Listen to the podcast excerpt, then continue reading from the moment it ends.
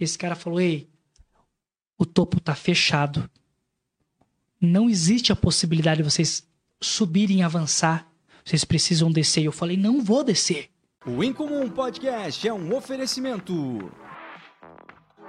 Dr. Tiago Ferreira Luiz, Ortodontia e Implantes. Afinal, seu sorriso é único. Agende um atendimento no 47 99705 8735.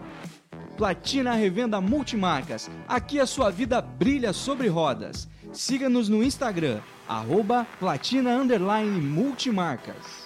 Dê Valor Corretora de Seguros, cuidando de tudo que tem valor para você. Faça já uma cotação no 47 3433 0000. Lovely Gum Suplemento Alimentar, a mais alta tecnologia a favor do seu bem-estar.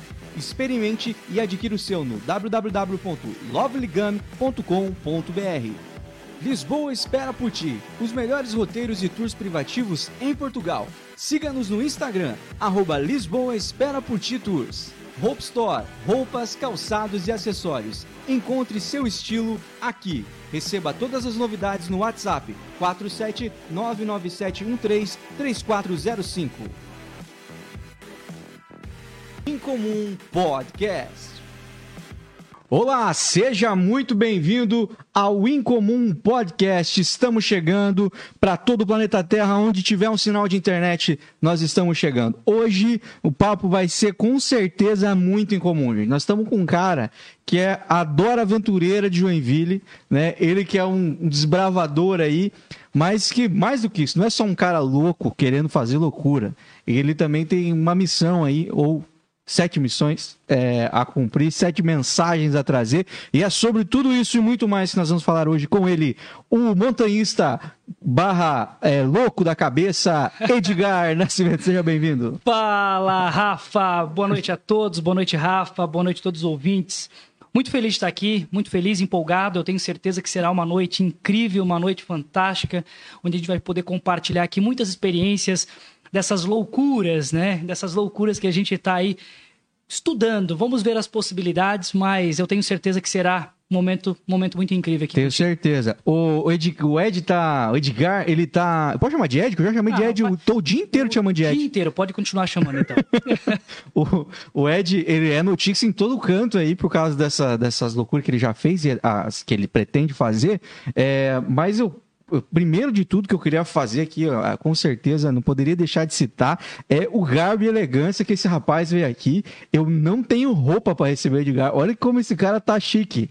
Esse Porra, aí é... ó, tu não me falou qual seria o look. Não, eu, eu, eu deveria ter me arrumado. Eu vim preparado. Não, não, tá coisa eu mais. Vim preparado. Gente do céu, ele vai sair daqui com certeza tem um prêmio para ele receber alguma coisa. não, mas me senti, me senti honrado de saber que o cara, o cara se arrumou tanto desse jeito. Aliás, você que é convidado do, do pra vir no Incomum, não vem de pijama. Dá uma arrumadinha, gente. Toma um banho, passa um perfume, alguma coisa. Não que vai fazer muita diferença, mas valeu o Ed, cara. O cara caprichou pra vir aqui. Para. Ô, Rafa, mas na verdade eu não me arrumei, cara. Isso sou eu no dia a dia mesmo. Meu Deus eu trabalho céu. assim, cara. Dá muito então, trabalho. Não, não, faço muito esforço pra fazer, eu pra estar tá com esse cabelo desse jeito que vocês estão vendo, gente, aí, ó. Foi pelo menos uns 15 minutos aí tentando fazer ele parar desse jeito aqui, gente. E aí tu quer me colocar o fone ainda com o Não, não vamos estragar isso não aí, pelo Pode, cara. Deus que vendeu. Ô Ed, mas pra, pra, antes da gente ir pro lado do, dessa missão, desse projeto muito louco aí, que, que repercutiu em todo quanto é canto, que virou notícia aí a nível nacional, só se fala em outra coisa. Essa, inclusive, essa semana se falou mais uma vez, né? Mais uma vez. É, então, cara, eu acho que é um, é um assunto muito bacana pra gente entrar, mas eu acho que antes de tudo, eu quero que a galera é, a gente vai falar hoje sobre o projeto Sete Cumes, é esse o nome do projeto? Exatamente. Sobre o projeto Sete Cumes e, e, todo o desmembramento dele e tudo mais, e algumas novidades em primeira mão que o Ed preparou para hoje, algumas coisas que ele não contou e não anunciou em lugar nenhum, provavelmente só para os amigos mais próximos. Vocês vão ficar sabendo hoje sobre esses projetos e tudo mais. Mas antes de tudo, a gente precisa saber quem é o Edgar, a gente saber o que, que ele vai fazer, é bom a gente saber o que, que ele faz, quem que ele é. Ed, se apresenta para a galera, diz quem é você, de onde você é, o que você faz da vida. Tá, vamos lá então. Primeiro, Edgar Nascimento, 30 anos completado, né? Agora dia 30 de maio, dia 20 de maio, completei 30 anos de idade. para mim foi uma data extremamente importante, Rafa, porque completar 30 anos é um marco, né? É um marco? É, a cada 10 anos eu acho que é uma mudança de ciclo muito grande na nossa vida. Pelo menos até os 30 é um. Não, assim, é uma mudança. A gente está acostumado a falar 21, 22, aos 20 e pouco, agora aos 30 e pouco. Uhum. Na verdade, é uma mudança e eu fiquei muito feliz. Algumas pessoas, né, e eu conversei com algumas, alguns amigos, conhecidos, clientes, quando completaram 30 anos, algumas pessoas falavam para mim, Edgar, completei 30 anos e eu fiquei eu fiquei triste. Algumas pessoas falaram que chegaram a fazer terapia porque tinham completado 30 anos. Eu falei, meu Deus, até o começo, eu tava com 29, né? Eu falei, mas qual que é o. O que, que tá acontecendo? Qual é o medo disso, né? Uhum. Mas quando a gente completa os 30 anos e a gente faz uma retrospectiva de vida e a gente vê tudo aquilo que Deus fez por nós até aqui, uhum. as as conquistas, né? As, as, as, batalhas travadas e vencidas até aqui. E aí a gente se coloca assim, bonito e elegante hoje, como estou aqui. Realmente é um, é, um, é um grande prazer, é um grande privilégio, na verdade. Uhum. Rafa, então o Edgar é nascido, sou nascido e criado em Joinville, amo essa cidade. Inclusive, eu estou levando a bandeira de Joinville para o topo das montanhas. Agora você pode dizer que é a, a melhor cidade do Brasil? Não, a cidade de Joinville é incrível. E assim, não é porque eu moro aqui, não é porque eu moro aqui. Eu morei dois anos nos Estados Unidos, eu morei em Boston, Massachusetts, durante dois anos, 2014 e 2015. Eu sempre sonhei ver alguém falando isso aí de verdade, assim. Massachusetts. É? Massachusetts. Fala de novo pra nós. Massachusetts. Eu ia ter que morar na cidade do lado para mim poder conseguir. Eu não consigo morar na cidade, vou mudar pra cidade do lado. Pior que eu sempre. Ohio. Pronto. É. Ohio que o pai. Ei, mas na verdade, quando eu comento, o pessoal sempre fala Massachusetts. É, né? Muito difícil. Massachusetts. Ah, mas eu morei lá, então é o seguinte, foi realmente é, dois anos. Inclusive, eu vou compartilhar sobre um pouquinho da minha experiência é, morando do American Dream, né? O famoso American Dream de muitas pessoas. Quanto tempo você morou lá? Dois anos. Pai, tempo, hein, cara? Foi, foi um tempo, foi um tempo bem. Aí te expulsaram dos Estados Unidos? Não me expulsaram. Realmente decidi vir porque Deus abriu uma porta maravilhosa e estou nela até hoje, dentro de um projeto incrível. Show. E o que acontece, Rafa? Então eu amo Joinville, realmente. É por isso que digo, sou nascido e criado e apaixonado por essa cidade. Uma cidade incrível, né, Joinville? Embora ah, o pessoal, pô, fala, fala isso, fala aquilo, mas quem vem para cá não sai daqui. Não, e hoje, hoje só se fala outra coisa também, né, Ed? Fomos. É, hoje foi. Segundo a Isto É, ranqueamos, fomos ranqueados como a melhor Exatamente. cidade do Brasil para se viver. A melhor cidade. Que loucura, né? A melhor cidade. É o seguinte. Então fale bem, fale mal, mas tem que respeitar Não, o ranking. Tem que respeitar o ranking, porque além do PIB dessa cidade ser maravilhoso, né? O, o PIB de Santa Catarina, né? Tá, mora aqui, mora aqui, né? A gente sabe disso, uhum. né? Uma cidade é a seguinte, falta infraestrutura, com certeza, né? Mas é uma cidade que eu acho que está em crescimento, uma cidade muito boa, uma cidade que dá para tu sair na rua com o telefone. Ah, tem crime? Obviamente tem. Uhum. tem. Os Estados Unidos roubaram um carro meu. A gente fala sobre isso depois. Mas roubaram um carro meu. Então o pessoal pensa, poxa, nos Estados Unidos roubam um carro? Sim, roubam um carro. Então. Só que é mais fácil comprar outro. Ei, nunca ninguém tinha me falado isso. Só que daí não dói tanto que você fala assim, ah, beleza, eu compro outro. Acabou comigo agora, é? Mas é verdade, né? Cara, tu acabou comigo agora. Mas é verdade. É, não que não tenha roupa, mas que é mais fácil de, né? Os caras sofrem menos por saber que não vai precisar parcelar em 60 vezes de novo. O cara sofre menos, né, Cebola? Eu sempre lembro aquela, né? Ah, sofrer, sofrer, daí o pessoal sofrendo em Paris. Sofrer em Paris é, é outro patamar. É outro patamar. e Rafa, olha só, então o Edgar, eu estudei a minha vida inteira numa escola eu vou citar o nome da escola aqui. Pode escola ser, Básica Doutor Jorge Keller, lá no Jardim Iriu. Uhum. Sou apaixonado por aquela escola. Inclusive, eu volto algumas vezes para palestrar né, para os alunos da escola, né? Tenho grandes amigos professores. Que legal. A diretora do colégio foi na minha, na minha colação de grau da formatura. Então, assim, é, eu, eu, sempre tive uma paixão por aquele lugar. E eu sempre vivi intensamente os lugares que, que eu estou. Como eu estou aqui contigo agora, Rafa, eu estou vivendo intensamente esse momento aqui. Que massa. Porque esse momento é único. Eu até posso é voltar... incomum. É incomum. Eu até posso voltar a outro momento, mas esse daqui é único. E não volta. E não volta. Esse momento é especial. E eu sempre procurei viver intensamente os lugares onde eu passei. Então as pessoas que me conhecem sabem como eu sou. Então o Edgar é essa pessoa, é desbravador, é um cara hiperativo muitas vezes. O pessoal fala, Edgar, dá uma segurada aí, um pouquinho ansioso. Uhum. Mas eu sei que talvez esse meu, esse meu jeito me levou aonde eu, né, nos lugares, o que eu desbravei foi por conta desse meu jeito. Então, nasci, fui nascido e criado em Joinville, estudei a minha vida inteira no Jorge Keller, formado em comércio exterior pela, univers, é, pela Universidade Univille, aqui em Joinville. Não podia fazer em outro lugar. Né? É, ainda bem, né? Porque ficar chatão para você falar, mas eu sou formado na Unicamp. Aí... Não, ia... Sou pós-graduado em Joinville também. Então é o seguinte, eu. A minha, a minha vida foi em Joinville. Eu só tive esse período de dois anos que eu saí, fui morar fora, fiz o um intercâmbio, mas a minha vida inteira foi aqui, Rafa. Uhum. Então, assim, tô, tô desbravando esse lugar ainda. Algumas pessoas perguntam, Edgar, você vai continuar morando em Joinville por muito tempo? Você não tem vontade de morar em São Paulo? Porque a nossa empresa tem uma filial em São Paulo. Uhum. Eu falei, não, eu tenho vontade de ficar uma semana trabalhando em São Paulo, mas para ficar tranquilo é uhum. Joinville. É, eu também. Eu, se me perguntasse, gente, também não mudava para São Paulo de jeito maneiro. Eu fui para São Paulo para passear. Eu fui para onde eu fui. Eu fui para Alphaville. Alphaville. Que era um lugar Nossa. fácil de se acostumar a ficar lá. É muito. Mas, gente, não tem comparação, cara. É uma loucura que não tem por que o cara ver num. Não, não tem. Num troço aqui. É São Paulo, inclusive essa semana eu tive uma reunião com um cliente que veio de São Paulo, foi em Itajaí essa reunião, algumas empresas que, que, que nós atendemos. E esse cliente comentou comigo, Edgar, em São Paulo a gente só, a gente respira trabalho, a gente acorda pensando em trabalho e dorme pensando em trabalho. E aí existe o que um amigo meu cita, né? Um amigo meu do Rio de Janeiro fala, cara, é tão gostoso morar em Joinville. Ele, mora, ele é capitão do exército, e ele morou aqui durante dois ou três anos, mais ou menos, e hoje voltou para o Rio de Janeiro. Escola de aperfeiçoamento lá. E aí ele comentou para mim, Edgar, aqui no Rio de Janeiro e em São Paulo também assim, tu vai fazer habilitação na CNH, é o evento do teu dia. Uhum. Tu não faz mais nada. Uhum. Tira o dia para fazer não, isso. Não, não, O que, que tu vai fazer no dia 6? Eu vou fazer a identidade. Uhum. A pessoa não faz mais nada. Por uhum. quê? Porque é tão complexo o deslocamento para ir, para voltar. Fila. fila. Meu, é um absurdo. E aí tu vê Joinville. Na Joinville tem essa flexibilidade. Ele falou, tu ganha tempo de qualidade. Qualidade de vida em Joinville. Porque tu uhum. tem essa flexibilização de poder ir e voltar do trabalho, às vezes 15, 20 minutos, 30 uhum. minutos pra gente chutar Acho que tá alto, né? É, é tem, tem esse lance aí que eu, que eu sempre. É uma crítica que eu faço aí a, a muitos RHs que não pensam na logística na hora de fazer a seleção de, de funcionários, que já ajudaria.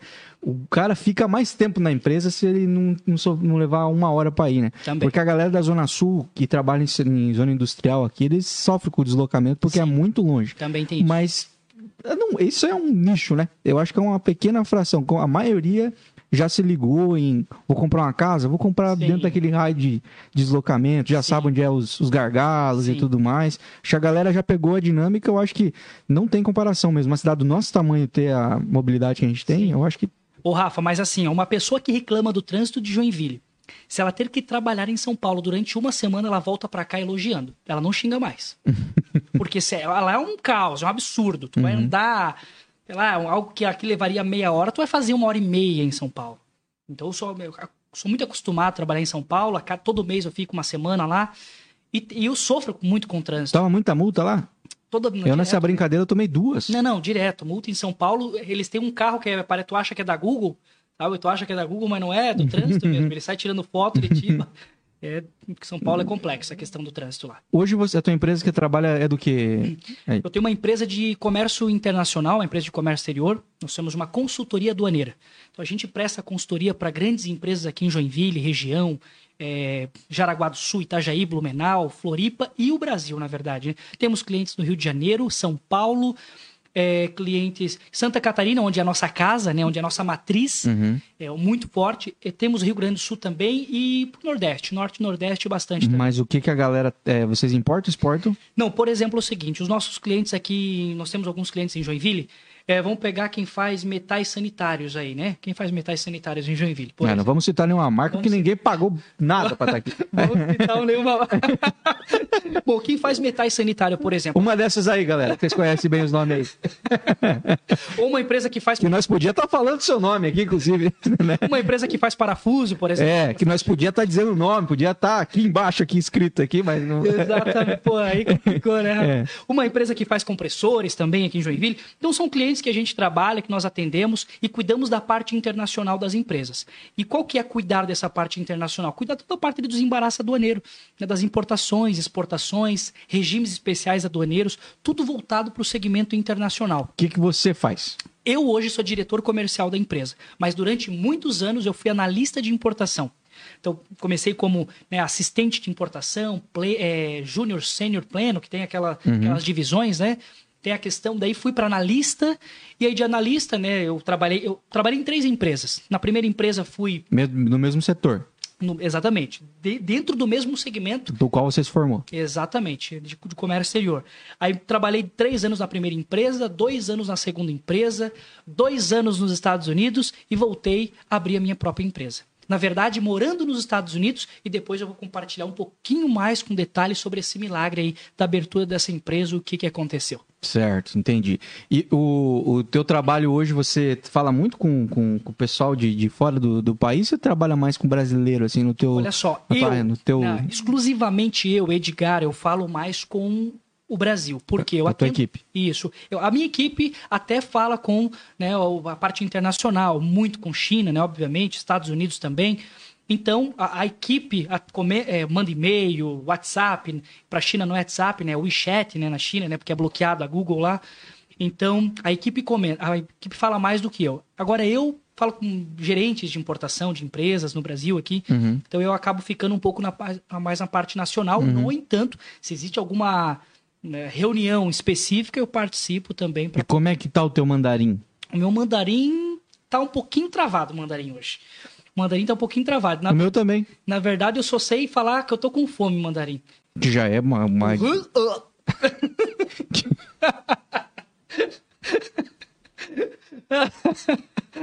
eu, eu não faria muito diferente, talvez. Se eu tivesse que expressar como é que eu tô com fome na China, eu, eu ia meter essa aí.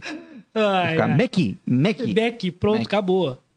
Meter um Mzinho. Resolveu. Mac. Ia ficar fazendo mímica. O, o seu bom imaginação não ia passar fome na China. Jamais. Resolveu, resolveu. mas é, você quer contar pra gente pra, antes da gente partir pro, pro, pro Sete Cumes e tudo mais, é sobre essa tua. O que, que te levou para os Estados Unidos? O que, que te motivou claro que sim. A, a, a, meu Deus do céu, o que te motivou? O cara fez um curso de comércio exterior mínimo que ele devia fazer de vez em quando. Talvez era ter dado um pinotezinho nos Estados Unidos, nem que seja pra passar um mês. Mas aí ele foi lá, ficou dois anos. O que, que te levou pra lá? O que, que te motivou certo. e como é que foi esse rolê? Certo. Tu tem tempo, então, Rafa, pra me ouvir? Meu Deus, isso aqui, cara, isso aqui é uma terapia. Não, mas tu tem tempo Como mesmo. é que é o nome da, da, da excelentíssima? A excelentíssima é Kathleen Marjorie Tamazia. Kathleen, você tá vendo onde é que ele tá aí, então fica tranquilo, tá? tá comigo aqui. Isso, tá... aqui. isso aqui é ao vivo, tá, Kathleen? Tá, ela pode dar um alô aí, mandar uma mensagem no pode, chat? Pode, tá no chat. Ah, deixa eu mandar um abraço pra, pra, pra Hillary. Ah, ela tá ouvindo? É, eu cobrei ela, falei, se ela não visse, ia falar mal dela aqui. ah, isso aí, pessoal. Obrigado pela, por acompanhar essa, essa audiência maravilhosa, né? Uhum. A tua audiência é incrível, né? Que legal. E a, a, então, a Kathleen, ó, se demorar muito, é só continuar aí. Você sabe onde ele tá e com o que ele tá conversando. não tem que ficar preocupado. Conta aí. Ah, vamos lá então, Rafa. Assim, já que tu tem tempo, eu, porque eu tô bem à vontade aqui. Que, e é pra ficar mesmo. Muita vontade. Você não quer tomar um refrigerante ou. Olha, é, mas é a propaganda gratuita? Não, pode fazer, pode fazer. Fazer, porque isso aí, a hora que, nós chegar, a hora que isso aí pagar nós, Ed, nós estouramos. Olha só, eu vou compartilhar com vocês depois uma situação. Depois que eu voltei dos Estados Unidos, foi em 2016, eu fiquei ali quase 5, 6 anos sem tomar refrigerante. Não tomava. Nos Estados Unidos você também não tomou? Não, eu tomava lá. Ah, lá tinha que tomar. Que quando eu voltei... Lá é um real para comer. Não, não. Um dólar. É um dólar para pegar um combo, né? Uhum. No Mac, né? Uhum. Mas por influência do meu pai, o meu pai detesta refrigerante. Não toma de jeito nenhum. Meu pai é igual o Cristiano Ronaldo, assim, água. não entra refrigerante uhum. em casa, né? Meu pai é o seguinte. Mas é, meu pai também não é aqueles noia, né? Uhum. Não, ele toma de vez em quando, mas, meu Deus, uma vez por Blasfêmia! mas olha só, Rafa, eu tava muito tempo sem tomar refrigerante no Aconcagua quando eu tava extremamente exausto. Eu já tava no meu 24 25 dia. Acho que nós estávamos já em rumo à descida. Eu não aguento, não tinha mais forças. Inclusive, eu tenho um vídeo, eu vou compartilhar depois nas minhas redes sociais. Eu abrindo uma coquinha, assim. O pessoal olhou para mim, tu vai tomar a coca? Falei, hoje eu vou. E o segundo lugar que eu vou tomar uma coquinha aqui, gente, ó, ó, escuta o barulhinho. Olha lá, ó. Eu vou ter que irritar vocês também, gente. Ó. Ah. Só comeu é água. Mentira, não é não? Olha só, vamos tomar uma coquinha aqui, ó. Sabe quem queria estar tá tomando uma coquinha aqui? Ah o marido da Hillary, o Lucas. O Luquinha. O Luquinha, queria... O novo influencer de Joinville. Um abraço pro Luquinhas aí. Luquinhas aí, querido. Uma brindade. Vamos lá. Obrigado, querido. Bora. Obrigado pela sua oportunidade. Assim. E você que tá assistindo aí, é... Eu não vou falar, eu podia ter. Agora era a hora pra falar assim: abra uma coca e refresque-se, né? Agora era a hora de meter isso aqui. Alô, Coca-Cola! Podia estar tá metendo um jabá violento, mas eu vou passar por cima. Você que escutou a Concagua e não faz ideia do que, que é a Concagua, fica com a gente, fica com a gente, logo você vai saber o que, que é o, o Aconcagua, tá? Nós vamos entrar nesse assunto. Mas agora nós vamos para os Estados Unidos primeiro. Vamos lá, vamos lá. Então, Rafa, vamos lá, olha só. É, na verdade, eu quero compartilhar algo contigo aqui sobre o Edgar né? Quem é esse cara? Né? Quem é o Edgar? De onde veio, para onde vai? E é, é, é, impossível separar o Edgar em algumas é, pessoas, se assim eu posso dizer. Separar o Edgar família, separar o Edgar amigo, o Edgar profissional, o Edgar é, que tem o relacionamento com Deus. Então eu sou uma, uma pessoa só. Uau. Isso chama integridade. Integridade. Eu sou uma pessoa. A mesma pessoa que eu estou aqui na tua frente, olhando para os teus olhos, eu sou na minha empresa, eu sou na minha casa, eu sou nos Estados Unidos morando dois anos longe de tudo e de todos. É onde o, nenhum olho, nenhum olho humano conhecido estava lá me vendo. Pode apontar o dedo. Não, e eu estava lá, mas eu sabia que o, o, o, Senhor, né? Sobre, sobre... Estava sobre mim, uhum. me acompanhando, olhando a cada passo. E eu sei que eu cheguei até aqui, Rafa, e hoje nós estamos se conhecendo hoje. Isso que é legal, porque nós estamos se conhecendo hoje, nos conhecendo e o povo também está a audiência está A maioria te conhecendo hoje. Exatamente. E é legal porque esse meu relacionamento com Deus, ele me trouxe até aqui. E eu sei que foi esse relacionamento com Deus que me, me moldou, me mudou, me transformou, me resgatou da onde eu estava, me colocou de novo no, no caminho. Eu sei que talvez o inimigo das nossas almas, de todas as formas, ele tenta é, me derrubar, me destruir, me tirar do caminho, todas as formas. Uhum. E aí é uma escolha, né? É uma escolha de você abrir a porta para essa situação ou você resistir, né? A palavra diz: resistir o diabo e ele fugirá de vós. Então, eu, eu sempre procurei resistir muito às tentações na minha vida. E o que que acontece? Eu sempre tive um sonho, desde pequeno, desde pequeno, de fazer comércio exterior. As pessoas perguntam, cara, mas da onde surgiu essa ideia? Comércio exterior? Porque é um negócio meio incomum. Bem comum. É um negócio incomum. Foi descobrir depois de grande o que era comércio exterior. É um negócio incomum. Mas olha só que engraçado. Eu vendia muito picolé quando era criança. Vendia picolé, vendia é, blusinhas. A minha mãe trabalhava numa malharia, tinha blusas, eu vendia. Na... Sempre fazia negócios. E eu, eu, você, era, você era do escambo? Eu era do. Era um, quase um, um, judeu, né? Um árabe. negociando já. Certo. E aí, eu sempre tive esse interesse por comércio. Sempre tive interesse por comércio. E, e Deus me agraciou com algo é, muito importante na minha vida, que, que é a parte, talvez, é, da comunicação, me expressar de uma forma amorosa amor, porque eu tenho muito amor dentro do meu coração e procuro expor isso nas palavras também, uhum. da forma que eu trato as pessoas, da forma que eu olho para as pessoas. Então, eu, é, essa graça de Deus me acompanha, né? Me, me acompanha desde sempre. Uhum. E lá na minha infância, eu tinha esse tato de conversar, de vender picolé, de vender blusinha. Eu sempre fazia negócios, uhum. né? Sempre ajudando, fazendo um dinheirinho ali. Eu venho de uma família humilde, né? Meu pai e minha mãe sempre trabalharam muito, ralaram muito para nos sustentar. Uhum. Eu até tenho lembranças que na minha casa, minha mãe, quando comprava uma Cartoon, sabe aquelas bolachinhas que eu acho que nem vende mais, porque uhum. pode falar hoje aqui, né? Uhum. Mas eu gostava também. Cartoon, vinha com os papagaios ali, uns uhum. bichinhos. A minha mãe separava lá, era metade para mim e metade para minha irmã. Mas só que quando eu não tava em casa, minha irmã comia tudo. Safadinha. Porque ela comia o recheio, que desse é um grande vacilo. E é o seguinte, então é o seguinte, a minha, a minha infância foi muito boa, minha infância foi muito gostosa. Vocês tive... criou em que bairro? Desculpa. Bairro Jardim Iririu. Você criou lá onde você estudou. Exatamente, uhum. exatamente. E é o seguinte, a minha infância foi muito gostosa, foi muito incrível a minha infância. As pessoas perguntam, Edgar, tu queria mudar alguma coisa? Não. Eu acho que se eu voltasse lá, eu ia viver a mesma coisa. Brincava na rua? Eu brincava na rua, eu nadava nos mangues, né? Eu, perto da minha casa, onde a, dos meus pais, é, no final, perto do aeroporto também, né? Tem um aeroporto, fica lá para trás, lá. Sim, uhum. Já fica a Baía da Babitonga ali. Uhum. E ali, que fica próximo aqui também, ali tinha um rio que a minha mãe sempre falava, não vai pro rio. Mas o não vai pro rio da mãe é quase, né? É, não, vai lá ver o que, que tem lá. Vai, lá, Vai. vai lá pra tu ver. Vai lá.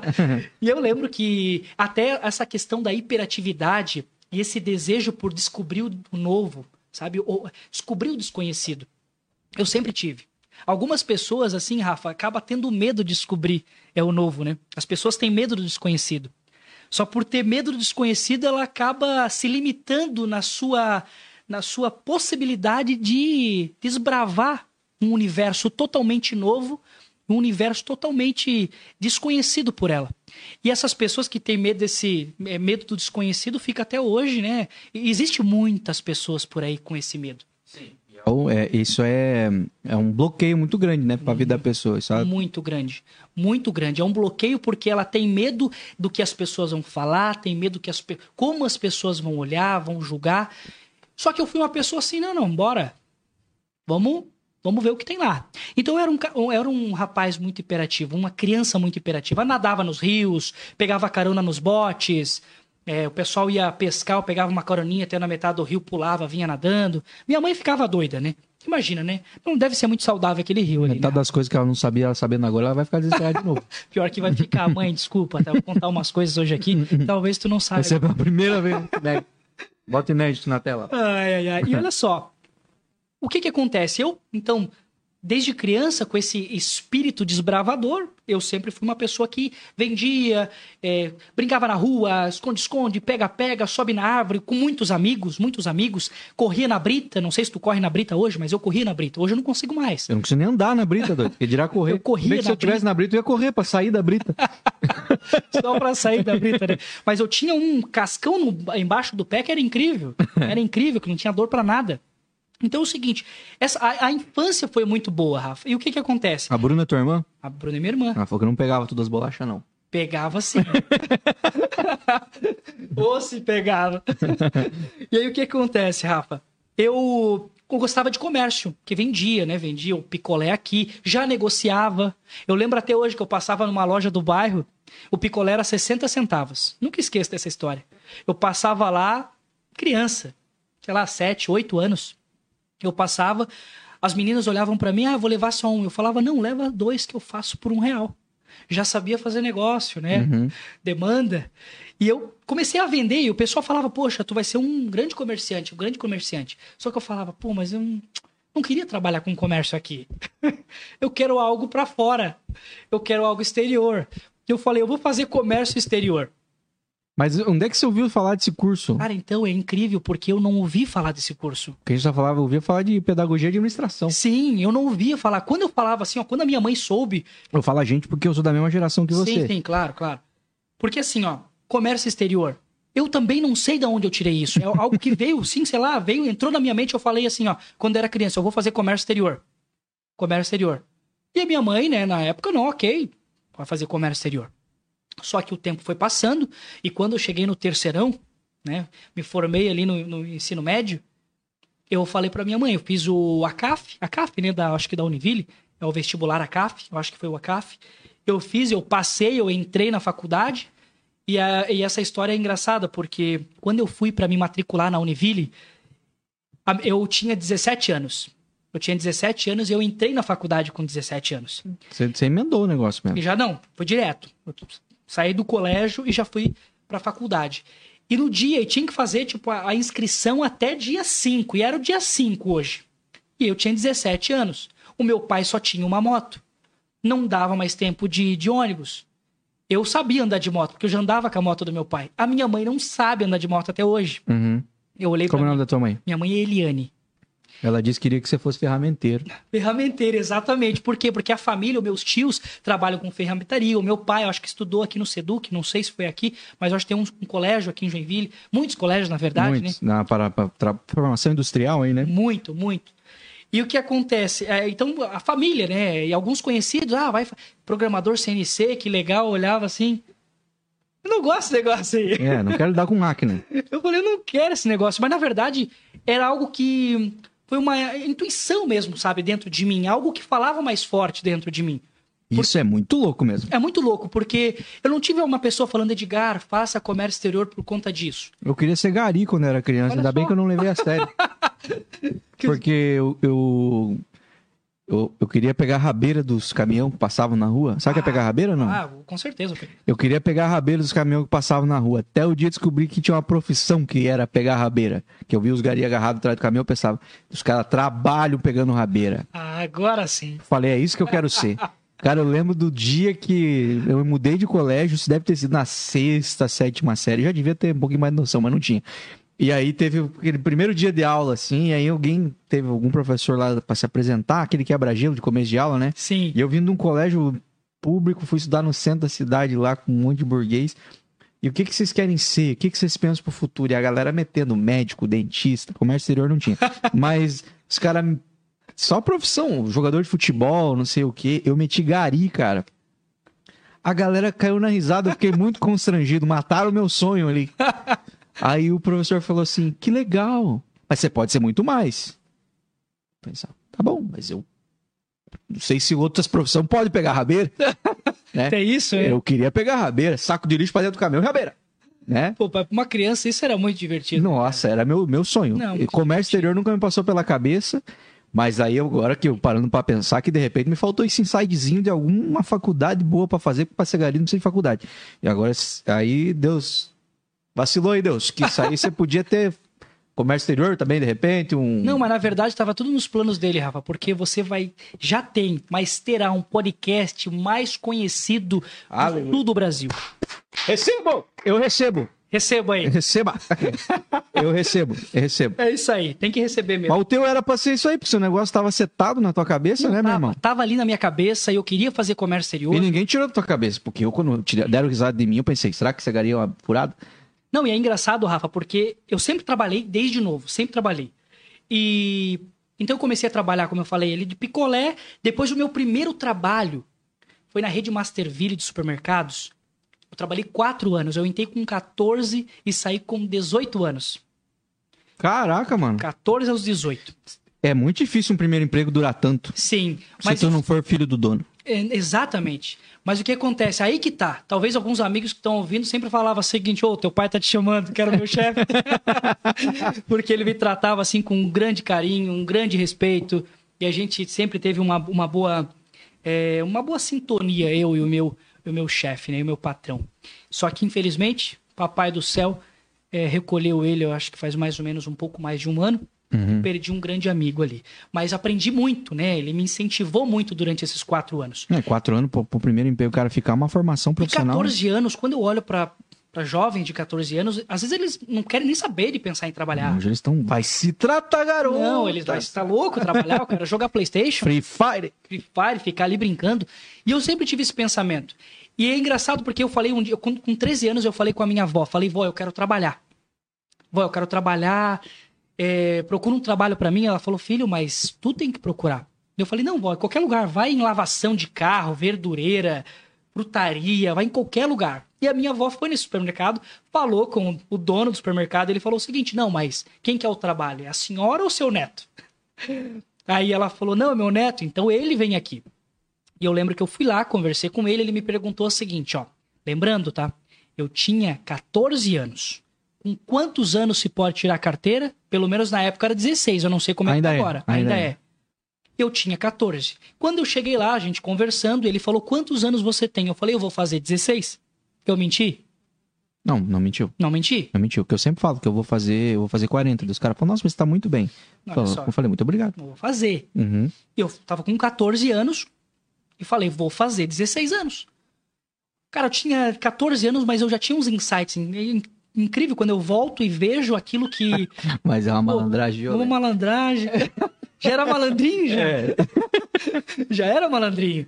E aí eu falei que eu ia fazer 16, aca- acabaram me contratando. Eu lembro que eu tava em Barra, em Barra do Sul com os amigos na praia. A minha mãe liga pra mim, filho, volta agora, final do ano, né? Vai bombar o mercado, que precisa de gente. Vamos contratar. Fui lá, entrei e assim, fiz um grande trabalho. Eu fiz uma história incrível ali. Fiquei quatro anos, quatro anos muito intenso, Rafa, porque eu começava às oito da manhã, trabalhava até às 6 horas da tarde, porque às 7 horas eu começava no Jorge Keller. Só que no sábado eu trabalhava das 7 da manhã até umas sete e meia da noite. E eu, com 15 anos, eu comecei a trabalhar de garçom. Alô, Ministério do Trabalho. Alô? Eu comecei a trabalhar de garçom por influência do meu pai. Porque o meu pai é uma máquina de trabalhar. Se ele não tá ouvindo agora, ele tá trabalhando. Porque o meu pai Como é trabalha muito. Genésio. Seu Genésio. Genésio. Meu pai e minha mãe, né? Meu pai e minha mãe são pessoas incríveis que realmente, se estou aqui hoje, é, não, não tem outra explicação. Obviamente, o pai que está no céu me Mas eles foram conduziu, referências. Mas eles foram referência pra minha vida. Legal. São referência pra minha vida. Eu trabalhei em mercado também. Trabalhou? Foi uma época bem ruim também. Sério, cara. É, porque é bem puxado meu trabalhar em mercado, cara. É bem. Mas por que ruim? É... Não gostava de trabalhar? Não, não em mercado. No mercado. Mas o mercado tava matando o que eu poderia ser. É, cara, é, lá no interior do Paraná, é, as- eu sou do interior do Paraná. Lá, lei trabalhista não existe muito assim. É, imagino que seja assim muito lugar pequeno do Brasil aí. Mas lá é bem complicado, cara. Eu lembro que foi um- uma época que, nossa, você tá louco. Então, começava muito cedo, começava às sete lá, o mercado é bem cedo, né? O pessoal acorda muito cedo do interior. O mercado abre às sete, sete e meia mais ou menos, e daí já tem que ficar repondo coisa, pegava setores lá, ia pro pacote. Lá a gente faz muita entrega de mercado, assim, porque o pessoal vai pro mercado, compra bastante, né? De sacolinha. Agora deve ser sacolinha porque é caro, mas o pessoal, a gente chama fazer rancho, aqui é fazer pedido, né? Fazer pedido. Lá é fazer rancho. Daí Fazer o pai só comprava seis caixas de compra, assim. E aí tem que fazer a entrega pra esse negócio. Então você empacotava tudo. Aí quando era frio, você tinha que colocar a etiquetinha com o nome do fulano endereço. Fazer todo esse esquema.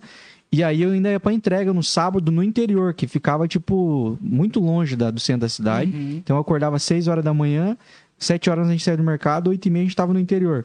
E, a- tinha que acorrentar pneu de, de, de caminhão, porque pra não atolar, às Sim, vezes sim, atolava, sim, tinha que empurrar. E eu era, tinha uns 18 anos, 19.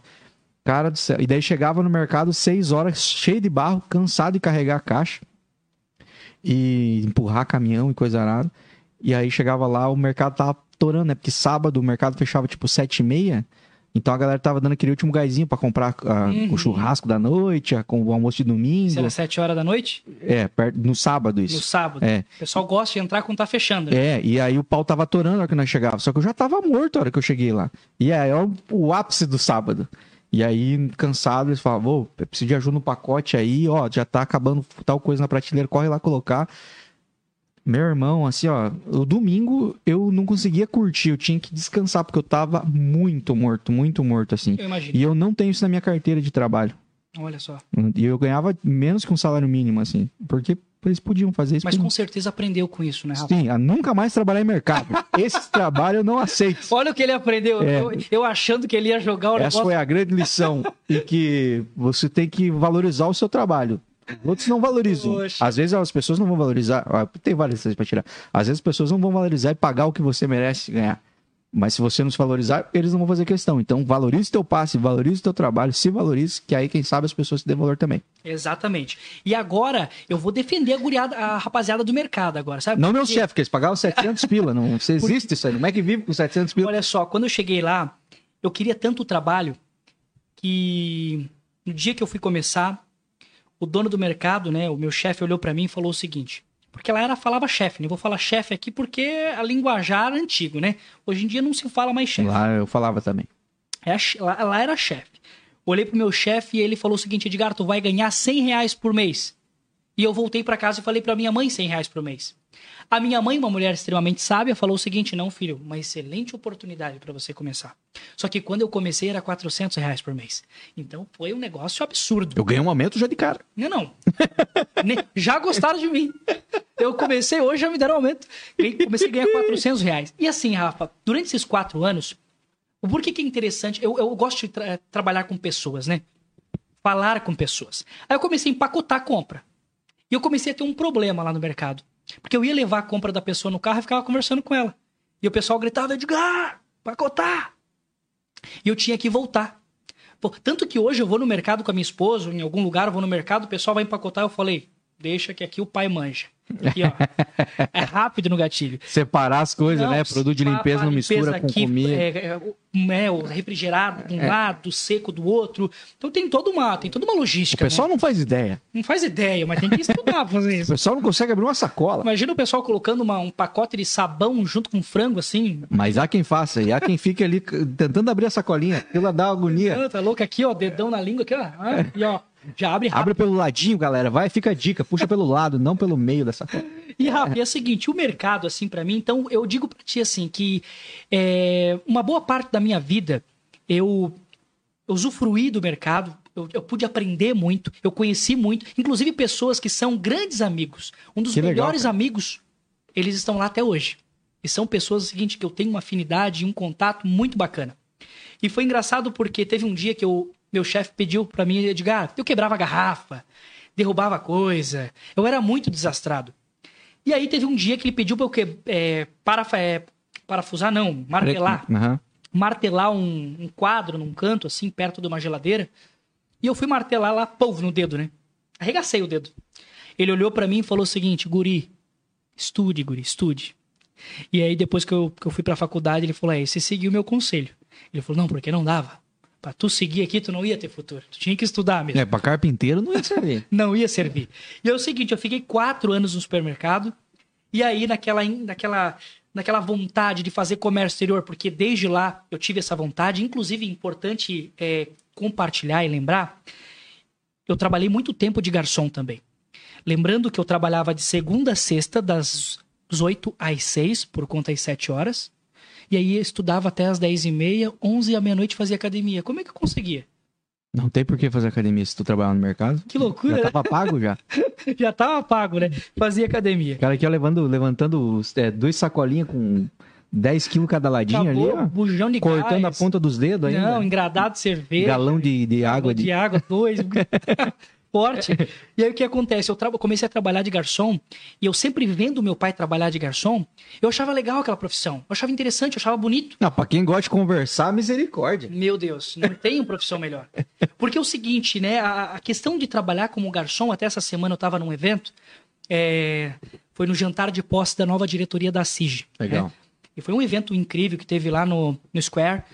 E aí tinha uma pessoa me atendendo lá, inclusive uns amigos de quando nós tra trabalhávamos juntos de garçom. E e ele vi- vieram, dava um tapinha nas minhas costas falava, pô, cara, tu aqui, que legal. Eu me levantava, dava um abraço e falei, cara, que bom te ver. Que bom te ver, que bom saber que tá feliz, tá bem. Até porque, é, até eles olhavam pra mim falando, é, cara, mas é a gente... Eu falei, não, não, mano, não se envergonhe de nada que você faça. Eu falei, até porque servir é um dom e servir é um talento. E é pra poucos, meu irmão. É para poucos. Porque servir, é, a pessoa confunde ser- servir em ser criado, não é? Uhum. A pessoa serve, mas a primeira pessoa a servir no mundo foi quem? Jesus. Uhum. Ele nos serviu. Ele nos serviu primeiro. né? Quando ele foi lavar os pés dos discípulos. Olha só, Uhum. né, que talvez por o, o movimento farisaico, que blasfêmia. Uhum. Mas não, ele foi lá e ele serviu. Então, a, a- Ele podia também ter pegado um pedaço de pão e falado, galera, se vira, cada um por si. Galera, se vira aí. não, não. Mas Jesus, ele teve, ele sempre teve o prazer, o privilégio de servir. Então, se isso, era, se isso é um privilégio do Pai, por que não pode ser um privilégio meu? Isso é muito gostoso quando eu, eu posso servir as pessoas. Isso é muito gratificante. É muito melhor, é muito melhor dar do que receber. Essa é uma frase já é, de muitos e muitos anos que eu já escuto essa frase, mas é uma frase que faz todo sentido. É muito melhor dar do que receber. Porque quando a gente entrega, e detalhe, a gente só pode dar aquilo que a gente tem, né, Rafa? Uhum. A gente só pode dar aquilo que, do que a gente tá cheio. A gente não pode dar aquilo que nós não temos. Exatamente. Então, Isso se aplica de maneira muito prática, gente. Se você é bem legal ganhar dinheiro, né? Quando você recebe dinheiro, é bem legal. Mas ao mesmo tempo é tão constrangedor. Agora, quando você dá dinheiro, doa dinheiro, vamos usar outra expressão, você não tem peso nenhum. Você só sente que, meu, que da hora, transbordei, você transborda. né? Você transborda. E, e receber, por mais que seja alguém que tá devendo, né? É um negócio que te constrange, né? Você fala assim, caramba, velho. A pessoa teve que me pagar, porque daí eu pudesse dar esse dinheiro pra essa pessoa não me pagar, né? E Exatamente. aí quando você dá, é leveza, cara, é algo leve, mas é muito melhor dar É, é muito gratificante quando você consegue é, presentear alguém, ou porque tu vê o sorriso no olho da pessoa. sabe? E não importa o que é. Porque tem, tem aquele velho ditado para muitas pessoas que é: não, não, eu vou dar o quê pro Rafa? O Rafa tem tudo. Uhum. Mas não é porque o Rafa tem tudo que eu não posso lembrar de você com, com, com mimo, com detalhe. É uma das minhas linguagens do amor, viu? Então, eu ganhar presente pode ser coisa muito cara, que eu fico bem feliz também, mas pode ser uma bobagem, assim, ó, pra pessoa, Sim. que eu já fico feliz, porque, cara, é isso, né? Ela é, é a pessoa ter se importado contigo, né? Eu, eu gosto tanto de, de, de, de dar presente e contribuir dessa forma, Rafa, que hoje o, a, a pessoa que mais me dá presente hoje é o Mercado Livre. Existe até uma brincadeira que chega todo dia, chega uma caixinha lá. Cara, mas é um bagulho. Hoje um amigo meu, eu até fazer um parênteses aqui, porque eu lembrei Não agora. faz, que é porque, ô, meu Deus O- é, e é pra comer esse troço Eu aqui, posso cara. comer aqui um negocinho? Vai, vai comendo. Ó, como é que é? É, pra deixar o pessoal em casa muito louco de fome. Hoje um amigo meu falou assim, ô Rafa, você sabe como é que faz aqui pra cadastrar no Mercado Livre? Como é que funciona o negócio de frete aqui e tudo mais? Eu falei, vou dar uma dica de amigo. Não se envolva com essas coisas. Isso aí é das drogas mais pesadas que tem, é isso aí, ó. Cara, o Mercado Livre é. Não é? Muito. É, cara do céu, porque é um. É um libera uns negócios, como é que fala? Um, um- é Não, uns negócios no nosso, Vitamina. no nosso organismo. sim. Quando você compra, daí quando você acompanha e você vê que o negócio já saiu pra entrega. Nossa, aquele troço ali, cara, ele mexe com o Não, teu.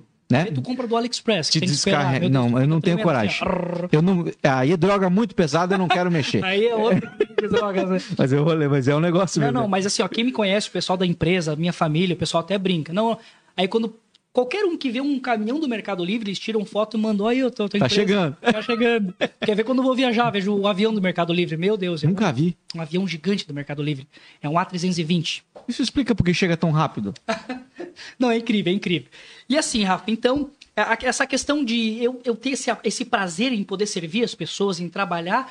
Quando um dia eu estava em casa, já era umas 7 horas da noite, porque o mercado, fechei o mercado tal, vim para casa, cansadinho, porque no outro dia eu começava 9 horas, 8 horas da manhã, domingo. O mercado abre domingo de manhã também, Uhum. certo? Não era até meio-dia. Até meio-dia. Na verdade, o, o- o mercado que eu trabalhava ia até uma hora. Pra dar tempo pros atrasadinhos, né? Ir Os lá, domingueiros. Os domingueiros e tal. E, e aí eu tinha que trabalhar no domingo, no supermercado. Um dia eu tava em casa, tranquilo, ali no MSN, tananã, tananã, brincando ali, conversando com o pessoal. Liga uma pessoa, o meu pai não tava em casa, minha mãe não tava em casa. Liga um rapaz. BKR. Um salão de festas aqui em Joinville, Sim. muito conhecido. Alô, BKR. Alô, BKR. Alô, Jorge. Do Castelo. E aí me li- ligaram lá e falaram: Ei, o Genésio tá em casa? O Genésio, porque eu preciso de um garçom pra hoje. Rafa, eu tinha 15 anos. 15 anos. Eu bem assim, eu já sabia umas palavrinhas, porque tu sabe que todo, toda área tem um- uns gatilhos, umas palavrinhas que, que o pessoal do, do- daquele meio compartilha. Por exemplo, a pessoa que trabalha de garçom fala: Eu vou fazer um extra. Eu achava chique falar essa palavra. Uhum, Eu vou fazer um extra. uhum. E aí, quando ligaram lá em casa, eu atendi o telefone, eu falei, não, meu nome é Edgar, tá? Meu pai não tá em casa. Pô, cara, preciso de um garçom. Eu falei, opa, eu sou garçom. Nunca tinha trabalhado. Ele, tu é garçom? Eu, eu, pô, mas eu não tenho roupa. Eu falei, ó, mas como eu não tenho, eu não, não tenho um extra, não, não tinha um extra pra hoje, eu acabei emprestando as minhas roupas aqui, eu não tenho roupa. Consegue alguma coisa? Eu tenho calça preta e camisa branca. Não tenho gravata. Ele, não, não, vem com o que tu tiver e vem pra cá. E eu fui. E eu fui pro, pro BKR, peguei a moto do meu pai com 15 anos, tá escondido a moto, fui, né? Cheguei lá no BKR, ele olhou pra mim. Tu tem quantos anos? Eu falei, ó, tenho 17. Dele, tá, tá, tá, tá, vai trabalhar. Porque não tinha Você muito tinha que ter metido, vou fazer 18. Pô, devia ter metido uma para 18, né? muito boa, muito boa. Essa que pegou, né? e aí o que acontece, né? Comecei a trabalhar lá, naquela primeira noite foi terrível, né? Cortei bolo errado, derrubei cerveja nas pessoas, refrigerante, quebrei copo. Aí olharam pra mim, cara, vai lavar, vai lavar.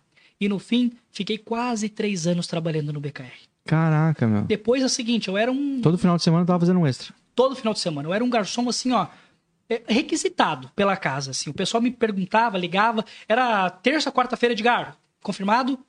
Até que um dia, porque assim, imagina eu trabalhava até que horas daí, num casamento? Quatro da manhã, Sim, o bagulho virava, né? três da manhã. E aí chegava esse horário, eu tinha que ir pra casa e ia dormir cinco da manhã. Acordava no outro dia, oito e meia. Vai pro mercado. A minha mãe que tá ouvindo aqui agora, ela sabe exatamente como ela me acordava. Porque eu tinha chego em casa quatro da manhã, fui dormir quatro, quatro e meia. E aí eu tinha que acordar oito e meia da manhã para começar às nove no supermercado. A minha mãe me acordava assim, ó. Acho que toda mãe, quando vai acordar o filho, ela acorda assim, ó. Filho, acorda. ela acorda com aquele carinho, né?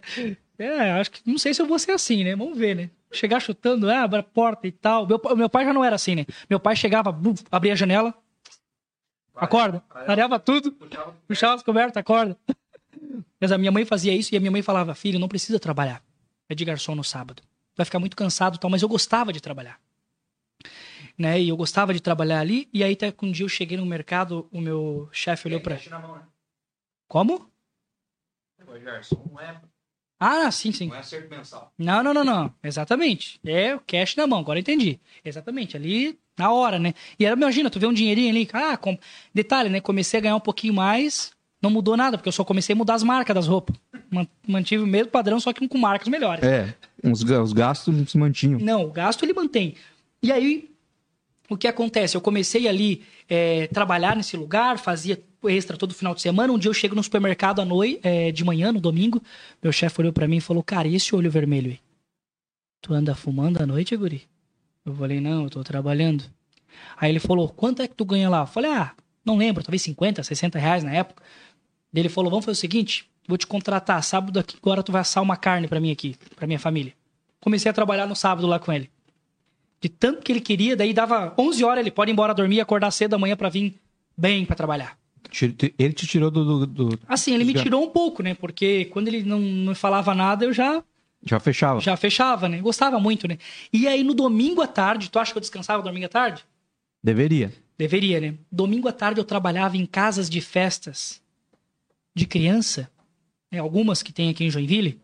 Eu trabalhava de monitor de brinquedo trabalhava em monitor de brinquedo lá, né? Dois minutos na cama elástica. Próximo. Próximo. Vai machucar, amiguinho. Dormindo ali e tal, brincando. Brincava também. Quer ver se eu ia cuidar do campinho de futebol. Já aproveitava e batia, batia uma, bolinha uma, bolinha com a rapaziada, né?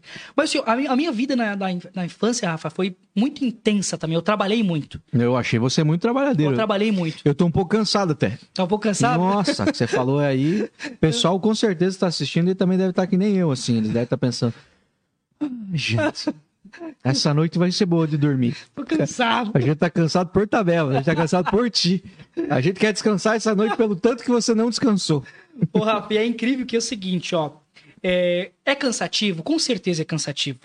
Mas também é um prazer que tinha dentro de mim de trabalhar, sabe? Que eu não, eu não tinha aquilo como um peso. Eu tinha aquilo como um prazer, realmente. Eu gostava de estar lá. Eu vivia intensamente. Eu sempre vou usar essa frase aqui: viver intensamente. Eu vivi intensamente porque foi um momento que eu vivi. E segunda-feira agora, quando eu vi os meus amigos, muitos amigos por sinal, eles vieram me abraçar. Por que, que eles vieram me abraçar? Porque naquela época eu vivi intensamente. Sabe? Então, quando a gente vive intensamente, eu acho que as coisas, elas. A, a gente cresce, eu sei que a gente cresce porque a gente aprende, né? Poxa, mas eu trabalhei no mercado, mas eu sei que o mercado ele foi um degrau para que eu, eu, pude galgar na minha vida. Talvez sem o, super, sem o mercado, talvez eu não estaria aqui. Nossa, tá doido. Tá? Porque muitas coisas a gente aprende. Aprende a ter responsabilidade na vida. Aprende a acordar, saber que. Quando era antes de eu trabalhar, antes dos 14 anos, eu dormia até meio-dia. Aí a minha avó chegava lá em casa, meu Deus, filha, acorda essas crianças, eu dormindo, né? Minha mãe sempre falava, deixa dormir até a hora que quer. Porque um dia eles não vão poder dormir até a hora que eles querem. Eles vão ter que acordar cedo para trabalhar. E acordar incomoda bastante também. Quando tua mãe não falava, isso é pra não magoar vocês. Não, não. Mas ela falava, o pensamento dela era assim, mas dormindo, tenho paz. Eu sei que eles estão dormindo. é melhor do que indo pra rio e coisa arada é, e incomodando. Meu Deus do céu. Seu. Deixa eu ver aqui, cara, pra não errar o nome. Raoni. Meu cunhado. Ele falou que o seu Genésio tá lá, tá junto lá. Tá junto? Falou que, falou que Paranense é tudo gente boa, você tá certo. Alguns não prestam muito, mas a maioria, a maioria são Genésio, são, são, são gente boa. O Ângelo Vicente falou que você esqueceu de falar que gastava o dinheiro no bar do seu Carlos em Poxa, bala e chiclete. Meu Deus do céu. E eu tenho uma história, Ângelo, obrigado, Ângelo, por compartilhar essa história, que eu vou abrir um parênteses aqui, porque eu preciso falar isso. No bar do seu Carlos, é o bar, foi o bar da minha infância. É o bar onde tinha a balinha que eu gostava, a paçoca que eu gostava, sabe? O pé de moleque, eu comprava salgadinho.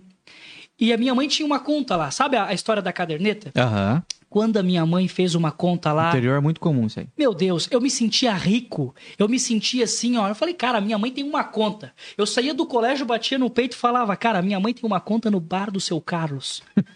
e eu chegava lá, eu sempre. E detalhe, eu dava uma paçoca para cada um, a galera ficava assim, ó, meu, cara, tu compra sem dinheiro. Eu falei, É. cara, cara, eu tenho uma linha de crédito aqui. Eu já tinha uma linha de crédito, eu sabia. Mas o tempo bom que era 15 centavos uma paçoca. Exatamente, delícia. Ele pagava 25 centavos, 50 centavos numa coxinha. E a coxinha do bar do seu Carlos era incrível. Né? E um abraço, Ângelo. Obrigado, Ângelo, porque você, olha, deu um gatilho aqui incrível uma história agora. E eu teve um dia que eu fui comprar. E eu sempre fui uma pessoa que. A minha mãe sempre me educou de uma forma. é, cara, assim. Eu não podia botar o pé fora da linha que ela sempre me educava. Às vezes, né, mãe? Uma chibatada. Às vezes era um pouquinho mais firme. Às vezes era um pouquinho mais firme, mas tudo isso faz parte né, da, da criação. E aí, teve um dia que eu fui comprar, lá no bar do seu Carlos, eu fui comprar algumas coisinhas e eu fui com 50 centavos. E quando eu entreguei essa moeda de 50 centavos e peguei os produtos, que eram uma bala, uma paçoca, é, eu esqueci agora o nome da pessoa que estava lá atendendo.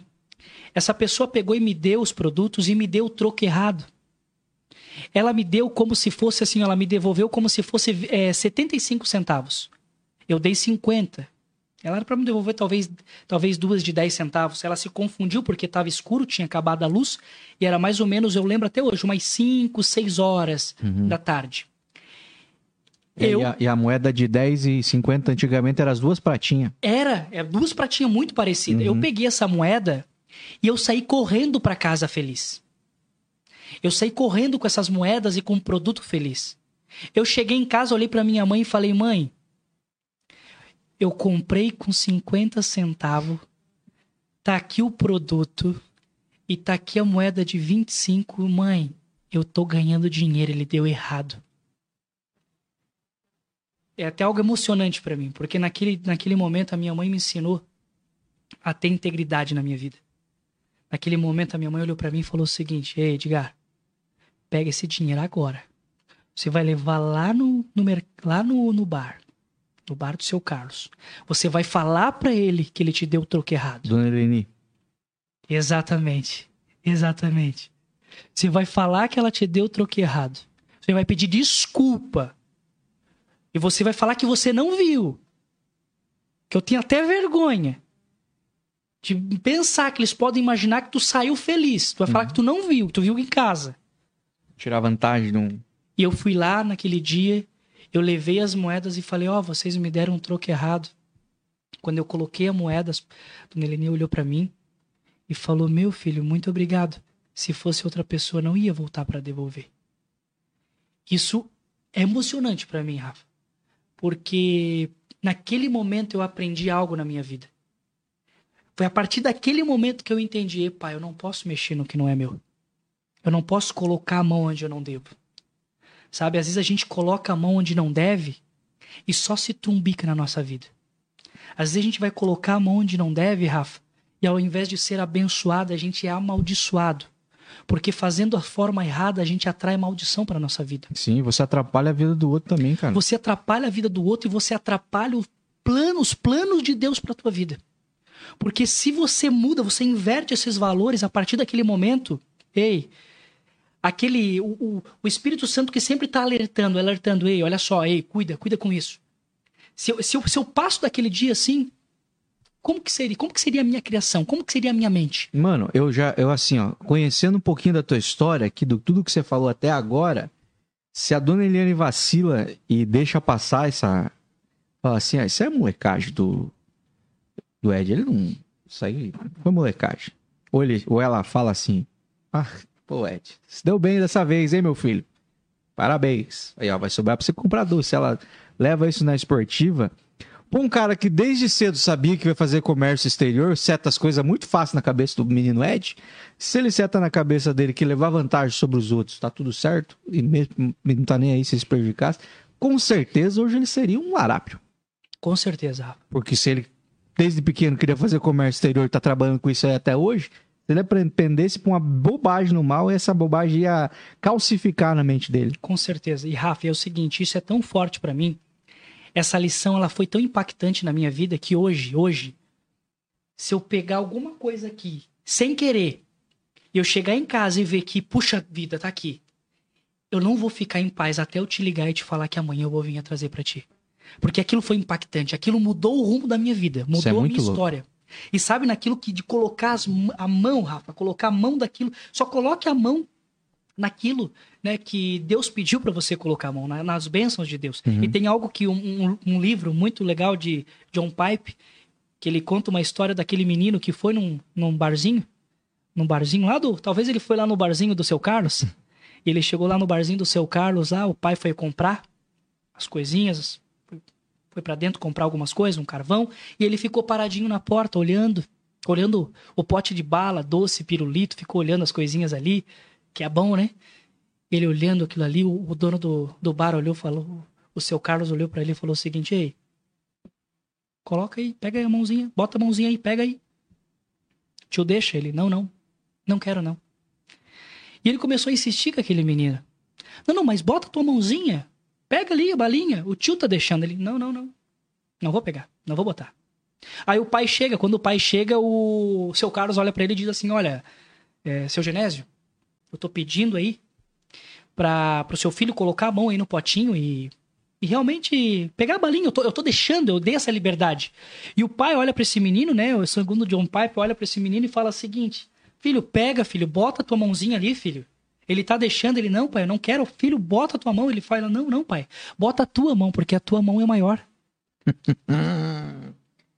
Safo. Gostei do final. Tava com medo de ser muito triste o final, mas graças a Deus.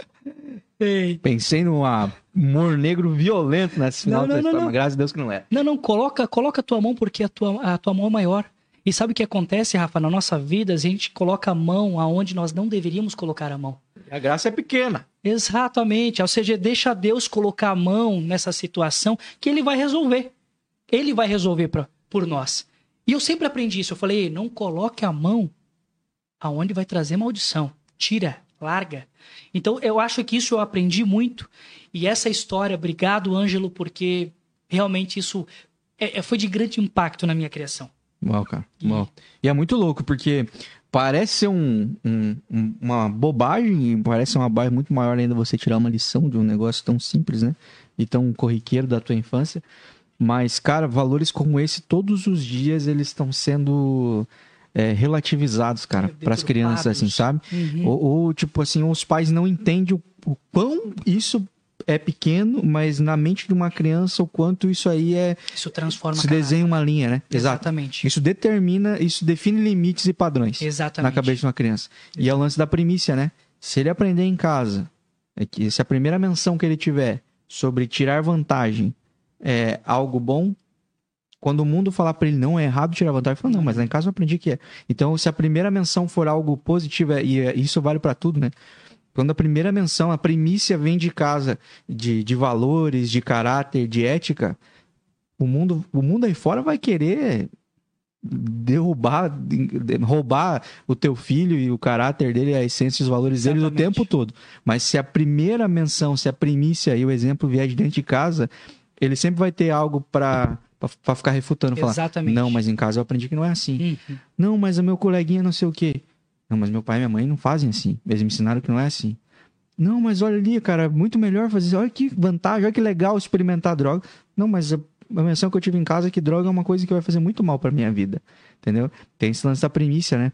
E se os valores não vierem primeiro de casa, os valores positivos, ou se os primeiros valores que vierem forem negativos, isso vai enraizar, cara. Exatamente. Isso vai de determinar um padrão, principalmente na mente das crianças, né? Exatamente. Onde está tudo sendo. É, é, um, é, uma massinha mole ainda, né? Tá, tá tudo sendo, sendo moldado. moldado. E na adolescência isso aí vai calcificando e isso vai definir, pode definir as escolhas que ela vai ter no futuro. Não, né? com certeza, Rafa. E tem aquela questão, né? Quando a mãe e o pai é chamado na escola a diretora vai pontuar algumas coisas dos filhos, a maioria dos pais fazem o quê? Não, diretor, meu filho não é assim. não, não, não, ele não é assim, não. Na verdade, ele é, até pior. Mas daí, quando tem um pai ou uma mãe tem uma atitude dessa, opa, Só que lá em casa eu não tive esse arrego, não. Deus que me perdoe, eu apanhava, apanhava da avó antes, Lá depois casa- a avó ia perguntar. Lá em casa se eu fizesse assim, ó.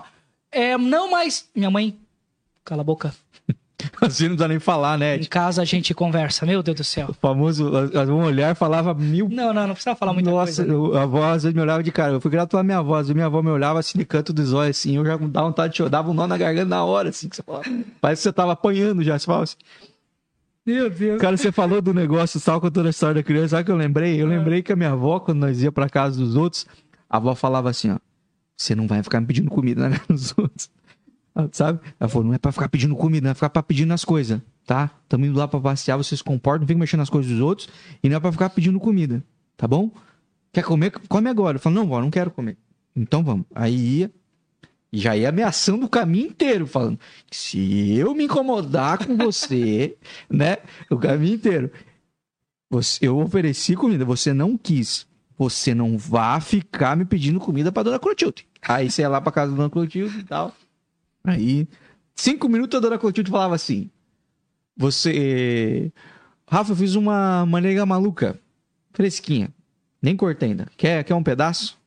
Aí você olha pra, pra avó assim, tipo, porque eu amo nega maluca. né?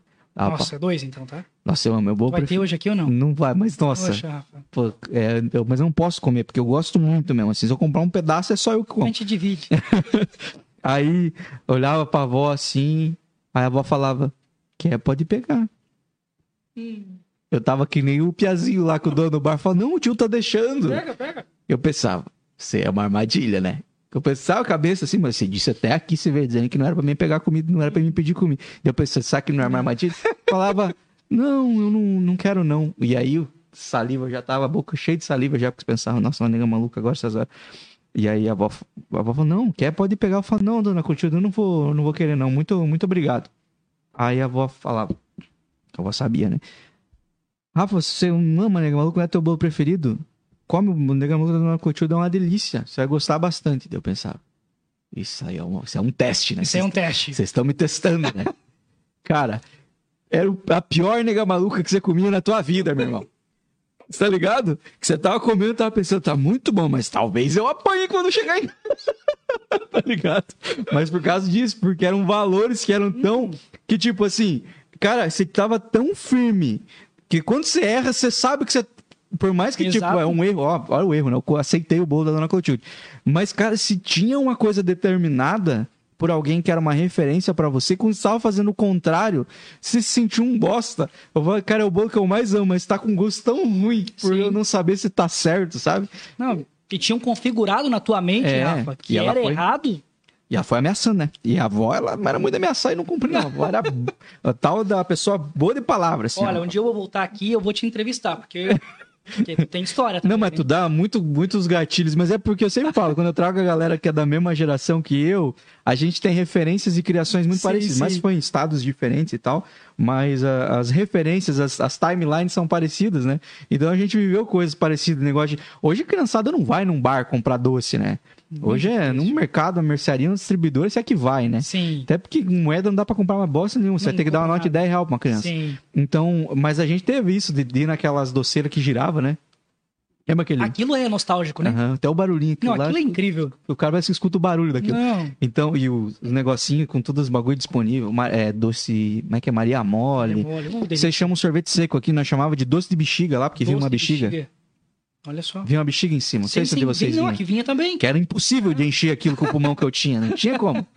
Não é pra uma criança encher aquilo. Era aquelas bexigas que os caras enchem com. Sabe aquela tipo de palhaço assim? Aham. Pô, se tenta soprar aquele bagulho não fazia nem uma bolinha. vai, coitados. E a gente era enganado, né? Vinha junto, você Porque ficava tão feliz. feliz. A criança ficava bordou e não enchia. Era, era muito. Mas era uma geração. Não, não. é. Mas a gente viveu isso aí, ó. A gente viveu. E é o seguinte, é, e, e é graças a Deus que eu vivi isso, porque realmente esse momento, assim, nós, nós pegamos uma, uma época, Rafa, da nossa geração, em que nós vivemos um mundo sem tecnologia e nós vivemos um mundo ultra tecnológico. Uma Incrível, né? transição, né? uma transição absurda.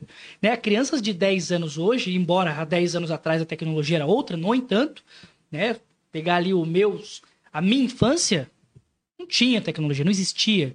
Né? Então o negócio era trabalhar. Por isso que eu trabalhava bastante. Nossa, a gente conheceu o BIP. Conheceu o BIP? Pager.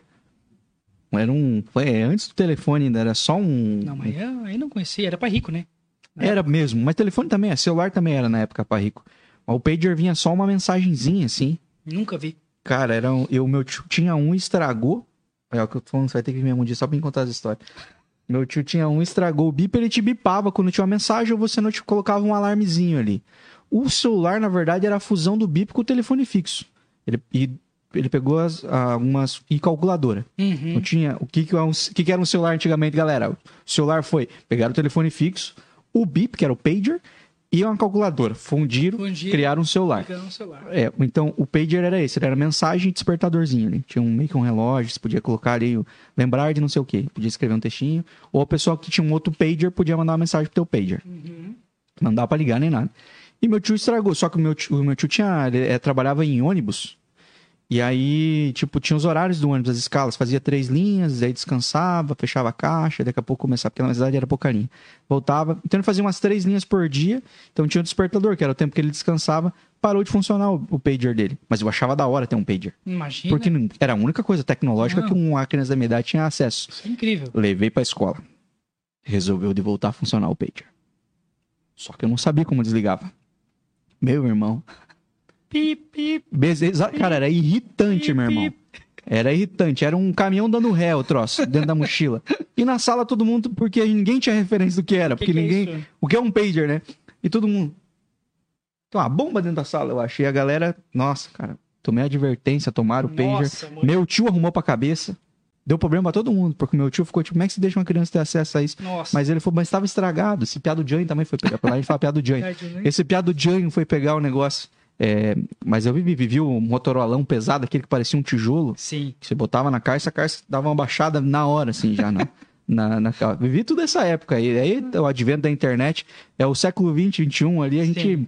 Realmente, a gente viu muito. A gente viu o mundo mudar, cara. Não, mudar. Exatamente, mudar. E, e foi muito bom.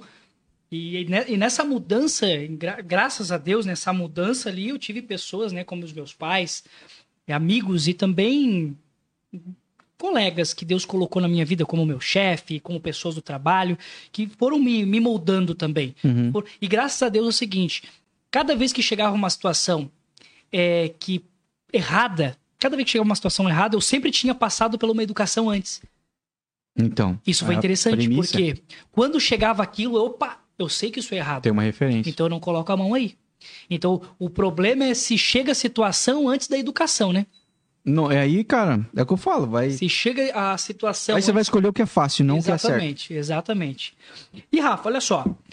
Não, deixa eu, eu só quero lembrar agora, porque Vai. a gente é da. Você só citou a questão da- da- dos anos que a gente nasceu nos anos Uhum. 90. É, você, quando decidiu fazer comércio exterior, comércio exterior, no momento em que você setou isso na tua cabeça, era pegar um avião e ir para outro país para conseguir fazer o comércio exterior, né? Porque não tinha internet e telefone. Hoje é fácil fazer comércio exterior. Sim, Dá pra fazer pelo Skype. Dá pra fazer, como é que é? Call e reunião, tudo, Tudo ali. em videochat, né? Mas naquela época em que você, que você não sabia tava, você só tinha uma ideia, né? Você também não fazia ideia que era comércio exterior. não fazia ideia. Naquela, se você nascesse 10 anos antes, tu ia ter que estar viajando de avião pra cima e pra baixo, Não, né? Na verdade, quando eu entrei na área de comércio exterior, o pessoal já tinha um quesinho na internet bem complexo ali. Uhum. E aí existia história, porque eu sou da época do da internet de escada, né? Que tu pega sábado depois das duas da tarde, vai Nossa, até é. domingo à meia-noite. E essa época eu tava trabalhando. Uhum. Então, no trabalho, eu tinha uma internet durante, durante o dia inteiro, caríssima, Uhum. extremamente né, necessária para o trabalho, mas era algo de luxo, era muito luxo. Então eu vivi essa época. Uhum. E, to- e toda essa transição. Quando eu entrei na faculdade, não existia, não, não tinha smartphone. Uhum. Era tudo Nokia. Nokia com lanterna, com joguinho da cobra, O primeiro que vê como é que era é, infravermelho. infravermelho, meu Deus, que tecnologia incrível. Então é o seguinte, toda essa, toda essa parte, essa transição, né? Eu vivi, eu pude ter a experiência, a oportunidade de experimentar e experimentar com intensidade, sabe? Viver realmente essa forma. E assim, Rafa, trabalhei muito. Então tu já cansou, porque eu falei que eu trabalhei muito. Entrei na faculdade, eu entrei na faculdade e foi interessante a minha. Porque eu peguei uma sala de algumas pessoas que, tipo, assim, vieram da escola técnica Tupi, Ciesc, eu peguei alguma. E eu ficava, poxa, será que todo mundo aqui é, é de uma classe social é, muito diferente da minha? Então, na verdade, eu fiquei com um pouquinho assim de, de receio no início. Até porque eu ia com moto, uma motinho a Titan, uma, uma CG, eu acho que 150, 125, uma verdinha. Chovia, eu ficava igual um, né, um homem de ferro, né? Todo com capa, capacete, chegava todo molhado, igual um patinho molhado na uhum. escola, na faculdade. Tirava lá no banheiro, botava num cantinho e ia pra sala de aula. Então eu. Mas é o seguinte, sempre fazendo um trabalho incrível. E aí, essa minha questão dessa comunicação, de eu querer falar com as pessoas, conversar, quando, quando todo mundo ia para os bares, no, no, nos intervalos da vida, o que, que eu fazia? Eu pegava, isso trabalhando no mercado, tá? Tava na faculdade, trabalhava no mercado e para faculdade à noite. O pessoal indo para lá, eu ia para dentro do, da sala de professores. E conversei, começava a fazer pergunta, né? Eu sempre fui te fazer muitas perguntas. Inclusive, meu pai tá me devendo umas perguntas até hoje, né? Eu sempre perguntava, pai, quem inventou o ventilador? Pai, quem inventou a luz? Pai, quem inventou? Aí ele, meu pai só olhava assim, ó. Essa eu vou ficar te devendo. Ah, eu fosse ele ia dar um miguezão, com certeza. O seu Genésio falou que era uma que era a 126 dele que tu pegava. 126, a verdinha. é, olha só, eu sempre falava, não, não, essa eu vou ficar te devendo. Eu sempre fiz muitas perguntas. Eu cheguei na faculdade, olhava pro professor, qual que é a melhor área para trabalhar? Qual a empresa que se trabalha aqui em Joinville? E eu comecei a ganhar amizade, fazer amizade. Até que no primeiro ano de faculdade eu fui agraciado, Rafa, com uma oportunidade. O chefe do departamento falou: Edgar, eu consegui uma entrevista para ti. Na empresa X. Vai lá, conversa com eles. Eles estão precisando. Eu tinha 17 anos. Quando eu cheguei lá, eu estava no mercado. Quando eu cheguei lá para fazer entrevista, e eu fui assim como você está me vendo aqui. E detalhe, então desde aquela época eu me visto assim. Mas você era criado na Bleia? Na Bleia. Ajudava bastante. Ajudava. Aqui, ó. É. Gravatinha, inclusive. É, o, o, paletó tava pronto. É, o paletó tava pronto, sempre pronto. e aí, eu fui, fiz essa entrevista, e claro que na época li o site da empresa, e eu vou dar um conselho para quem vai fazer entrevista, tá?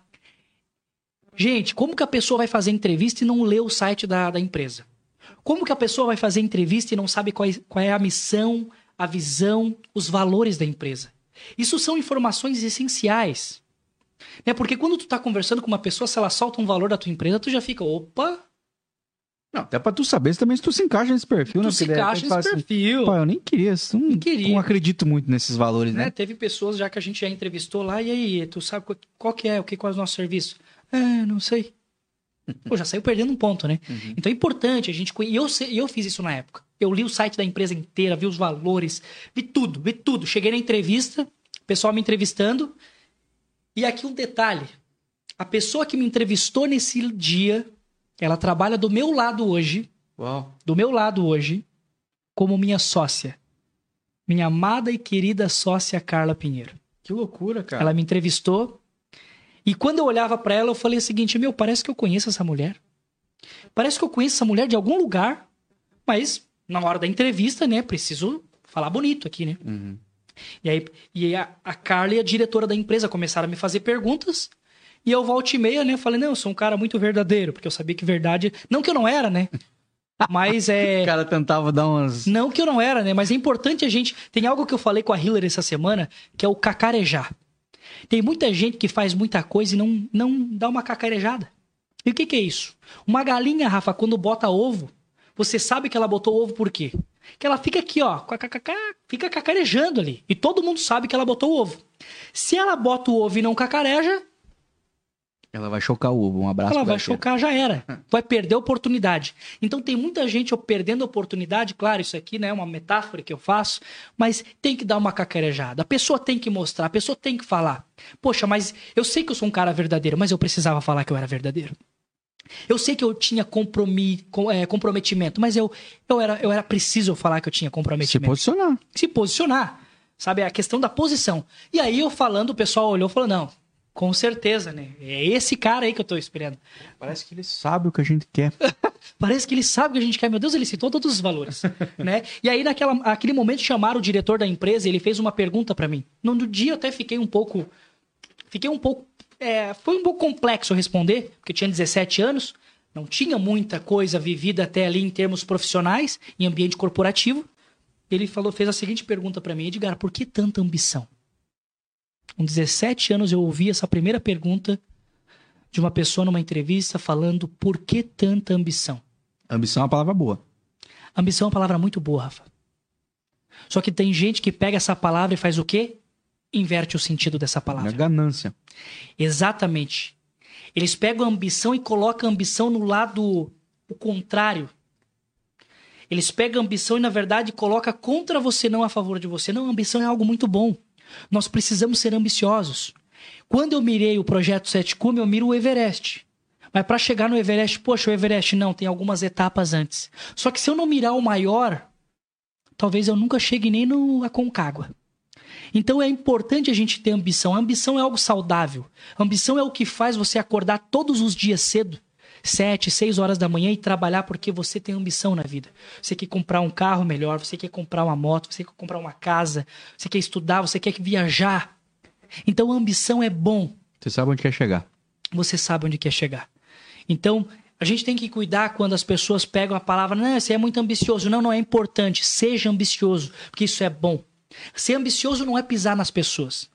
Né? Ser ambicioso. A é ganância passa por cima de valores. Exatamente. Cara. A, ambição... a, ganância, ela passa por cima de tudo. A ambição, ela, fa... ela torna os seus valores as suas melhores armas, cara. Exatamente, Rafa. Então é o seguinte, e quando ele fez essa pergunta, por que tanta ambição? E a primeira resposta que eu falei para ele, eu falei, porque eu sei do meu potencial, eu sei aonde posso chegar, e essa é a minha forma de viver. Só que, claro, que hoje, né, com tudo aquilo que eu vivi, eu responderia de uma outra forma. Mas é que a gente acredita. A gente acredita que muitas coisas vão acontecer. E como na minha vida sempre foi baseado em fé, sempre tive muito fé. Põe, como é que se dá o passo primeiro, daí depois espera ver se Deus coloca o chão? Não, eu dou o passo sem o chão. Aí ele coloca o chão, aí eu piso. Então é o seguinte, é, é fé isso aí. Uhum. Né? A Bíblia já diz que é o firme fundamento das coisas que não se vê. se vê. Então é o seguinte, é preciso ter fé. Eu sempre tive muita fé. E aí eu comecei a trabalhar, fiz um trabalho, fiz um trabalho incrível nesse lugar. Até que eu fui chamado para ser líder, coordenador em uma outra empresa com 19 anos. 19 anos eu fui para uma outra empresa bem menor e estava lá como coordenador. Como coordenador e fazendo um trabalho incrível, porque realmente é aquilo que a palavra fala, né? em tudo que fazeis, faça como se estivesse fazendo para Deus. Faça com amor. Então isso que tu faz aqui, Rafa, esse programa lindo, essa prateleira incrível que atrás, a cada detalhe que tu coloca aqui, é como se estivesse fazendo para Deus. E Deus merece o melhor sempre. Ele não, mere não merece meia boca, ele não merece. Não, não, não, deixa assim, assim passa. Não, não, não. Sempre o melhor. Sempre o melhor. O detalhe importa. Porque ele é um Deus de detalhes. Ele é um Deus de detalhes. O detalhe importa. Né? Tem um livro, o, o Jeito Dizem de Encantar os Clientes, que diz: todo detalhe importa. E para mim, na minha vida, é o seguinte: todo detalhe importa. Eu estava vindo aqui hoje no Rafa, eu me preparei para vir aqui, Rafa. Obviamente, eu não, não sei o que você tem para me perguntar e que me perguntou até agora, mas eu me preparei para vir aqui, porque a excelência, eu sempre busco a excelência. Porque sabia quando sai fora da excelência, tu entra na linha da mediocridade. É uma palavra forte, uma palavra difícil, só que é realidade. Hoje, 90% das pessoas no mundo, elas estão entre a mediocridade, dentro da linha da mediocridade. Porque saiu dali, tu tá entrando na excelência. Porque é mais fácil é medíocre, não é? E medíocre não é uma coisa que às vezes a gente, claro, usa isso como xingamento, né? Eu sou medíocre. E a gente Mas é viver na média, é viver na média, ser mediano, uhum. ser mediano, viver na zona de conforto, uhum. a terrível zona de conforto. Quem vive na zona de conforto não cresce, quem vive na zona de conforto não consegue enxergar o, o, o amanhã, o depois, não consegue, porque ele está aqui, ele está vivendo o agora. Uhum. Só agora, o que importa para ele é agora. E se pede para ele mudar pra, de A para B, ele se incomoda, porque ele não está acostumado, aí entra naquela questão, tem o medo do desconhecido. Uhum. Então isso, é, isso é terrível. E Rafa, eu comecei a fazer um trabalho incrível nessa área que eu fui como, como gerente, como coordenador. E eu entrei no bombeiro voluntário de Joinville. Fiz um curso durante um ano na corporação. Não, você é uma vida muito desocupada, né? O cara com muita pouca coisa pra fazer. Muita pouca coisa, né? Eu comecei a entrar num curso, né? fiz o curso um ano, foi todos os domingos, inclusive a minha noiva, que hoje é minha esposa, na época, é, eu não ficava, não tinha amigos na, na. Pô, Edgar, vamos pro Rio, vamos jogar bola. Não, não, eu preciso fazer o curso. E detalhe, algo bem importante aqui que eu quero compartilhar com você. Nunca terceirize o seu sonho. Nunca atrele, condicione o seu sonho a um terceiro, uma outra pessoa. Sabe por quê, Rafa? Se a gente condicionar o nosso sonho a uma outra pessoa, às vezes esse sonho ele pode nunca acontecer. Porque você fica pensando o seguinte, ó, ei, vamos abrir o podcast em comum comigo? A pessoa vai falar o seguinte, vamos. Só que dela não abre. E aí você, que tem esse sonho incrível, acaba não abrindo também. Uhum. Por quê? Porque você condicionou a um terceiro. Mas o sonho é teu. Uhum. É o teu sonho. Então não condicione, não limite o teu sonho. Uhum. Então, quando eu cheguei, isso foi incrível, porque quando eu falei para os amigos, vamos entrar no bombeiro, todo mundo falou, vamos entrar no bombeiro. Quando eu falei, vamos entrar na faculdade, gente, vamos fazer faculdade. Quando eu estudava no colégio, todo mundo, vamos fazer faculdade. E quantos foram? Só eu, único. Quando eu fui pro bombeiro, eu fui o único. Quando eu fui pra montanha, eu fui o único. Quando eu falei que ia fazer o intercâmbio, eu fui o único. Eu sou parceiro pra subir o morro da antena. Essas outras brincadeiras que você tá fazendo é muito sério. Vamos junto. Vamos junto. Eu faço treinamento lá. Eu, Vai fazer, eu vamos voar de parapente lá. Aí não trabalhamos, não. Vai sim, nós vamos fazer isso aí. Vamos fazer juntos. Então é o seguinte, Rafa, quando a gente não condiciona. Só porque é mais rápido pra descer. Não, é muito mais rápido. Delicioso, na verdade. E assim, Rafa, eu sempre trabalhei o seguinte: eu olho pra pessoa e falo o seguinte, ei, vamos pro Aconcagua. Até um amigo meu, um abraço pro Rodrigo Santana, capitão do Exército Brasileiro, tá lá no Rio de Janeiro. E ele. Primeiro projeto que falou: não, vou, vou contigo na montanha. Aí eu, ele, a mulher dele acabou engravidando. Ele falou: não vai dar pra ir. Eu falei: tudo bem. Eu vou. Porque, Rafa, tudo isso que eu te falei até aqui, se eu tivesse condicionado a alguém, talvez eu não teria nenhuma história pra contar hoje aqui pra ti, Uhum. sabe? Então eu acho que é importante não ficar dependendo muito desse projeto incrível que tá dentro da sua cabeça Uhum. e ter um terceiro querendo te dar a resposta, mas não te dá, vai e faça. É porque, Faça cara, acontecer. quem te garante que essa pessoa quer tanto quanto você? Quem te garante? Quem te garante que Deus quer que essa pessoa faça isso também, entendeu?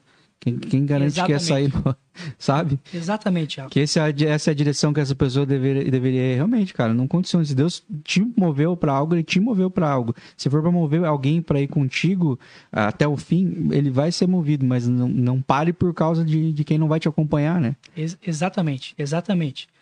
Rafa, fiz o curso do bombeiro, entrei na corporação Alfa, Bombeiros Voluntários de Joinville. Inclusive, eu vi aqui o, o Adriano Silva, o prefeito, esteve aqui sentado nessa cadeira. Inclusive, está fazendo um trabalho incrível na cidade de Joinville. E, e ele é bombeiro. E eu via ele lá nos plantões. Então, assim, sempre muito atuante.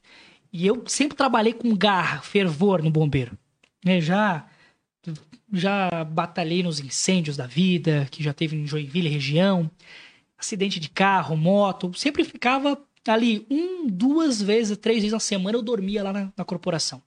Dormia na corporação, tirava meu plantãozinho, parceiro, Uhum. Hum, assim, e realmente era uma alegria muito grande. Eu saía da faculdade direto pro bombeiro. Era um prazer aquilo pra mim. Eu saía da faculdade e ia pro bombeiro. Eu lembro que teve um dia que era 24, dia 24 de dezembro, de dezembro, eu saí da de cá porque além de além do bombeiro, nessa época também eu apresentava um programa na Rádio 107, Geração Dinamis, apresentava, minha esposa ficava lá na- no telefone pegando as ligações. Então, é, nessa época ali, nessa segunda empresa, antes de eu ir para os Estados Unidos, eu tinha uma vida muito intensa, no bombeiro e na rádio Uhum. no bombeiro e na rádio. Tinha hora que eu, ia- eu saía da faculdade, apresentava o programa, saía do programa e ia pra rádio. E, desculpa, saía do programa e ia pro, Pro bombeiro. pro bombeiro. Uma vida muito intensa, muito intensa, e vivendo aquilo com prazer, né? E, e, e foi assim, Rafa, durante mais ou menos três anos, até abrir um concurso público pro bombeiro militar de Santa Catarina. Muito bacana essa história. Abri um concurso e eu pensei, será que dá pra fazer esse concurso aí? Ah, vou me inscrever. Nunca fiz um concurso público. Me inscrevi. Mais ou menos umas 30 mil pessoas no estado inteiro se Nossa, inscreveram. Pouca concorrência, graças a. Deus. Tinha 121 vagas. Não, tá tranquilo. Tá tranquilo, né? Tranquilo. Tá muito tranquilo. Tinha 121 vagas. E, Rafa, olha o que aconteceu. Eu, naquela, naquela acabado de formar do bombeiro voluntário, obviamente o concurso público é diferente, a prova é diferente, mas eu fui muito leve para esse dia. Tava na faculdade, o que me ajudou bastante, fiz a prova, fiz tudo, mas assim, fiz sem pretensão nenhuma. Um dia eu trabalhando, saiu o edital, a minha colega chegou, Edgar, vamos ver se saiu o edital lá. Peguei o edital, comecei a rolar. Um monte de repro- reprovação, reprovado, reprovado, reprovado. Quando eu olhei, aprovado, quem é esse garoto reprovado? Edgar Nascimento. Eu falei, não acredito. Passei no concurso público do Bombeiro Militar do Estado. Falei, "E agora. Só que nessa mesma época, Rafa, eu tinha montado, bolado um projeto para ir para os Estados Unidos. eu tinha um projeto pronto. Eu vou me formar nesse sábado, no próximo sábado eu vou para os Estados Unidos. Meu irmão. E eu tinha passagem comprada para ir para os Estados Unidos. Eu já tinha mais ou menos a ideia de quando eu ia, quando eu ia falar com a empresa para fazer o desligamento. Eu ia pegar o meu acerto para comprar alguns dólares, Uhum. para poder me sustentar durante um, dois meses nos Estados Unidos, caso eu não conseguisse trabalho. E eu tava nessa. Eu falei, tá, mas agora eu passei. Chego pra família, passei no concurso público. O que, que a família fala? Não. Estabilidade. Vai. Abraço o concurso. Abraço o concurso. Minha noiva na época, meus amigos, minha mãe, meu pai. Até porque eu entendo eles, porque o amor pela pessoa faz com que você queira que ela esteja perto, Uhum. certo? Pô, talvez os Estados Unidos seria a melhor opção, mas para um pai, para uma mãe falar isso, eu não sei. Quando eu tiver os meus filhos, eu não. Não, não, não sei. É, vai pra longe. É, é complicado. Vai pra longe sozinho.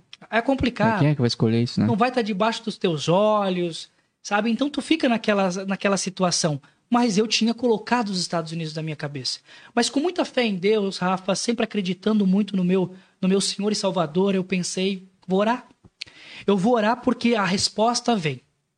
A resposta vem de Deus.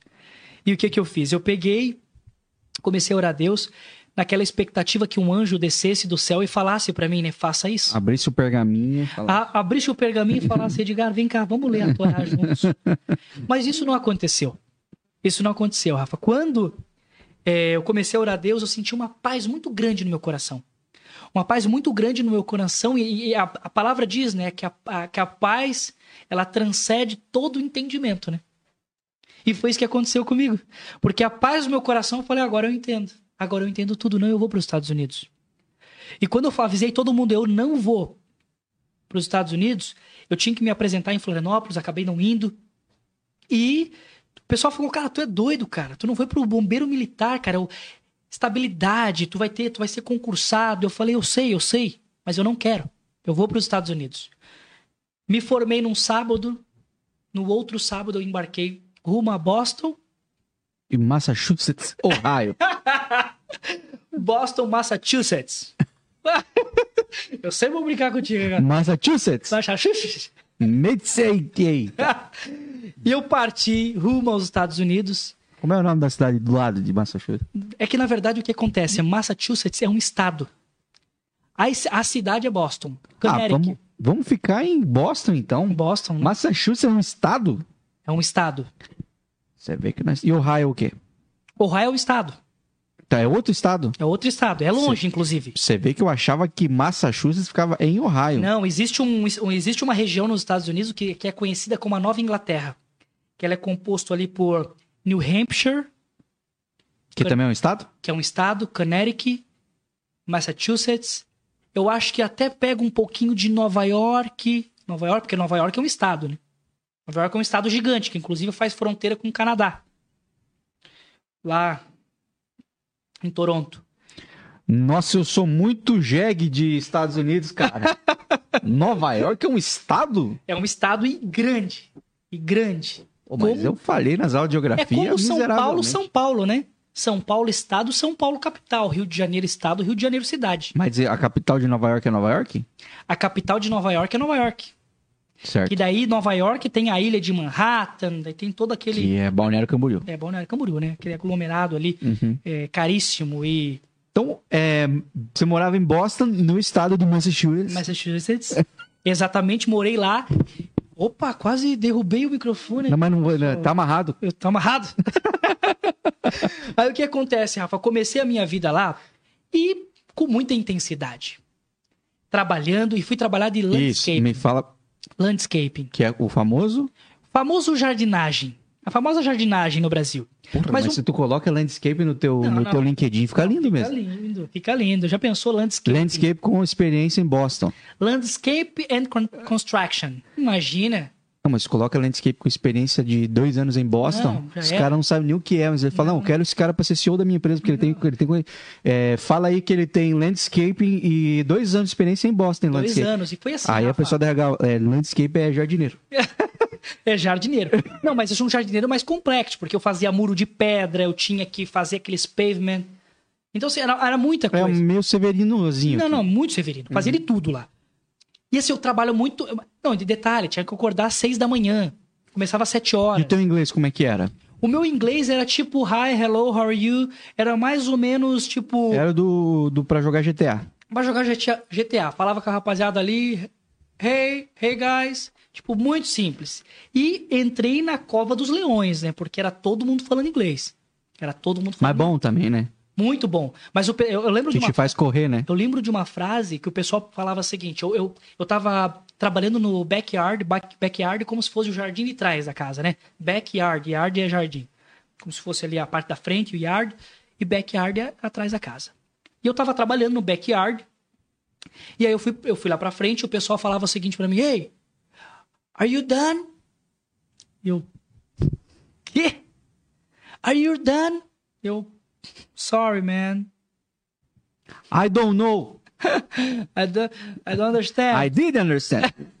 Aí eu, are you done? Eu falei, cara, o que, que esse bicho tá falando? Tá perguntando, tipo, como se fosse, né? é, você tá pronto? Você tá, tá, tá feito? E eu não entendi. Daí o bicho saía brabo, chutando as coisas, jogando o martelo, ia lá pra trás, olhava e voltava. Aprendi. Toda vida que ele falava, are you done? Eu, yep, you're okay, let's go. Então comecei a aprender inglês na, na É, base da porrada. Aí tu mesmo. corre, né? Na base da porrada Que tu mesmo. vai pra Orlando, tu engatinha. Lá tu Não, corre, né? Tu- Exatamente. E aí o que acontece, Rafa? Comecei a trabalhar ali, liguei para um amigo meu que passou no concurso público do bombeiro militar. Só que eu liguei numa época para ele, Rafa, que eu tava passando por algumas situações nos Estados Unidos. Eu tava mais ou menos um ano, um ano e dois, três meses. Eu tinha perdido o meu carro porque o meu carro, eles roubaram o meu carro no estacionamento que eu deixei numa região meia. né, Pode falar, não, provavelmente não temos nenhum americano ouvindo. E tem se tá americano. ouvindo, ele não faz ideia que nós estamos conversando. Não faz ideia. e aí o que acontece? Vou uma região meio duvidosa, assim, e e eu tava com um problema de saúde. É conhecido como Garden Paradise. Né? Paradise Garden. Ô, meu pai. E assim, ó, Ali pela quebrada de Boston, ali na quebrada. E eu, Rafa, né, além Que do... carro que era? Só quero saber. Era um Volvo V70. Não, não, e detalhe, tá? Ei, um Volvo V70 com tudo. Gente, falar pra vocês, viu? Pouca gente tem Volvo aqui no Brasil, inclusive. Devia ter mais. Se você vê Volvo na estrada, é caminhão. Não é desse que ele tá falando. Você vai falar, meu, ele tinha um caminhão. Não, é um carro, um baita carro. O pessoal gosta muito desse carro. Sabe onde gosta muito desse carro também? Esqueci o nome do país. país que é bem bonito. E muito. É a Suíça? Também. O Mas Volvo é da Suíça, né? não sei. Eu acho que sim. O Canivete também, sabia? É da Suíça. Muito boa. Não, mas o. Pá, como é o nome do país, cara? Um país que é muito bonito também, assim. Liechtenstein. E eles. Nossa, agora tu também foi numa pequena. Mas enfim, uma- um- eu esqueci completamente. Vou lembrar depois antes de ir embora. Mas enfim, é um carro, gente, que aqui no Brasil se rouba, acaba a vida do cara. Isso aí o cara não quer. Nossa, é um desgosto. Bom que fica mais fácil de achar também, porque tem pouco Volvo. Mas não é um carro roubado no Brasil, gente, porque aqui no Brasil tem pouco. Deve ter uns. Ó, chutar pra vocês tem menos de 100 Volvo no Brasil. E lá nos Estados Unidos eles roubaram um carrinho desse. Pensa. E detalhe. Mas não acaba a vida do cara lá nos Estados Unidos quando roubam um Volvo. Por Não, quê? por quê, Porque Rafa? tá cheio de Volvo em concessionária. Não, e, e por que também não acaba a vida do cara lá nos Estados Unidos? Por que, que ele fica menos triste do que aqui no Brasil, Rafa? Fala Porque é muito barato comprar carro nos Estados Unidos. É muito barato. eu, eu nunca vou esquecer isso. Mas não fica tão triste como aqui, né? Porque lá é mais fácil comprar outro. É muito barato. Muito barato. Ai. E, Se fosse barato exportar, meu Deus. Né? Mas não dá, né? Mas não dá. Carro é só zero. Só zero entra no Brasil. Compraria um Tesla feito, facilzinho assim. Tesla é sonho de consumo, tá? Também, também. Quero muito ter um Tesla um dia. Olha só. E aí ter roubaram esse carro, tava pago, tava quitado. Tava quitado, paguei 500 dólares. Ah, Estados Unidos, hein? Poxa vida. Paguei 500 dólares, o pessoal... Fui comprar um carro numa oficina, o cara falou, tem aquele carro ali. Eu olhei, meu, tudo má. Falei, não, mas ele falou, dá pra jeito, é, troca a bateria, faz isso. Paguei 500 dólares, comprei a bateria, mais uns 100 dólares ali. Arrumei o carro. Chutando que tava quatro conto, ele pagou dois mil. Não, e assim, ó, não, incrível. Não, e eu, tra eu trabalhei aquele carro, aquele carro foi uma bênção de Deus, porque enquanto eu estive lá, ele me levou, me trouxe de vários lugares. E é o seguinte, e quando roubaram aquele carro, eu tava passando por um problema de saúde. Eu tava com um problema, assim, era uma situação delicada, porque eu tinha meio que encontrado um, meio que uma, uma hérnia da barriga, algo que começou a me preocupar, eu sentia muita dor no trabalho. O trabalho é pesado. Tive também. Né, cara? É, no umbigo. é terrível, cara. E aquilo começou a me, me fazer muita dor. Eu pensei, poxa, o que que. Como agora, na verdade, eu vou conseguir. Assim, ó. E quando o problema chega, não chega um. Vem a cavalo. Vem a cavalo. Chega de caminhão o problema. Não é um, vem vários. Parece que você está sendo provado, testado da, da forma, maior forma que existe. Mas é bom também, né? Se também se for muito pingadinho, o sofrimento é eterno. Não, não, é eterno, né? Assim vem tudo junto, tu resolve tudo e tá tudo. É, é a, a tempestade dura uma noite, né? Dura. Não pode durar uma semana? Tá louco. não pode durar uma noite. Pô, quero que a alegria chegue pela manhã logo. Mas é, mas é verdade, cara. Quando vem um BO, não vem um, né? Vem uma turma de BO. Assim. Não, vem uma turma. E eu comecei a passar por essa situação um pouco mais complexa. E é o seguinte: é...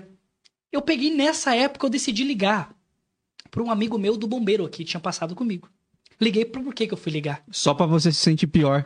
Ele falou: Ah, cara, eu tô ganhando 8 mil reais por mês.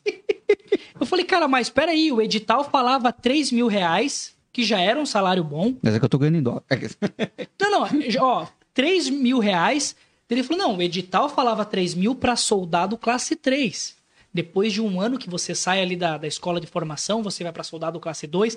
Não sei como funciona muito bem, mas parece que tem soldado classe 1, tem cabo. Tem você... os vale alimentaçãozinho que é bom. Aí o, o bombeiro tem algo que eles chamam de periculosidade, se eu não Sim, me engano. Insalubridade. Uhum. Trabalho difícil, é bom também, é que aposenta rápido. Rápido. Não, em detalhe, trabalha um dia e fica dois em casa. Uhum. Quando ele falou isso, confesso que eu fiquei desanimado. Fiquei triste. E eu fiquei triste porque eu, tava, eu estava passando por uma situação delicada, Rafa. Mas passando... em dólar. Em dólar. Em Massachusetts. em Boston. Vamos ficar com Boston. e eu estava passando por uma situação muito delicada. E aí o que, que aconteceu? Eu liguei para esse meu amigo e quando eu liguei para ele eu soube disso. Eu fiquei pensando, poxa Deus, será mesmo? Será mesmo, Deus, que você ainda está comigo? Porque quando chega essa situação, a gente coloca a nossa fé em xeque. Quando chega uma situação que, contrário ao que nós estamos planejando, automaticamente nós colocamos a nossa fé em xeque. Isso é verdade. Chega uma situação, opa, não estava esperando isso. Ei, Deus, será que é isso mesmo? Uhum. Quando não deveríamos, né? Deveríamos confiar no Senhor de corpo, alma e espírito Convicção, né? Convicção, entender. Só que nós somos humanos também, né? Uhum. Somos humanos, somos falhos. E naquele dia eu falei, eu tava num trabalho, eu, lembro até hoje, eu tava trabalhando no Walmart, de cortar grama do Walmart. Eu comecei a ficar meio triste. E nesse dia veio um rapaz com uma garrafa de água saindo do, do Walmart e falou: Ei, rapaz, para você. Só que ele não passou por ali. Ele foi até ali e voltou para onde ele estava. Porque se ele tivesse passando, poderia ser uma situação assim, não, ele passou, viu que eu estava com sede, deixou uma garrafa. Não, não, ele foi até ali. E como que ele, ele deixou aquela água, e detalhe, num dia que eu estava sem dinheiro até para comprar água. Assim, não, tinha, não tinha comido, tomado água naquele dia. E quando ele colocou aquela garrafa na minha mão, eu, eu abri aquela garrafa e eu tomei, Rafa. Aquela água não apenas saciou o meu corpo físico, mas também o meu espírito e a minha alma naquele dia. Porque a voz do Senhor falou no meu coração: ei, calma. Calma, porque eu estou cuidando de tudo, eu estou cuidando de toda a situação. Calma um pouquinho. Não, não, não, não te turbe o vosso coração. Calma, descansa. Descansa. E naquele dia, Rafa, eu comecei a chorar porque eu senti assim a presença de Deus naquele lugar. Eu senti a presença de Deus naquele lugar e eu entendi toda dúvida que eu estava tendo naquele momento, eu entendi. Não, Senhor, eu, eu, eu acredito em Ti, eu confio em Ti. Eu confio em Ti, Senhor.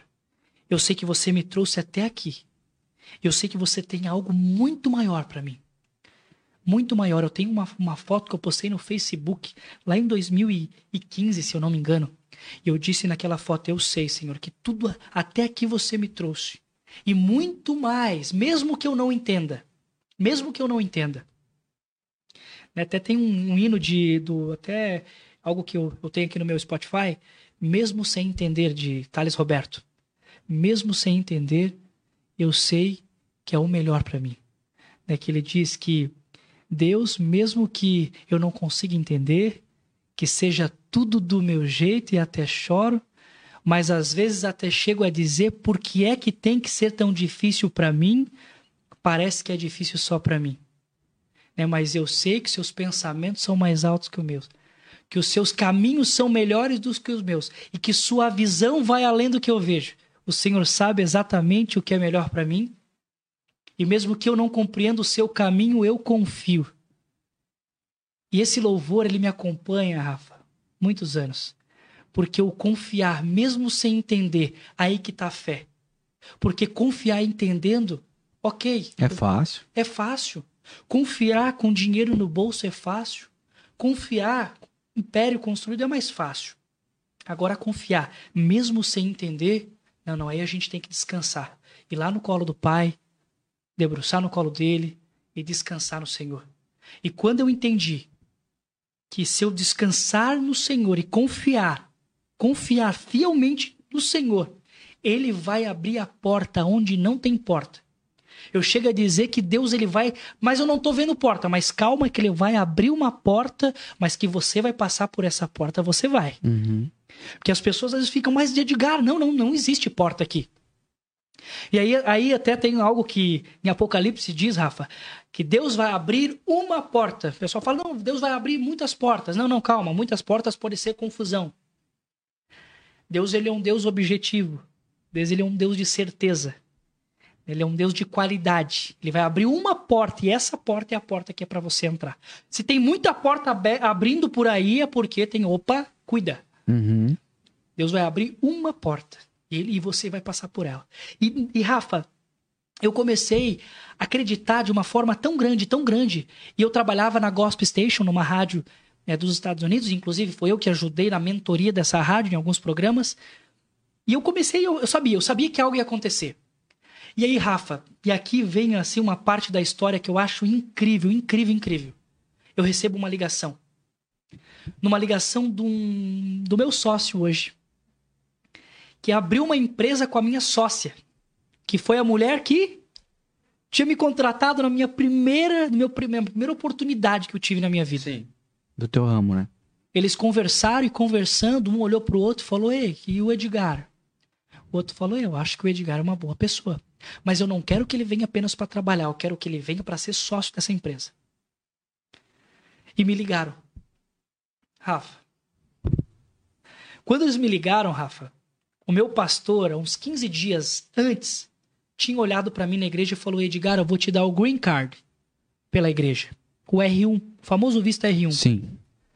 Porque ele poderia, porque eu trabalhava muito na igreja. Eu estava uhum. como secretário da igreja americana. Uhum. E aí eu falei, amém, pastor, vamos, vamos, vamos orar a Deus, para ver se é da vontade de Deus. Até o pastor brincou, oh, meu amigo, como que não é da vontade de Deus?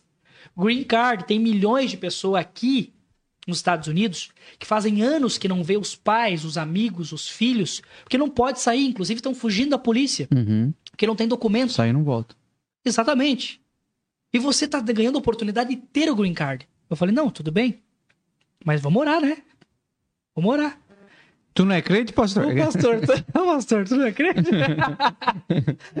e aí eu cheguei, Rafa, fui orar a Deus. E eu recebo essa ligação. Quando eu recebo essa ligação, meu sócio, Rafael, não sei se ele tá ouvindo aqui. Bom nome. Ó, oh, sócio. Nome bonito, né? Aí ele chegou e falou bem assim, Edgar, é... conversei aqui com a Carla tal, e nós queremos você, mas me dê a resposta amanhã. Eu falei, não, eu já tenho a resposta, porque eu senti, eu senti na hora a voz do Espírito Santo. Não, é isso aí mesmo, garoto. É isso aí que eu tava preparando. Só que eu fiquei. Receba! Recebo, recebo. e aí o que que acontece? Ele falou, eu falei, não, não, cara, tá tudo certo. Daí eu, e o Rafael, meu sócio, ele, cara, tem muito pé no chão, muito pé no chão. Ele pegou e falou o seguinte, Edgar, calma, calma. Me dá a resposta amanhã. No outro dia eu falei, cara, tá tudo certo. Eu já tinha aceitado ontem já, mas tô voltando a ligação hoje. Só vou falar de novo que tá tudo certo. E aí eu botei no coração, eu vou voltar pro Brasil. Na época em que a Dilma. Você não tinha vínculo empregatício lá? Não, não trabalhava tudo under the table, uhum. por baixo das mesas. Uhum. Então é o seguinte, na época que a Dilma estava sendo impeachmentada, aquela confusão no Brasil, nossa bolsa de valores estava terrível, despencando, 70 mil pontos, 60 mil pontos, estava horrível. Uhum. E é o seguinte, o mercado entrando em colapso. Imagina, um, um impeachment de um presidente é muito sério para uma nação. Meu Deus, desestabiliza tudo. Desestabiliza tudo. E aí o que acontece? Eu estava voltando pro Brasil. O pessoal falou o seguinte, cara, tu é louco, tu tá quase, tu tá há dois anos aqui. Há dois anos aqui. Você tem um trabalho. Você tem um pastor que quer te dar um green card. Cara, você vai fazer a tua vida aqui. E naquela época eu falava para minha noiva, falei, amor, vem pra cá, vem pra cá, vamos casar aqui, vem pra cá, vem pra cá. Ela, não vou, eu não vou. Porque eu tenho certeza que o Espírito Santo também tava falando pra ela, não, tu não vai, tu vai ficar aqui, porque ele vai voltar. Uhum. Só que ninguém sabia como. E aí, quando eu cheguei, comecei a falar pros meus amigos lá nos Estados Unidos, falei o seguinte, eu tô voltando pro Brasil. Pessoal, cara, tu vai se arrepender. Tinha uma pessoa que, inclusive, é um grande amigo até hoje, o Guilherme Vieira, meu amigo advogado, lá de Goiânia, morou comigo, um grande, meu, foi um grande suporte na minha vida nos Estados Unidos. E ele falava para mim, não, Edgar, se é o que tu, que tu tá planejando, sempre me apoiou. Mas o único, porque nem o pastor na época tinha me apoiado. Uhum. Não, cara, pô, fica aqui tudo mais, tu vai ter uma, uma, uma vida nos Estados Unidos, vai fazer faculdade aqui. Fica aqui, Edgar. Eu falei, não, cara, eu vou, eu vou voltar. Eu vou voltar pro, pro Brasil. E aí um rapaz olhou para mim um dia bem assim, ó. Cara, olha só. Olha nos meus olhos, você vai se arrepender por essa decisão que tu tá tomando. Eu falei, não, não, cara, eu não vou me arrepender. E voltei. Um ano depois eu estava em Paris, tinha alugado uma Ferrari com a minha, minha esposa. Fui pra frente da Torre Eiffel, aluguei, né? Um diazinho só, baratinho. Fui lá, bati uma foto, publiquei, ele foi lá e escreveu lá na foto. E eu continuo aqui raspando neve. Mas na verdade foi uma resposta de Deus ali pra mim. Eu falei, ó, Você podia ter escrito assim, é... hashtag arrependido. arrependido. Mas na verdade, Rafa, ninguém vai acreditar em você até que você comece a mostrar resultados. Isso é verdade. Ninguém acredita em ti fora os teus amigos e, e olha que é bem selecionado, né? É É. bem selecionado, mas ninguém vai acreditar em você enquanto os seus resultados Às vezes não falarem. acredito, mas eles, pelo menos, eles incentivam. Eles incentivam. Eles falam assim, ah, eu Não, não... não, vai lá, vai lá. Vai lá, faz, vai. Vamos ver o que vai dar. É. Vamos ver, vamos ver. Mas na verdade, as pessoas só vão olhar pra ti de uma outra forma quando você começar a ter resultados. Uhum. Aí os resultados falam por si só, você não precisa falar mais nada. Uhum. Mas daí aquelas pessoas que talvez se afastaram, agora eles querem estar próximo de ti. Né? E eu sei que na tua vida hoje com um podcast incrível desse, quantas pessoas talvez se aproximam? Eu me sinto Neymar, às vezes. Me sinto Neymar. Isso é importante. Essa, olha só, isso aí é uma ambição, né, Rafa, também, né? Eu me sinto Neymar, mas bem na época que ele tá lesionado, geralmente. Essa época que ele tá no departamento Cara, médico. quando tu fala, eu já fico esperando. Não, vai vir alguma coisa aí. Eu já tenho, eu tenho que cuidar agora. Eu vou Isso- esperar tu concluir. É, o, o- eu sou Neymar, mas sou Neymar meio departamento médico. Neymar quando sai da Copa na metade. Neymar assim. meio agora no PSP, não querem mais ele lá. É, tal, é, fica nessa fase. Neymar naquela. Querendo sair do, do PSG, o Barcelona também não me quer, meio naquela. Sou, sou meio assim. Meu Deus do céu. E Rafa, olha só, peguei e falei pra eles, falei, não, eu vou voltar. E decidi, voltei, abrimos a Unique Consultoria Aduaneira, a nossa empresa. Queremos vocês aqui, Unique. Olha só, por que não? Vamos conversar, Rafa. E olha só, departamento comercial. tá com o departamento comercial, meu sócio é financeiro, tá? Então, depois eu vou trocar ideia com ele. E é o seguinte, nós é, montamos uma empresa, nós temos mais ou menos umas 40 pessoas em Joinville, Legal. 40 pessoas, não todas no escritório, porque nós trabalhamos com é, o que nós chamamos de serviço outsourcing. A gente coloca profissionais dentro de outras empresas para fazer o elo de ligação com o nosso departamento. Nós temos uma filial comercial em São Paulo e nós atendemos praticamente todo o Brasil. né? Temos operações em PC em Suape, lá na Norte e Nordeste, inclusive na Zona Franca de Manaus, Rio de Janeiro, né, São Paulo, um polo gigantesco. Abrimos a empresa, Deus abençoou de uma forma inimaginável, Rafa. Assim, que. Rafa, lá atrás eu sempre acreditei que Deus ia fazer algo. Só que eu nunca acreditei que Ele ia fazer tanto. Eu sempre acreditei que Deus iria me abençoar. Mas eu nunca acreditei, eu nunca imaginava que Ele ia me abençoar tanto. Uhum. Eu sou muito agraciado por tudo na minha vida, por tudo. Porque tudo aquilo que eu pensei em fazer, Deus potencializou os meus resultados. Uhum. A fé. O acreditar. É, a história da criança, né? Você tava olhando pra tua mãozinha, né? Olhando pra mãozinha. Não, não, mas aqui deixa ele, né? Uhum. Deixa ele colocar as mãos. E, Rafa, eu tô falando contigo aqui, ó. Quinta-feira, dia 30 de junho de 2022. Estamos encerrando a metade do ano. encerrando a metade do ano. Eu tenho certeza, Rafa, eu tô com 30 anos. Eu tenho certeza que Deus vai fazer coisas que eu ainda não consigo mensurar que ele vai fazer por mim.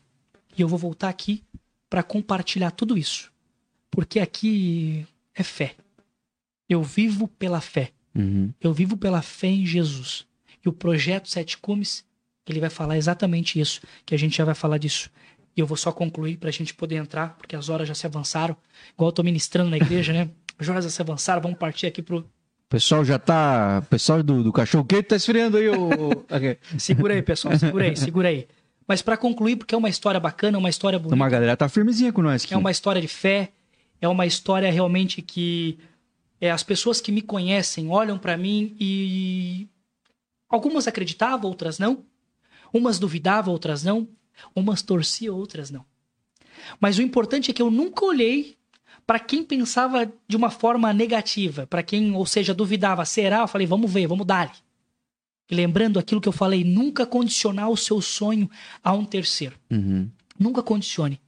Porque se isso, se isso realmente fosse como regra da minha vida, eu não estaria aqui, Rafa. Não tinha nada para te contar.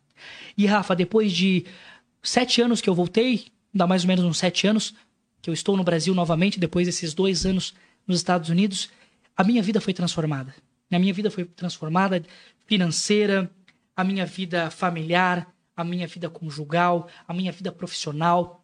Sabe, assim, os projetos que Deus tem é, potencializados na minha vida foi incrível. Né? As viagens que Deus me oportunizou, Rafa. Lá na minha infância eu sempre falava, cara, eu queria tanto viajar. Eu estava na faculdade, eu nunca tinha conhecido nenhum país, Rafa. Uhum. Na faculdade, as pessoas indo para Disney, os, os amigos falando dos Estados Unidos, falando da Europa, e eu não sabia o que era isso. E hoje eu posso falar para ti que eu conheço um pouquinho mais de 25 países. Eu vou guarda esse, esse, esse, esse conhecimento aí que daqui a pouco nós vamos vir com o quadro Viagem em Comum. Eu vou gastar teu, teu saldo de. incrível. Vou gastar teu passaporte. Pode gastar, porque é muita história e não vai dar pra gente compartilhar tudo aqui hoje, porque é quase 25 países. Caraca, mano. Da América do Sul só falta. é, Eu falta conheço quase 25 cidades no cidades, Brasil. mas tá bom. Mas algumas foi só pra usar o banheiro. Isso aí eu também. Importante dar uma aliviada. Eu já tive em Valadares, mas foi só num posto de gasolina pra usar o banheiro. Mas já pode falar que esteve. É. Exato. E assim, Rafa, eu vou falar, tem muita coisa para compartilhar de viagem, muitas bênçãos, muitos milagres em viagem, Uhum. na Europa, nos Estados Unidos, na- aqui Eu na América eu tô vendo que eu vou ter que te chamar aqui de novo, então. Não, e vai ser um prazer. Porque se tem muito.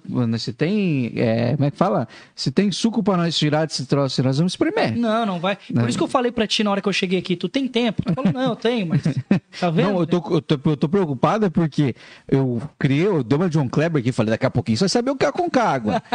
e tem gente que tá aí presa na frente do, do, do, do- do computador, da televisão, do seu smartphone, é, e eu quero saber o que é Concagua. A pessoa tá não. aqui, não, eu vou saber o que é Concagua. ele prometeu que ele ia falar de Ele vai Aconcagua. falar, não, ele vai falar de Aconcagua. Mas é interessante por quê? Porque falando da minha vida. Mas a galera tá aqui, ó, cara. Então, galera, deixa eu dar um salve aqui, porque você pode mandar um salve pros teus, Vai lá, vai teus, teus pessoas queridas aí também, de repentemente, né? Tá, o Ângelo, já conversamos com aqui. A Suzana Outeiro falou que você é um menino de ouro. Teu papai Genésio tá lá. Josué Teixeira falou que você é o melhor. O Dirceu Scoran falou, esse é meu garoto. Pô, sei falar Scoran, não sei falar Massachusetts. Scrovan. Mas tá bom, tá bonito. A Bruna e o Idário. Edgar Massa, Deus sempre abençoe. Pô, legal, bacana. A Bom turma, a turma tá aqui, pá. A turma não abandonou nós. Tamo, Bom tá, saber. a turma tá agarrada com nós aqui.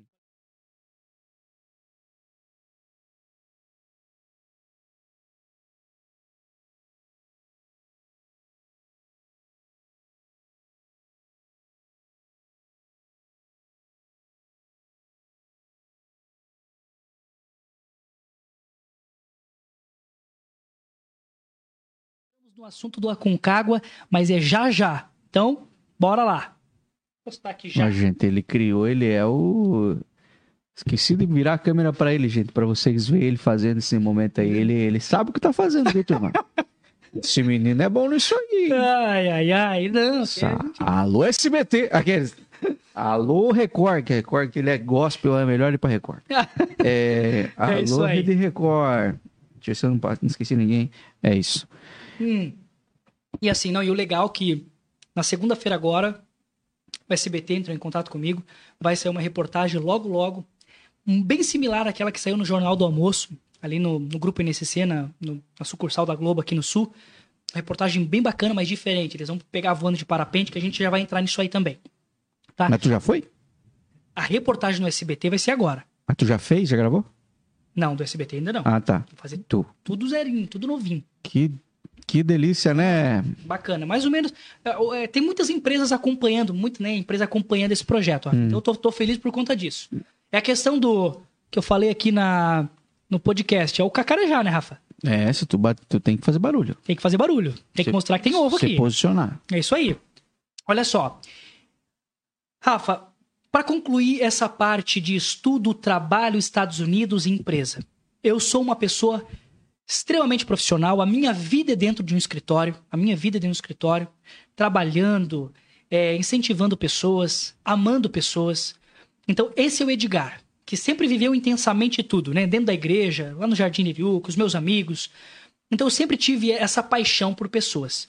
Então, se tu me desconecta, ah, não, Edgar, tu não vai mais falar com pessoas. Cara, vai matar o Edgar. Uhum. Então, eu vivo isso, né? Eu, eu preciso disso.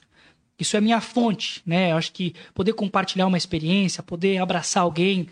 É, não quer ver na pandemia, o pessoal não encosta. Que não encosta, rapaz? Dá um abraço aqui. Mas tem Covid. Ah, hum, dá um abraço. Não tem, é, é um negócio meio complicado, né? Foi dois anos tristes pra mim. Uhum. Mas. Pela fé. Tu te abraçando pela fé. Não, abraçar pela fé. Uhum. O pastor falava isso, vamos abraçar pela fé, gente. Mas era difícil. Mas, Rafa, então é o seguinte, é, eu sou muito grato a Deus por tudo que ele fez, né, pelos países a qual eu também, Deus me deu a oportunidade de conhecer, e eu vou voltar aqui pra gente falar isso. Show. Vou te cobrar, hein? Não, nós vamos, hoje eu ainda vou falar um pouquinho sobre isso aí. Poxa! Mas eu. eu É até que horas aqui hoje? Até meia-noite é hoje. Ah, E- então bora. Mas eu. eu Vai fazer Mas- um quadro legal aqui. é, daqui a pouco. Mas vai ser. Nós vamos dar uma, só uma pinceladinha. Mas um dia eu vou trazer aqui e nós vamos contar os milagres e mistérios, De Europa. Os revelamentos, tudo. Não, beleza, beleza. Vamos um lá. Dia, um dia nós vamos fazer uma versão gospel disso aqui. Incrível. Incrível. Mas, Rafa, tô pronto pra gente escalar essa montanha. a essas montanhas, né? Porque é, o menino aqui, gente, ele tá nessa de. Vamos entrar nesse assunto agora. Porque cada louco é suas loucuras, né, gente? Tem gente aí que o sonho da pessoa é, é pular de parapente. Tem sonho de pessoas aí que é ir pra Disney, é conhecer o Mickey. Tem gente que quer ir pra hum, Paris, quer conhecer a Torre Eiffel. Tem gente que o sonho é escalar o Monte Cristo aqui, que é pertinho, mas já é bem difícil, parece. Tem gente que só quer terminar de assistir Grey's Anatomy, que é uma série também que é um grande desafio terminar de assistir, porque são muitas temporadas. O Edgar, ele resolveu ir um pouquinho além, galera. Ele resolveu subir sete montanhas das mais altas que existem nos continentes por aí espalhado. Ele já começou essa palhaçadinha, essa loucurinha já Coisa pouca. subindo o Aconcagua. Que é mais fácil de falar do que Massachusetts. Muito mais fácil, né? Muito mais fácil. Aconcagua. E agora nós vamos falar, entrar nesse assunto. Você que queria saber o que é o Aconcagua? Onde fica o Aconcagua? Eu tenho um Aconcagua? Será que eu tenho... é, minha mãe tem Aconcagua? Será que eu já passei a Aconcagua é, em alguma ferida? Será que a Aconcagua é uma tribo indígena? O que é a Aconcagua? Onde fica? Do que vive? é, do que se alimenta? Onde fica o Aconcagua e qual que é... Por que começou pela Aconcagua esse teu rolê, o... Ed? Vamos lá. Rafinha, é o seguinte, tu me chama de Ed, eu vou te chamar de Rafinha. Rafinha. Rafinha, Rafinha. sério. Você vai Pois é. falando aí que eu vou colocar no seu carregar. Coisa linda, olha só. Rafa, é o seguinte, ó. Eu, antes de iniciar aqui, né, eu preciso mandar um abraço muito especial. Uma pessoa incrível que tá me dando todo o suporte, todo o suporte na parte é, do meu livro, dos meus projetos. Opa, tem livro? Como assim? Opa! Alerta de spoiler. Laís, muito obrigado. Eu sei que você está acompanhando e ela falou, Edgar, não vamos ficar ligadinho para pegar detalhes, porque os detalhes importam e os detalhes vão para o livro também. Ah, legal, Então, legal. Laís, muito obrigado, tá? Obrigado por tem a história do bar lá pra contar, dá pra colocar no livro aí, ó. Não, muita coisa. Ih, muita coisa, muita coisa. Olha só.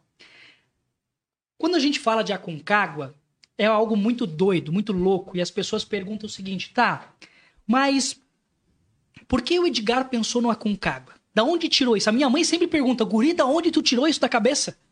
Porque sempre quando eu quero fazer algo, eu falo o seguinte, não é o meu sonho. Daí minha mãe fala, não era o teu sonho. Eu nunca ouvi falar disso. Tá, tá, tá sonhando agora. Sonhando, Sonhando agora. Sonhando essa noite. Não, meu, meu sonho não, mas foi essa noite. Ô, Rafa, Onde ficar. onde fica o Aconcagua, cara? Eu não sei, não faço ideia de onde fica o O Aconcagua. Aconcagua, ele faz parte das sete maiores montanhas do mundo. E ele fica na Argentina, em Mendoza, terra do vinho. Ah, Terra do vinho. é, é uma montanha que fala espanhol. Fala espanhol. Certo. Fala espanhol e fala outros idiomas indígenas também. Então é uma Aconcagua. Aconcagua. o que que acontece, Rafa, sobre esse projeto, né? Antes de eu pensar no Aconcagua, eu sempre fui um cara muito hiperativo e esportista. Então hoje eu sou habilitado a paraquedismo, eu sou paraquedista, eu sou piloto de parapente pela CBVL, eu sou mergulhador, PAD, CEMAS, sou atirador esportivo. Então, é, gosto disso, gosto dessa movimentação. Pode atirar também. Vamos junto, então. Eu não, eu, todo o resto que você falou não tem a menor possibilidade. Sei que o cachê seja aquele cachê que compense eu, eu- eu passar por esse. Não, mas a gente vai fazer um voo, um voo juntos. Com Mas- o Josué, meu amigo. Alô, Red Bull. Vamos lá. Você quer vir nessa comigo, Red Bull? Eu só venho se vocês virem. Podemos fazer uma série se vocês quiserem. Porque eu tenho medo da altura que você não faz a menor ideia, meu irmão. Eu tenho medo do elevador panorâmico. Elevador panorâmico subo de costa. Tem medo de elevador, Rafa? Tenho, tenho medo do elevador panorâmico. Elevador não. Elevador é, é safe. Não. E é o seguinte, Rafa, ó. Mas tu é muito, muito louco. Por que você fez todas essas coisas, cara? Então é detalhe. Tu lembra que eu, eu nadava... E mandarim tá travado, que é uma coisa que ele podia ter Podia, estudado. podia ter desbravado, né? Mas tu lembra que eu falei pra ti que eu andava, nadava nos rios, ia no Piraí, Sim. pulava das cachoeiras.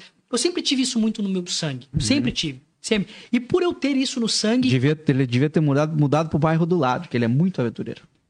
poxa, essa agora eu gostei, né? O pessoal da aventureira, alô aventureiro.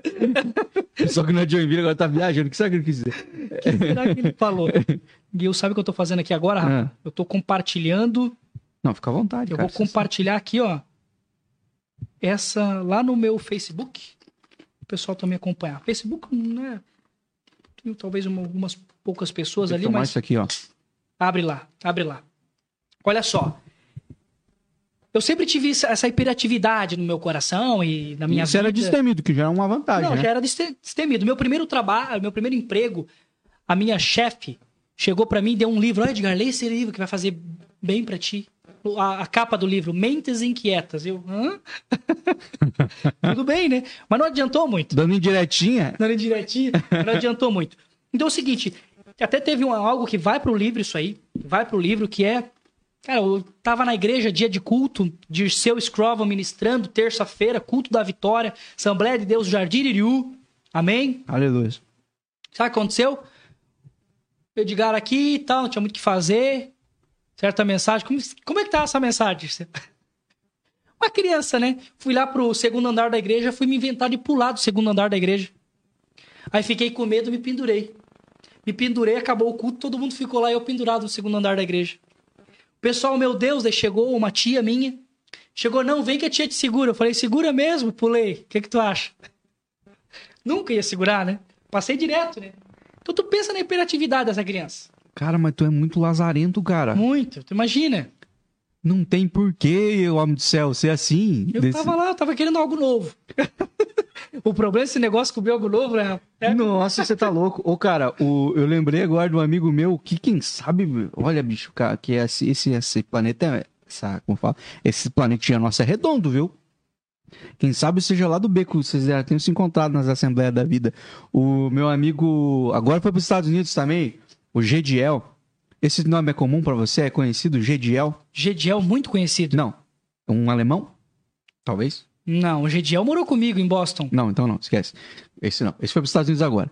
O Gede me contou uma história também que quando ele era gurizinho, ele foi na Bleia lá, num culto da Bleia, e aí também não ficou dentro da igreja, foi para fora fazer bagunça.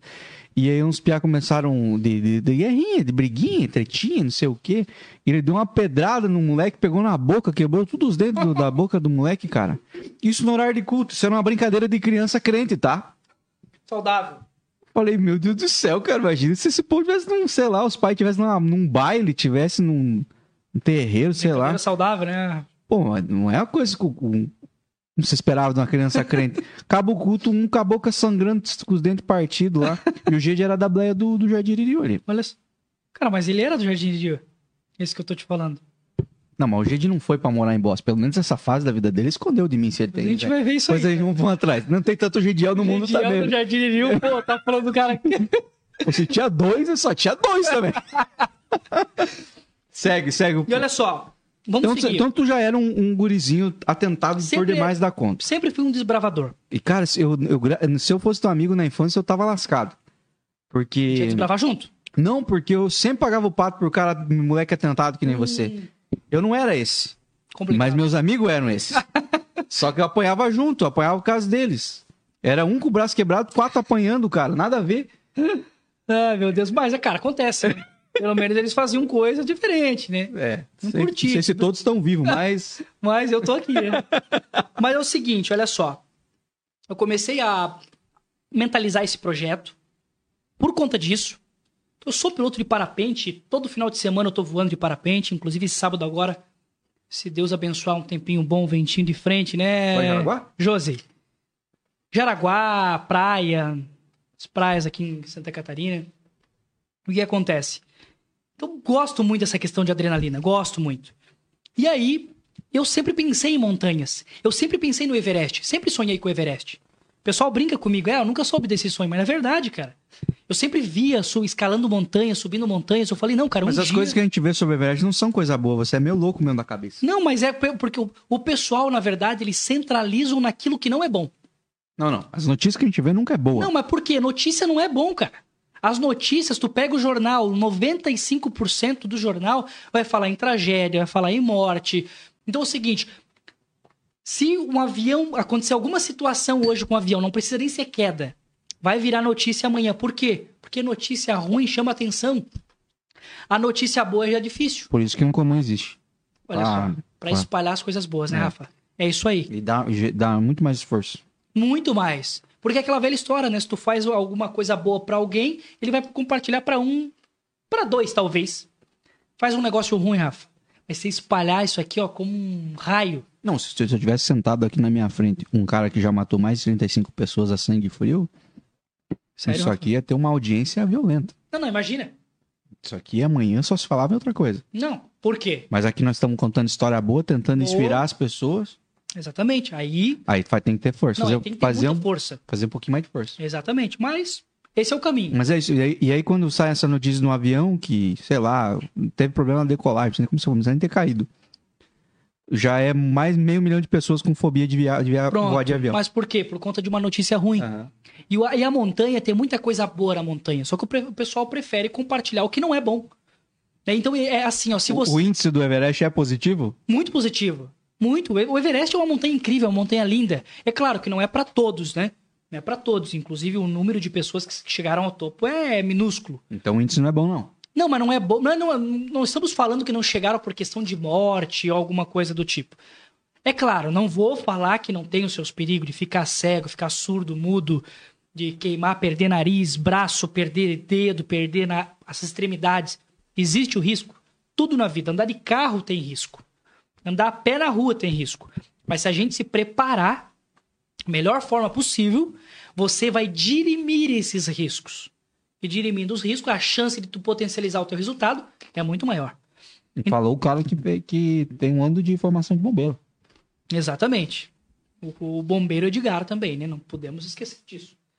E aí o que que acontece? Assim, Rafa, eu comecei a, a mentalizar esse projeto. E esse projeto eu falei, poxa, mas para eu chegar no Everest, eu preciso cumprir algumas etapas. Aonde eu falei com esse meu amigo, vamos? Ele falou, vamos. Depois de um ano, eu tava, e aí? Ele, pô, cara, agora com filho, ficou complicado. Eu falei, não, eu te entendo, mas então Eu vou? eu vou. Um forte abraço. Um forte abraço, porque eu tô indo.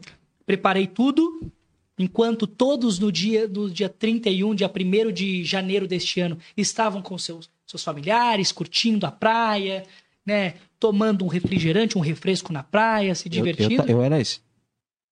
Eu tava aqui, ó, mentalizando a escalada, que no dia 3 eu estava embarcando em Curitiba, rumo a Mendoza, na, lá na Argentina. 3 de janeiro desse ano? 3 de janeiro desse ano. De janeiro desse ano. E o que que acontece, Rafa? Cada projeto, o que que eu coloquei, o que que eu é, projetei? Fazer um tema para cada montanha, que é importante né, compartilhar aqui com vocês. Eu sei todas as montanhas, mas eu quero falar a altura de cada montanha, que é importante. A maior montanha do mundo, todos já sabem, a mais famosa, Everest, com 8.850. Pô, Edgar, mas eu vi num site 8.848 com 63 metros. Isso aí acontece. Isso aí é uma divisão ali, mas para arredondar 8.850 metros de altitude, a maior montanha do mundo. Quem tá, quem discorda é que vai lá bater a trena.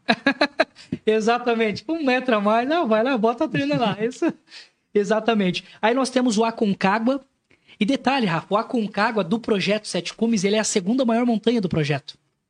Ele tem 6.962 metros. Ou seja, das sete maiores montanhas de cada continente, o Aconcagua é a segunda maior montanha, ou seja, eu costumo dizer, de uma forma elegante, a maior montanha do mundo fora da cordilheira do Himalaia. Ele é uma montanha gigante, o Aconcagua é imponente. O Aconcagua é lindo, o Aconcagua é mar maravilhoso. É uma montanha o seguinte que. Mas daí quando você. Vamos, vamos fazer uma escalinha aqui para facilitar a vida do burro, que nem nós. A gente não sabe medir coisa muito assim acima de 10 metros. Bora. Não faço ideia quanto é um prédio de 20 andar. Não, não sei. Então, se você ficar nessa. É por isso que os caras fazem essa escala, né? Ah, é equivalente a um prédio de não sei quantos andar. Mas essa escala também é ruim. Vamos fazer o seguinte: escala é a seguinte: 0 a 10, dificuldade de, de escalada e chegada no pico. Tá? De 0 a 10 a dificuldade. É, vamos botar 10 Everest. E Everest nós, 10. E daí nós vamos. Pode colocar, vamos usar assim, vamos pontos, usar a escala. Vamos usar ponto 5 também, tá? Porque tem umas que vai ser. Eu vou te trazer, eu já coloco o Everest com a Concagua com uma dificuldade 8. 8. Sabe por quê? Porque o índice. Não tem nenhuma menos de 7 nessa conversa aí, né? Não, essa é bem complicado. é bem complicado porque assim, ó. Eu até paro em 7 porque não é somente subir, né? Tem a parte logística, tem a preparação. Para tu chegar numa pirâmide Karsten na Oceania, tu tem que passar por uma selva dos aborígenes. E isso tu não pode ah, fazer a pé, é, tu tem irmão. que passar via com helicóptero, tem que contratar um helicóptero para fazer isso. Ah, tem toda essa parada ainda, né? Tu vai fazer aqui um Vinson na Antártica, porque compartilhando, né? Everest, Aconcagua, Denali, o Kilimanjaro, o Elbrus, o Vinson e a Pirâmide Karsten. Kilimanjaro é o melhor nome até agora. Kilimanjaro, é bonito, né? Não se me oferece pra comer um Kilimanjaro. Tu já, na hora, né? Vamos experimentar. Com queijo ou sem queijo? Vamos botar um, um, um limãozinho nesse Kilimanjaro. Aí é o seguinte, são essas sete montanhas. E o que que acontece? Ah, poxa, Edgar, o Vinson tem 4.897 metros, Vinson, que fica na Antártica. Ah, pô, 4 mil é fácil, né? Vai pra Antártica. Mas é na Antártica, né? Chega lá na Antártica. Na Antártica, você é, subir o. Se tem um morro da antena em gramado, tu tá na bosta já. Não, não, e assim, ó, é muito complexo. Tanto, Rafa, que olha só a informação importante que eu vou compartilhar aqui hoje. As pessoas que fazem o projeto Sete Cume, tu sabe o que eles o que eles geralmente costumam a, a falar assim, ó, Edgar, eu vou fazer o Aconcagua, o Elbrus, o Denali e o Kilimanjaro. Fiz quatro, falta três agora. Quais são as três que faltam? Porque esse o meu projeto, ele tá seguindo essa ordem. Você, tá, tá você criou um roteiro Criei de... um roteiro. Um roteiro de dificuldade também, Rafa, de preço. O custo para fazer a montanha é muito caro. Mas você também tem um, uma data aproximada, pelo menos? Eu quero fazer o mais rápido possível. Entendi. O mais rápido possível. O que tá. O, o próximo é? O próximo. Vamos dar esse já spoiler fala já. já? Já, já, porque você tá dando a lista mesmo aí, você já fala. fala já? É. A próxima montanha a ser desbravada agora em setembro ou outubro, tudo vai depender do permit é, do país. Kilimanjaro, na África do Sul. Kilimanjaro que eu comeria com certeza. Kilimanjaro. Kilimanjaro. que é bom, Fica né? Na... Não, Kilimanjaro, eu achei que ficava na Itália. Ei. Porque fala Kilimanjaro. Kilimanjaro. Kilimanjaro, Rafa. Na tem... África, pô, cara, e é um lugar que eu tenho vontade Não, de conhecer. é lindo, porque assim, ó, tem 5.895 metros. E é uma montanha diferente de todas as outras montanhas. Põe na minha escala aí, fazendo favor. Vamos lá? A tua escala, Kilimanjaro? 7. Certo. Por que, que eu vou colocar 7 no Kilimanjaro? É... Sete porque o Kilimanjaro, talvez de todas elas, ele seja, ele seja mais fácil. De acesso? De acesso, a logística é um pouquinho complexo. Tipo, ele, ele tá localizado num lugar.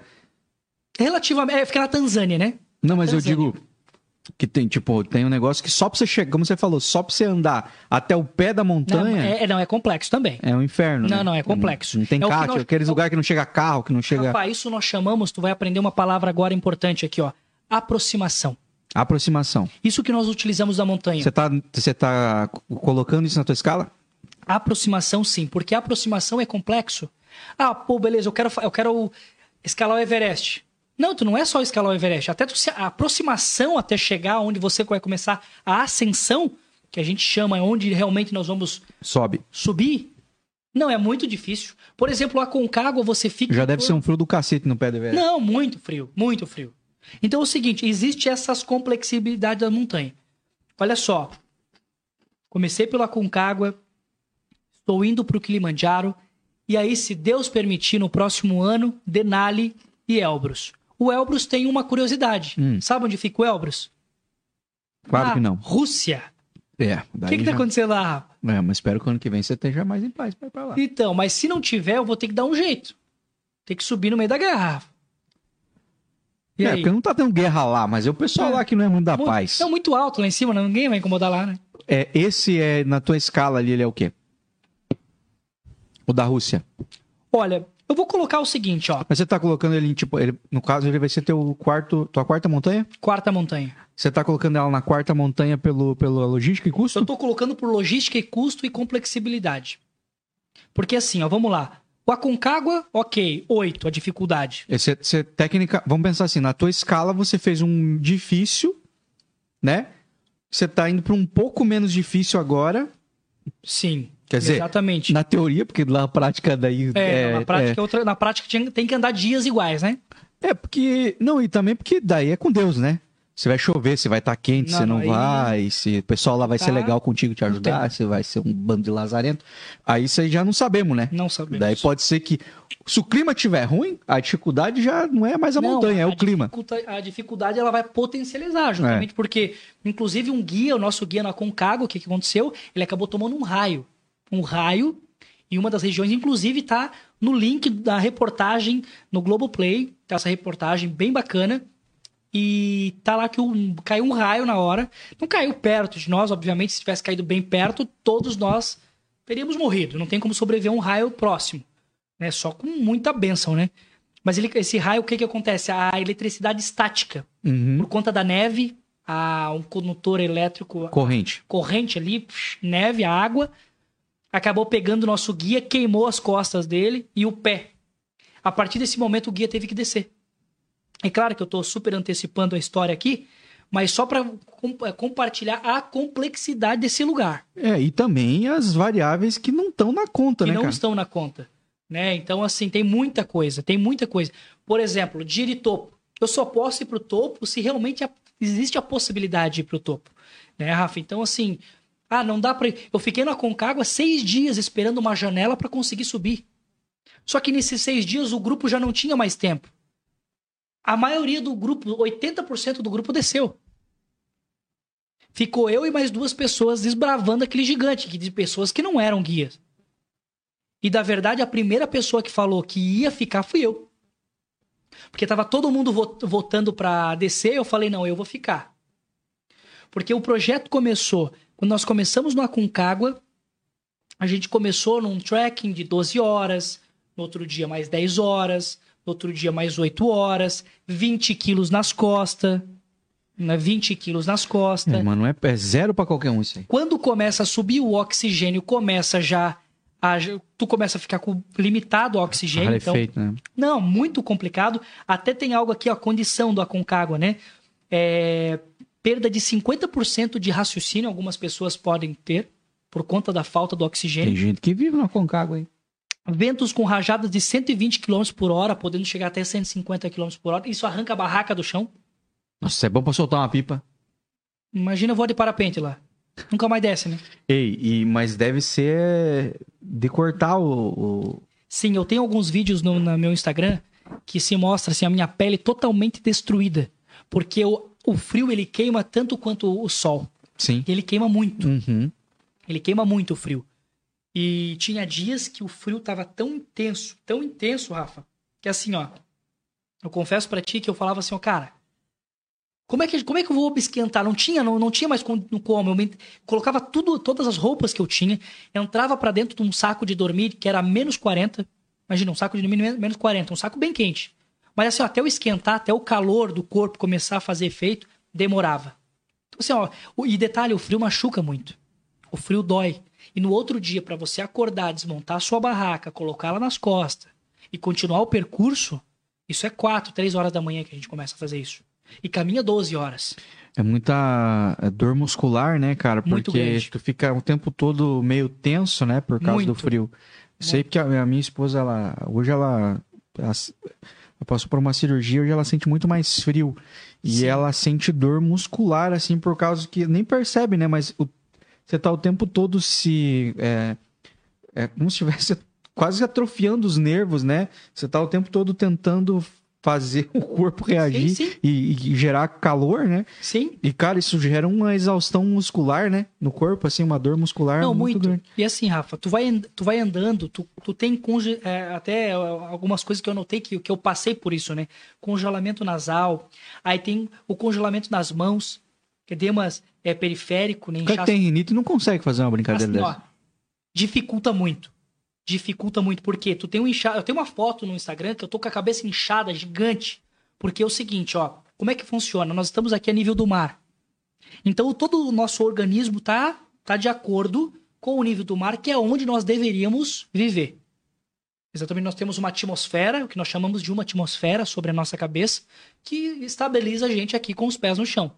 É até engraçado, porque eu sou mergulhador, quando eu mergulho a 10 metros, o que, que acontece? Eu fico sobre duas atmosferas.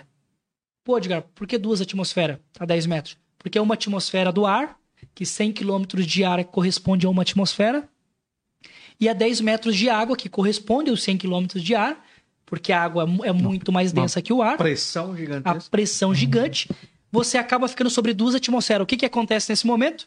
Você fica com o teu com o teu pulmão, quando você mergulha, o teu pulmão acaba teu pulmão acaba assim, ó, com- ficando com- comprimido. Aham. Acaba ficando comprimido por quê? Porque tu tá descendo. Então, se vai a 20 metros, 3 atmosferas, e tu fica com, com o pulmão cada vez mais apertado. E assim, e, e e até o mergulho tem risco. Mas agora, o que, que acontece quando tu sai do mergulho e tu começa a voltar para a superfície? O teu pulmão começa a voltar no estado natural dele. Por quê? Porque você está voltando à superfície na atmosfera. O que acontece?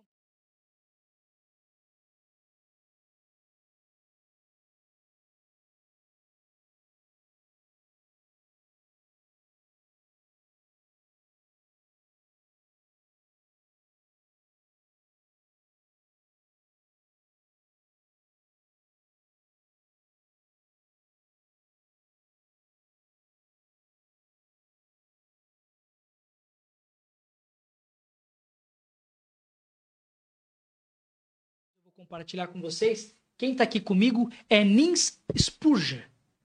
Esse Ah, fechei, eu fechei, fechei. ca- Fechou? Esse cara aqui, Rafa, O, o Spurgeon é bem, bem fera, o Spurgeon. esse cara tem um documentário no Netflix. Ah, agora acho que vai. Esse cara tem um Ah, é, documentário. de- desse de pé ficou melhor. Ficou melhor, né? Esse cara tem um doc... Olha lá. Esse cara aí. Encontrei ele na montanha. Tem um documentário no Netflix que chama. Ca- qual dos dois é você? Eu sou mais bonito, né? Azul, né? é o seguinte. Eu encontrei o Nins na montanha. Hoje ele é o maior montanhista do mundo. Do mundo. Quebrou todos os recordes mundiais da história. Ele tem um documentário no Netflix. E ele faz o projeto do Aconcagua como uma preparação pro Everest. Aí quando eu olhei o Nins lá, sabe o que eu pensei? Ah, tu já, já conhecia, conhe- já Eu, já- acompanhava. eu tinha visto, né? eu acompanho o Nins, acompanho o Nins há algum Mas tu tempo. sabia que ela tá lá, não? Não sabia. Foi uma surpresa. Que loucura, meu. Engraçado, Rafa, que quando eu olhei o Nins lá, eu pensei o seguinte: tá, mas o que, que eu tô fazendo aqui? Se o maior montanhista da história Eu não sei se eu tô no lugar tá certo, né? desbravando essa montanha, o que eu que trabalho no escritório sentado tô fazendo aqui? Então, mas só que naquele momento eu falei o seguinte: não, eu tô fazendo aqui porque eu posso estar aqui. Eu tô fazendo isso porque realmente eu acredito que eu posso fazer isso aqui. E na montanha tem algo, Rafa, que o pessoal sempre Mas me pergunta. compartilhou com ele? Não, eu compartilhei, eu falei pra ele, cara, eu sou teu fã, eu já vi o teu, o teu documentário duas, três vezes. Mas tu falou da, da do teu planejamento? Chegou a falar pra ele? Falei, inclusive ele falou, cara, vamos fazer o Everest comigo? Mas provavelmente deve ser alguns dólares, né, pra fazer o Everest com ele. Ah, porque ele é o... É, não, ele é o cara hoje. Ele é a estrela do- da, da montanha. Não tem hoje é nenhum. estrela da montanha. Não, lá. estrela da montanha. Não tem, ele não existe. Ele é o, é o Hollywood lá pra ele na montanha, entendeu? Porque ele é o cara. Aham. E eu encontrei ele lá. E quando eu encontrei ele, eu falei, cara, eu tô aqui junto com esse cara. Eu aproveitei, conversei um pouquinho com ele, tirei uma foto com ele. E assim, ele falou, vamos fazer o Everest comigo. Mas, obviamente, deve ser alguns dólares, como eu disse, pra fazer o Everest com o Nins. Mas, Rafa, quando eu comecei esse projeto lá atrás, quando eu comecei a caminhar lá na montanha, sabe, começou, eu comecei a fazer aclimatação. Aclimatação justamente por conta daquilo que eu falei anteriormente. Quando você sobe, o teu pulmão expande. Você precisa subir a 4 mil metros. Um exemplo aqui, tá? Você desce e dorme a 3 mil metros. Por quê?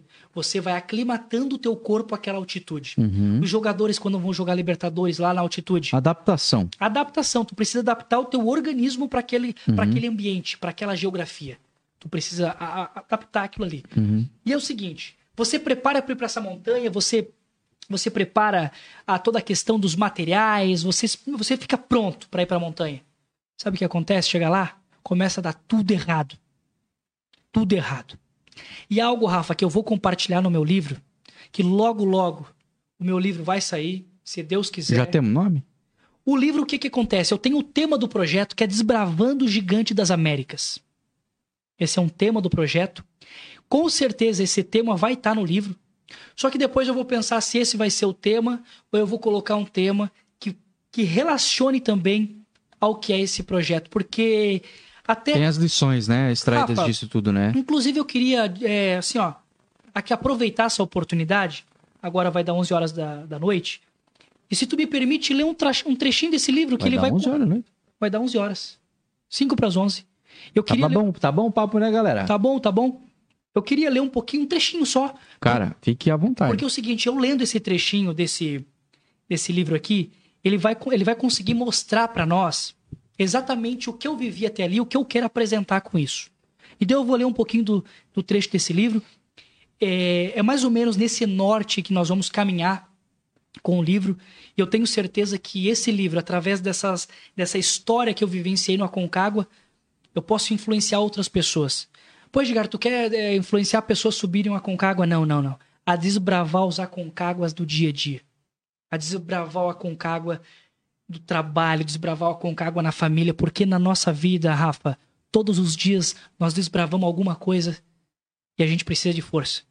E às vezes não sai conforme a gente planejou. Não, a vida não tá nem aí pro teu Não planejamento. tá nem aí pro teu planejamento, ela não respeita isso. E o projeto diz o seguinte: Dale. Como diz, é, eu vou começar aqui com um breve trecho desse livro. O Gigante das Américas é um paralelo com a vida real. Sem que percebamos, em um resquício de segundo cai em nosso colo situações adversas e inesperadas. A solução pode ser desistir. E é o que a primitividade do nosso cérebro sempre desejará, em busca de conforto e segurança. Mas desbravar um gigante é também o que fazemos todos os dias com o nosso coração. Até mesmo mais do que o nosso corpo. Nosso corpo só pode ir onde o nosso coração e a nossa mente já estiveram antes. Diariamente vagueamos por lugares inóspitos, hostis e solitários. Os Aconcáguas só mudam de geografia e não são uma opção, são uma certeza uma possibilidade eminente, passível de acontecimento a qualquer um que esteja vivo. A escalada começa sempre no coração e na mente, nunca na montanha. Apesar de haver uma preparação física, da bagagem, dos instrumentos necessários para a escalada, a preparação interior começa muito tempo antes. A subida ao Aconcagua foi um convite que fiz a mim mesmo. Ao aceitar, passaria a ter acesso a um outro nível de coragem.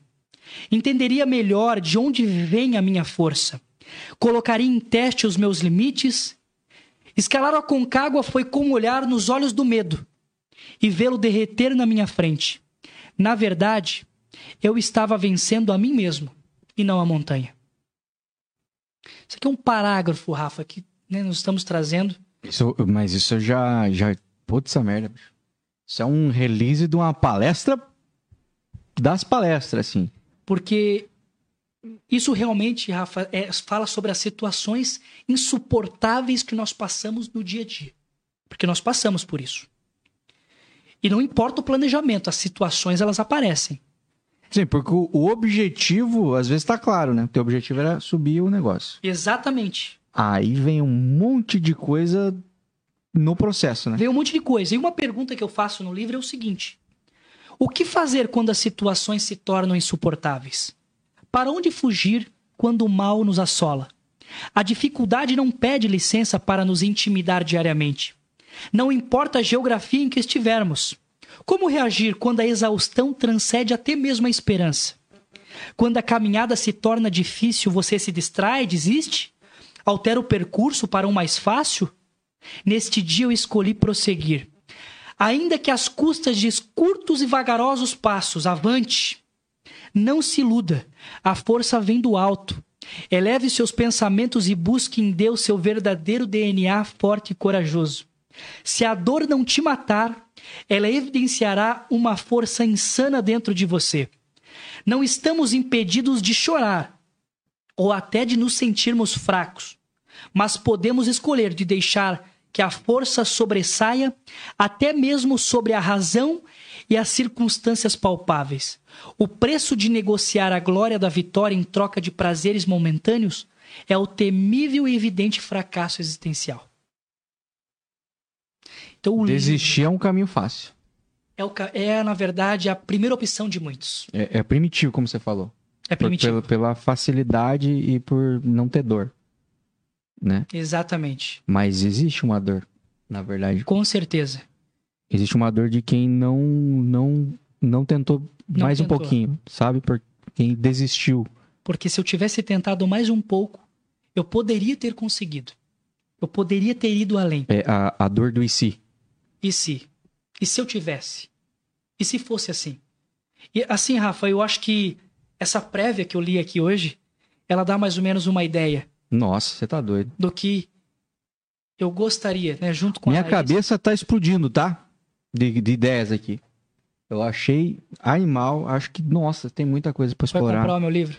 Eu vou comprar e já tô, quero deixar claro aqui, ó, galera. Eu não, La, é Laís? Laís. Laís, não espero menos que esse livro seja lançado aqui, tá?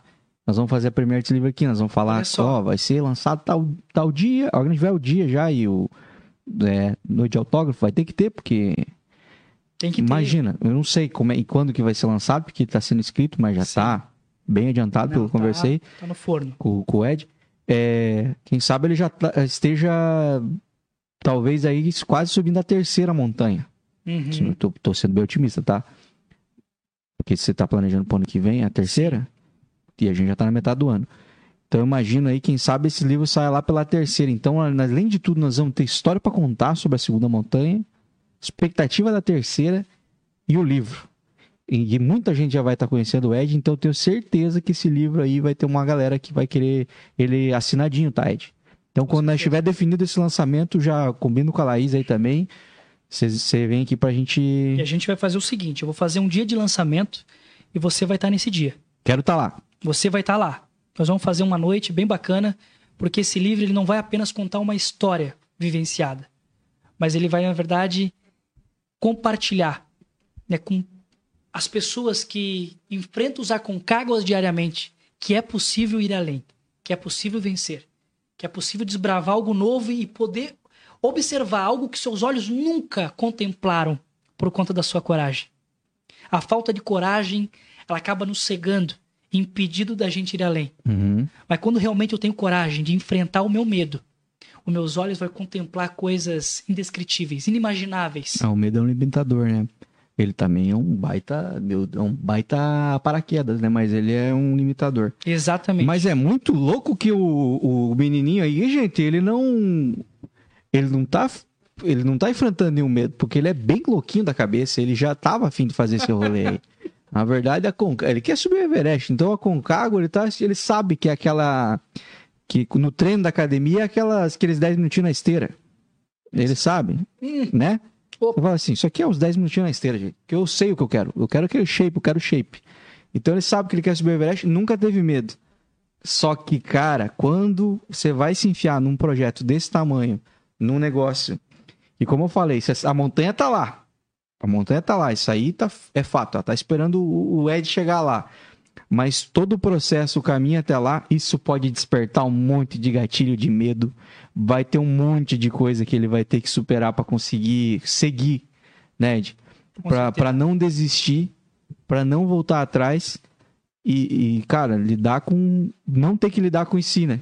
Não Você pode. tem que falar, não, cara, eu não quero viver com a hipótese de tal. Se eu tivesse tentado mais um dia, se eu tivesse, Sim. se eu tivesse esperado mais um dia para ver se abre uma janela para subir, né? Não dá para é muito melhor viver com, com a certeza de que tipo, eu passei por cima disso Sim. e eu fui para frente. Eu é, só tome quando a gente fala, eu falo tudo isso para vocês aí, gente, também não vão ficar dando uma de louco se vocês forem fazer uma grande loucura aí que envolva é, grandes coisas radicais e audaciosas. É, só vai no teu cardiologista primeiro, que pode ser que não seja o rolê que vai fazer mal, mas teu coração não está preparado para fortes emoções, o que eu acho que é o meu problema. E se não for, vou usar essa muleta aí com muita tranquilidade, afinal de contas eu tenho um cagaço de altura, mas eu também tenho medo de um infarto também. Porque perdi meu avô e meu pai por causa disso aí. Eu não sei se o coração aguenta essa emoção. Fazer uma análise, então, né? Um é, check-up. E recomendo que muita gente faça, né? Fala assim, pô, o cara. Você acredita que o cara morreu pulando de paraquedas? Mas o que aconteceu? O paraquedas não abriu? Falou, não, não, o cara infartou. Infartou. Um caga. o paraquedas desceu, desceu um cara gelado já no, no, no paraquedas. Então, ó, seja meio maluco aí, mas também não é o lance, Cuidado, né? o lance de todo a segurança e tudo mais, né? Mas se o medo é o único limitador, de repente um, é hora de você ver se, o, quanto o medo não está te impedindo de, de ir além, de visualizar coisas novas, de expandir, né? Exatamente. né? A galera que faz mentoria, pessoal de psicologia também aí vai concordar, mas o pessoal que fala mentoria, os coaches da vida aí, essa galera fala muito sobre isso, né? Sobre quando você. Cara, é, é, é, transcendente romper com, com uma, uma barreira de medo, né? Ou com até um bloqueio, né? Uhum. Existem bloqueios, né? Emocionais e tudo mais. E quando você rompe isso aí, parece que você, você passa por um novo mundo, assim. Parece que você teve um, um novo batismo, assim, na sim, vida. Sim. É, é transcendente.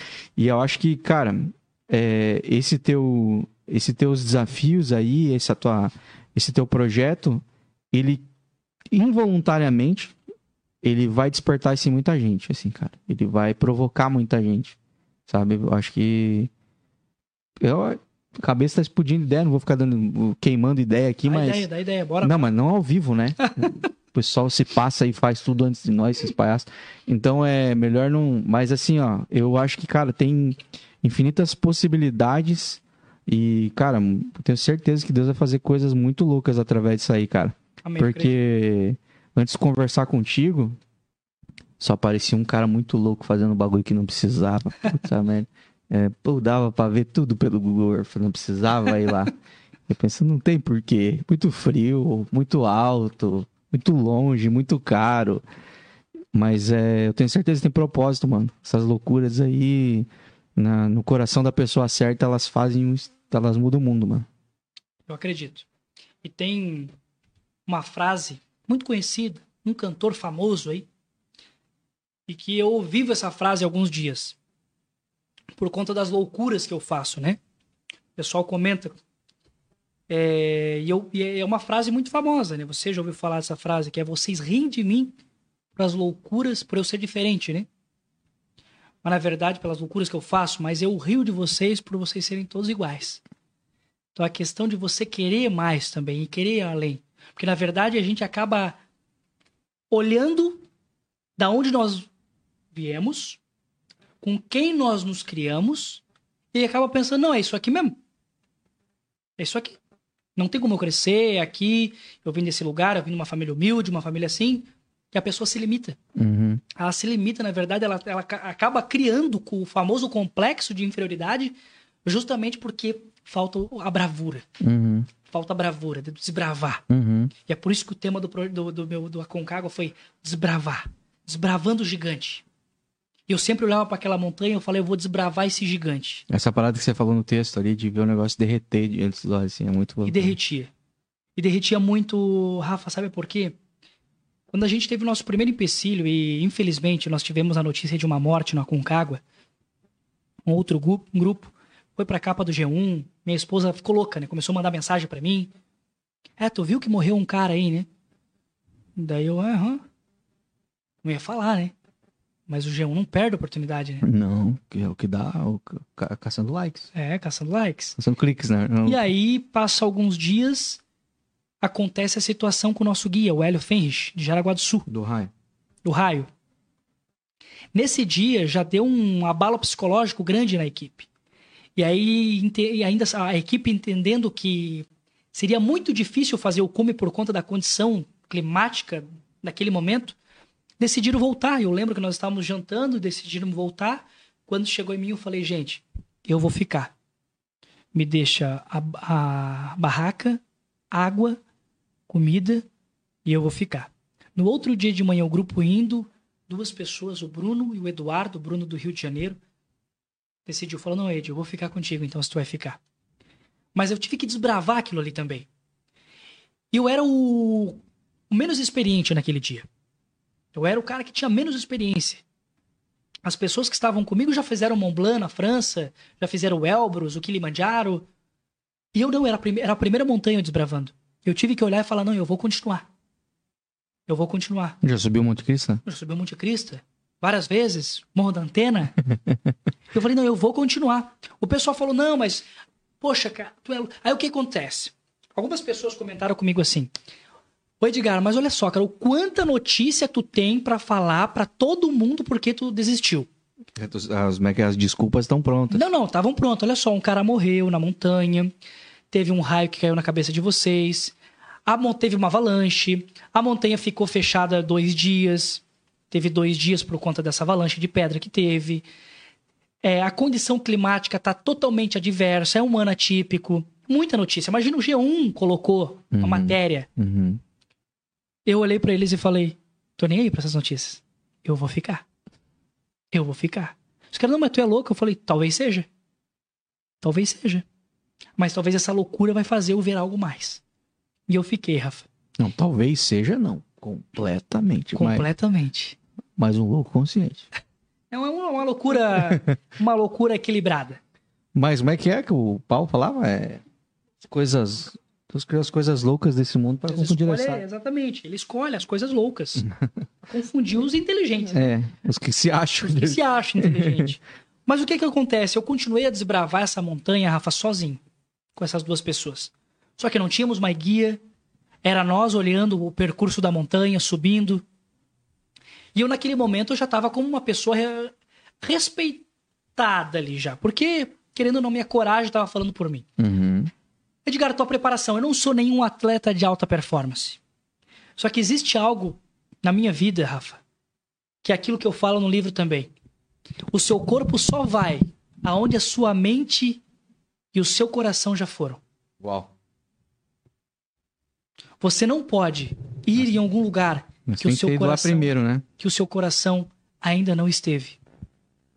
Primeiro você precisa mentalizar. Você precisa acreditar. E depois disso você precisa executar, que é o famoso colocar a mão na massa. A coragem, a bravura. E aí você vai desbravando. Porque não adianta. Eu mentalizei aquilo. Meu coração já esteve lá. E foi muito engraçado porque quando eu, a cada passo que eu dava, eu falava, não, mas eu já estive aqui. Porque eu- a minha mente estava indo na frente. Uhum. E eu sempre acreditava, falei, Deus, me dê forças. Porque é tão absurdo, Rafa, tu andar 12, 15 horas com 20 quilos nas costas, acima de 5 mil metros de altura, o oxigênio limitadíssimo, frio absurdo, menos 20, menos 25 graus. É tão absurdo, é, assim, é um sofrimento tão intenso que você precisa controlar. Você não pode deixar a cabeça te destruir. É. Você não pode deixar a tua cabeça te destruir. E eu sempre falava pra mim mesmo. Eu falei, ei, isso aqui é o momento. A dor, ela é passageira, Uhum. mas a glória é eterna. Eu falei, a dor é passageira, eu sei que uma hora isso aqui vai passar. E é engraçado que tinha momento que eu acostumava com a dor. Tava doendo, mas já acostumava, já nem dava mais bola para aquela dor. Uhum. E eu seguindo a cada passo. E eu falo também, Edgar, mas o projeto? Não, há curtos e vagarosos passos. Passos lentos. E o que eu chamo, que um amigo, inclusive, aprendi com um amigo, Edgar, aprenda a dar o passe do boi. Por quê?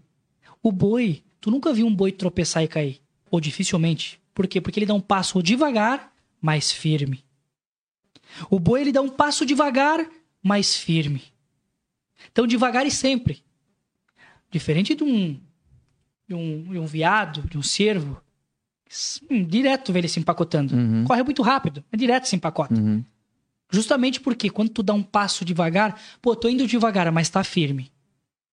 Vai nesse passo. Porque um passo firme, opa, você tá. Você começa a estabilizar os teus projetos. E um passo firme deixa pegado. Exato. Você vai aqui, ó. Passo do boi. Até eu acho engraçado. Você é no passo do boi.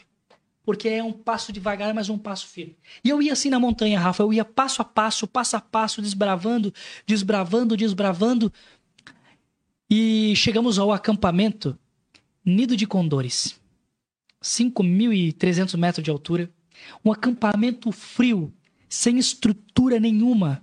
No sentido de banheiro, Uhum. não tinha um lugar pra tu, né, fazer as necessidades, porque, gente, fazer as necessidades especiais na montanha, Rafa, é um desafio. Eu já, mais uma, uma- mais uma desculpa. Eu gosto muito do meu banheiro. Rafa, quando eu vou embora dos lugares Ei. vir pra minha casa. Quando eu voltei da montanha, eu queria três coisas. eu queria um copo d'água, um banho e um- uma privada limpa. Por essas três coisas que quando eu desci. O cara dá valor pra umas coisas muito simples, né? Eu queria tomar um copo da água. Eu queria tomar um banho quente. E queria uma privada limpinha. Rafa, isso, na verdade, é, é que nós nos acostumamos com o que temos e ficamos nos lamentamos com o que não temos. Isso é um erro humano gravíssimo. Uhum. Aí o que eu tenho perde valor, mas o que você tem é valoroso. É a famosa frase: a grama do vizinho é mais verde. Sempre. E por que é mais verde? É porque, na verdade, a gente não valoriza aquilo que nós temos. Se você, na verdade, olhar tudo que você tem, você vai ver o quão rico você é. O quão agraciado por Deus você é. Quando a gente come... E quando eu chegava na montanha, eu tomava água do degelo, Rafa. Eu tinha que pegar neve, eu tinha que pegar o gelo, derreter, botar numa panela, ferver. Tem que ferver. E detalhe, para ferver a 5 mil metros de altura a mais, demora. Demora muito. Mas tem que ferver. Tem que ferver, é obrigatório, porque senão te dá ruim. Mas pra esfriar rapidinho. Não, pra esfriar, brincou, congela de novo. e aí é o seguinte, eu, eu fervia aquela neve, tomava, e quando eu Que tomava. loucura, E cara. detalhe, uma neve ruim. Tipo assim, ó, tô com sede. Eu saía com um balde procurando neve. Aí tinha que pegar neve e cuidar pra ver se ninguém tinha mijado naquela neve. Então eu tinha que ir num lugar mais longe. Tu pensa assim, não, ninguém, eu não mijaria aqui. Então beleza, eu pego aquela neve. Uhum. leva pra dentro da barraca, coloca, ferve, bota numas garrafinhas, vai congelar, né? Tinha que colocar dentro do corpo, dentro do saco de dormir, pra não congelar a garrafinha de- da água. Colocava aqui dentro da água, dentro da, do saco de dormir. E o que que come, Ed? Na montanha, a gente, na verdade, a gente tem uma, um cardápio extenso. Lá vai do que você leva. Tu pode levar miojo, tu pode levar arroz, tu pode levar feijão. O pessoal dá preferência pros enlatados, em algumas vezes. Uhum. Enlatar mais fácil, né? Tu abre ali, tu. Mas Não, porque cozinhar não deve ser uma parada muito É fácil. complexo, é complexo. Eu tenho assim, ó, tenho, eu tenho muito. Não é um fogão de quatro bocas. Não, é um fogo detalhe, é um fogãozinho que se tu quer fazer um, um macarrão com, com linguiça e um molho. Tem que primeiro fazer o macarrão, deixa do lado, esfriando. Faz o molho. Depois tu junta tudo. Mas não tão do lado também. Não tão do lado, né? Fica pro lado. Deixa um pouquinho perto do fogo pra garantir que. Não, não- porque senão congela. Não, e é engraçado, porque eu tinha é, lenço umedecido. Lenço umedecido, né? Pra poder me limpar, limpar o rostinho, limpar, né? Tá, uma- me lavar, né? Era o meu, o meu É banho. o teu chuveiro. Era teu... meu banho, né? Uhum. E eu sempre tomava um banho, limpava aqui a orelhinha, nariz, pescoço. Porque tu pensa, quando tu dormir, tu fazia assim, ó, grudar. É ruim, né? Nossa. Terrível. né? Agoniante. Agoniante. Quer ver quando tu dobra assim, ó, e essa dobrinha cola aqui, ó. Nossa. Sabe? Que você escuta o barulhinho descolando. Tu, do... tu cuida. É, Esco- Deus que me defenderá. Não, e é o que acontece dentro do saco de dormir, à noite tu pode até suar. Tu pode suar, mas tu não tem como sair, porque é muito frio. E aí, eu sa... o lenço umedecido, até uma, uma altitude eu deixava fora. Chegou a 5 mil metros, fui pegar o meu lenço umedecido, tava duro igual um tijolo. Era um, um, como é que é, um bloco umedecido. Não, era um bloco. Congelou tudo. Congela celular, acaba, acaba com a bateria do celular, destrói celular, GoPro, tudo que tu tiver tem que botar dentro, tem que dormir contigo, porque é muito frio. Muito frio. E a comida também. A comida esfria muito rápido.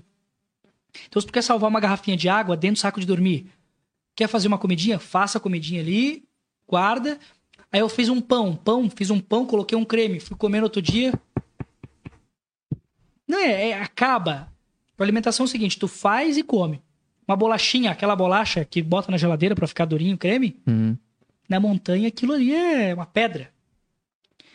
E aí no dia de topo... Mas diz que é bem fácil fazer picolé, galera. Muito fácil. Uh, é muito fácil. Na verdade, Qualquer suco tangue vira um picolé. Ô, ô, Rafa, olha só, tu sabe que eu tava com uma. Eu tava com uma abstinência na montanha de um alimento que eu sou apaixonado. Nega maluca. Sorvete. É só jogar um açúcar na neve e um abraço pro gaiteiro. Joga o açúcar na neve, bota um suco de laranja e já era, né? Pega aquele lugar que a neve tá mais fofinha, tu joga só um, só um, um leite condensado por riba e um, um tanguezinho do sabor da sua preferência, mete uma colher, Acabou. Open bar de sorvete.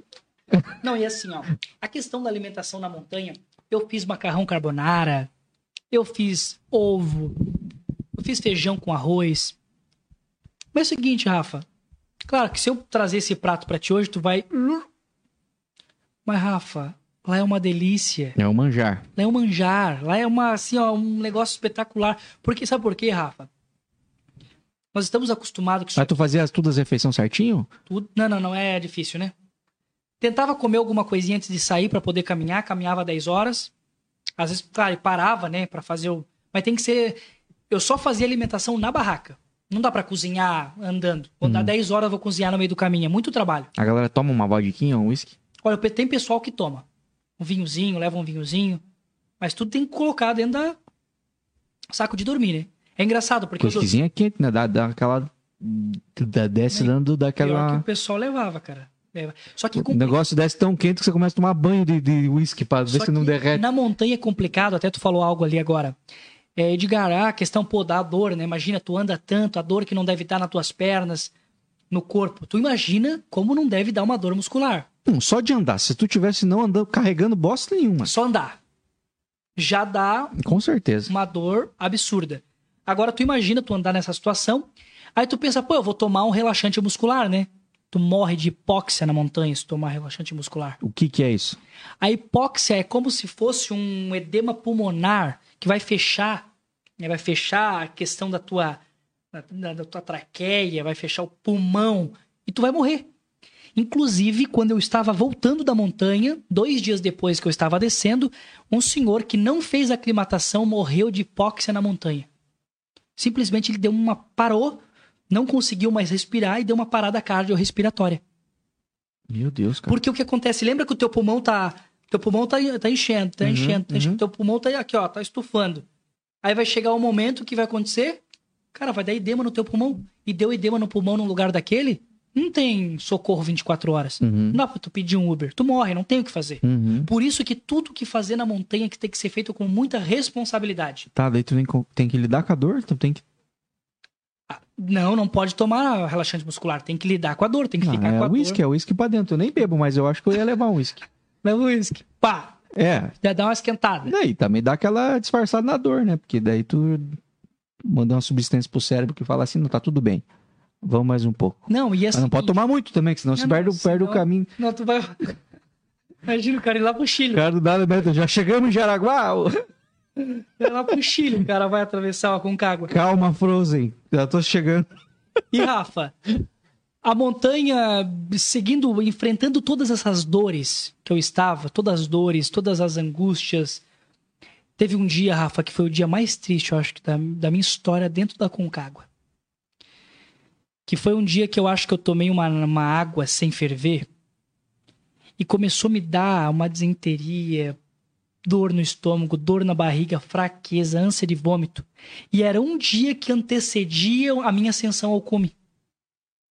Eu falei, cara, Bem agora. não pode, não posso, tá ruim. Eu comecei a mandar mensagem para algumas pessoas e pedindo hora por mim, porque eu tô morrendo. Imagina o coração das pessoas aqui, né? Falar pra minha esposa, amor, para o que tá fazendo e ore por mim agora. Eu tô com muita dor. Aí tu imagina, tô com diarreia, meia-noite, tendo que sair a menos 30 graus, saindo pra ir no banheiro. Também conhecido como ir na neve. Ir na neve. Atrás da pedra. Terrível. Tirar roupa. Meu ter que se irmão, agachar lá, botar a mão na neve. Que loucura, bicho. E é o seguinte, é um sofrimento absurdo. Esse dia foi um sofrimento absurdo que realmente eu enfrentei. Só que eu não deixei esse sofrimento me impedir. Eu falei, não, não, é um momento, é um momento. E eu continuei, e no outro dia eu me arrumei e comecei a caminhar. Rafa, chegou ao cúmulo depois de 10 horas eu caminhando. Eu ficar de joelho e tentar dar alguns passos de joelho porque eu não aguentava mais caminhar. Eu falava, não, mas eu não vou desistir. Eu vou continuar. Nisso eu tinha um amigo já ficando um pouquinho mais para trás, muito cansado. Até que nós começamos depois de umas 15 horas aproximadamente. Nós chegamos na canaleta, atravessamos a canaleta, chegamos na na ascensão. Eu comecei a ver o cume. Rafa chegou a 99 metros do cume. E quem tá falando isso não é apenas eu, mas o meu Garmin, que é um GPS satelital, um dos maiores GPS do mundo, náutico, a- aéreo. E eu fui com esse GPS. Só que quando eu cheguei nesse lugar, a 99 metros, que o, que o cume estava ali, as pessoas começaram a mandar mensagem para mim no meu Garmin. Inclusive, eu tenho essas mensagens.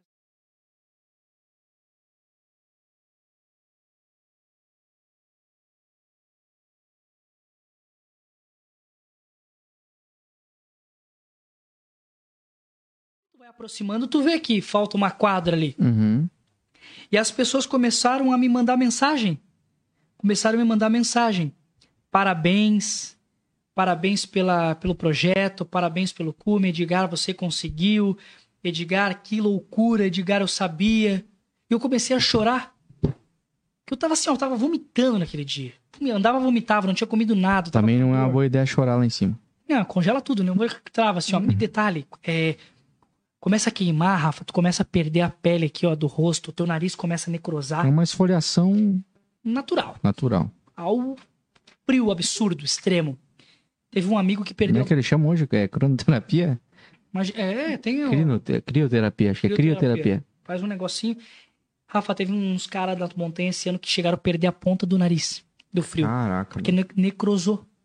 E aí, quando ne ah, caso necrose, a pessoa tem que fazer um tratamento para ver se é possível. E o que faz pra não acontecer isso? Tu tem que passar um creme, deixar sempre o teu rosto hidratado e evitar frio constante. Evitar vento, vento batendo na tua pele. Então, tu tem que colocar uma, uma como se fosse um- uma balaclava ou o que nós chamamos de buffle, que é buffle que você coloca aqui no pescoço e pode botar, você se cobre, você só deixa o seu olhinho de fora com óculos, porque se você tá sem óculos da montanha, Muito claro. você cega, não, não tem como. É muito claro. É um absurdo de claro. Teve um rapaz, um mexicano, um mexicano, um chileno que estava conosco, que ele estava perdendo a visão. Ele estava dando cegueira de montanha. A cegueira de montanha ela é tão perigosa porque ela pode ser momentânea, mas também ela pode ser é, vital e pode ser que realmente fique com essa sequela pro resto da vida. Ela pode ser momentânea ou não. E por isso que um óculos, e o ah, Edgar, eu vou com qualquer óculos, não, é um óculos de montanha, que é tudo caro os equipamentos da montanha. Não, falou em montanha. Falei montanha, alta montanha, é tudo muito caro.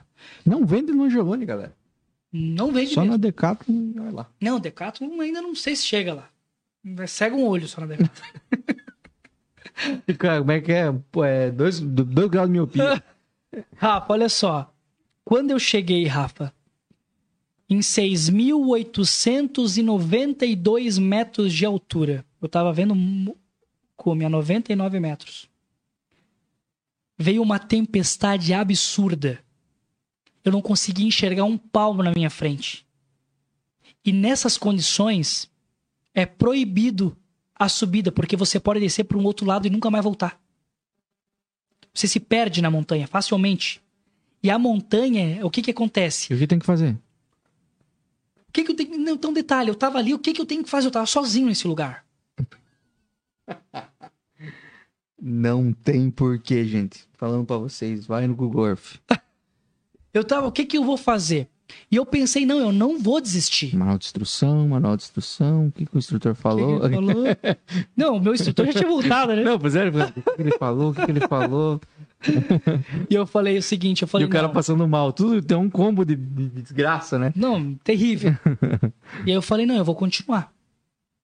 Eu decidi continuar. Rafa, eu come... e detalhe, eu dava um passo, sentava, um passo, sentava. um- Eu tava extremamente exausto.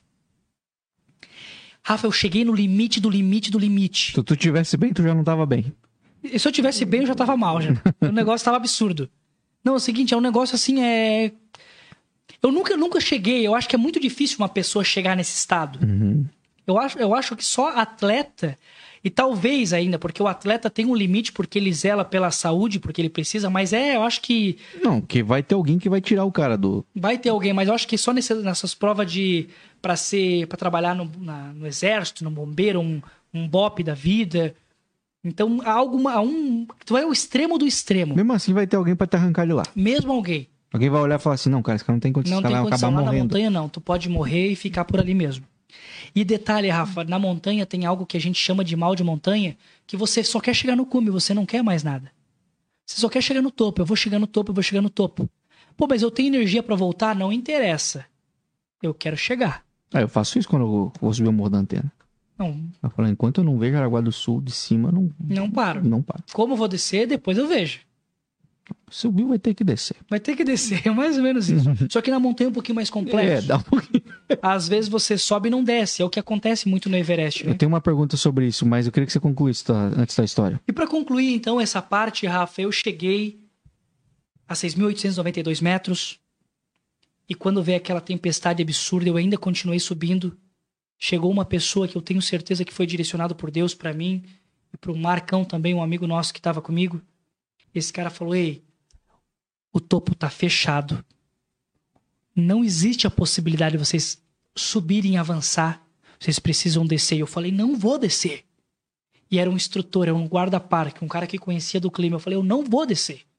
Eu vim até aqui, eu não vou descer. Aí ele usou uma frase que mudou o meu pensamento na montanha. Topo, cume, em espanhol se chama cumbre.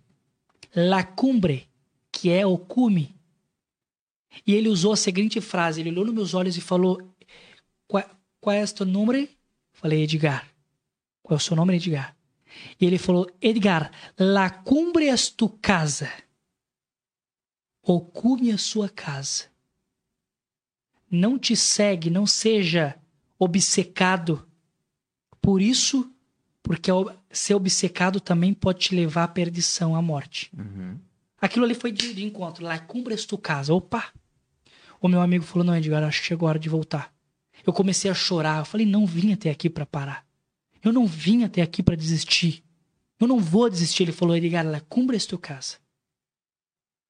E a tempestade aflorando, aflorando, aflorando. Ele falou, Edgar, vamos voltar. Rafa, ele desceu, eu, come... eu sentei um pouquinho. Detalhe, Rafa, naquele momento o meu bastão de trekking já estava quebrado.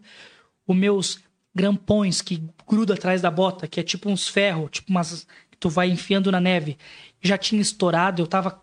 Rafa, tava destruído. E eu comecei a chorar, sentei um pouquinho e quase que eu durmo numa pedra. Perigosíssimo. Uma das maiores mortes é isso, porque você deita ali, vou descansar um pouquinho, você dorme e congela. Você si- simplesmente congela.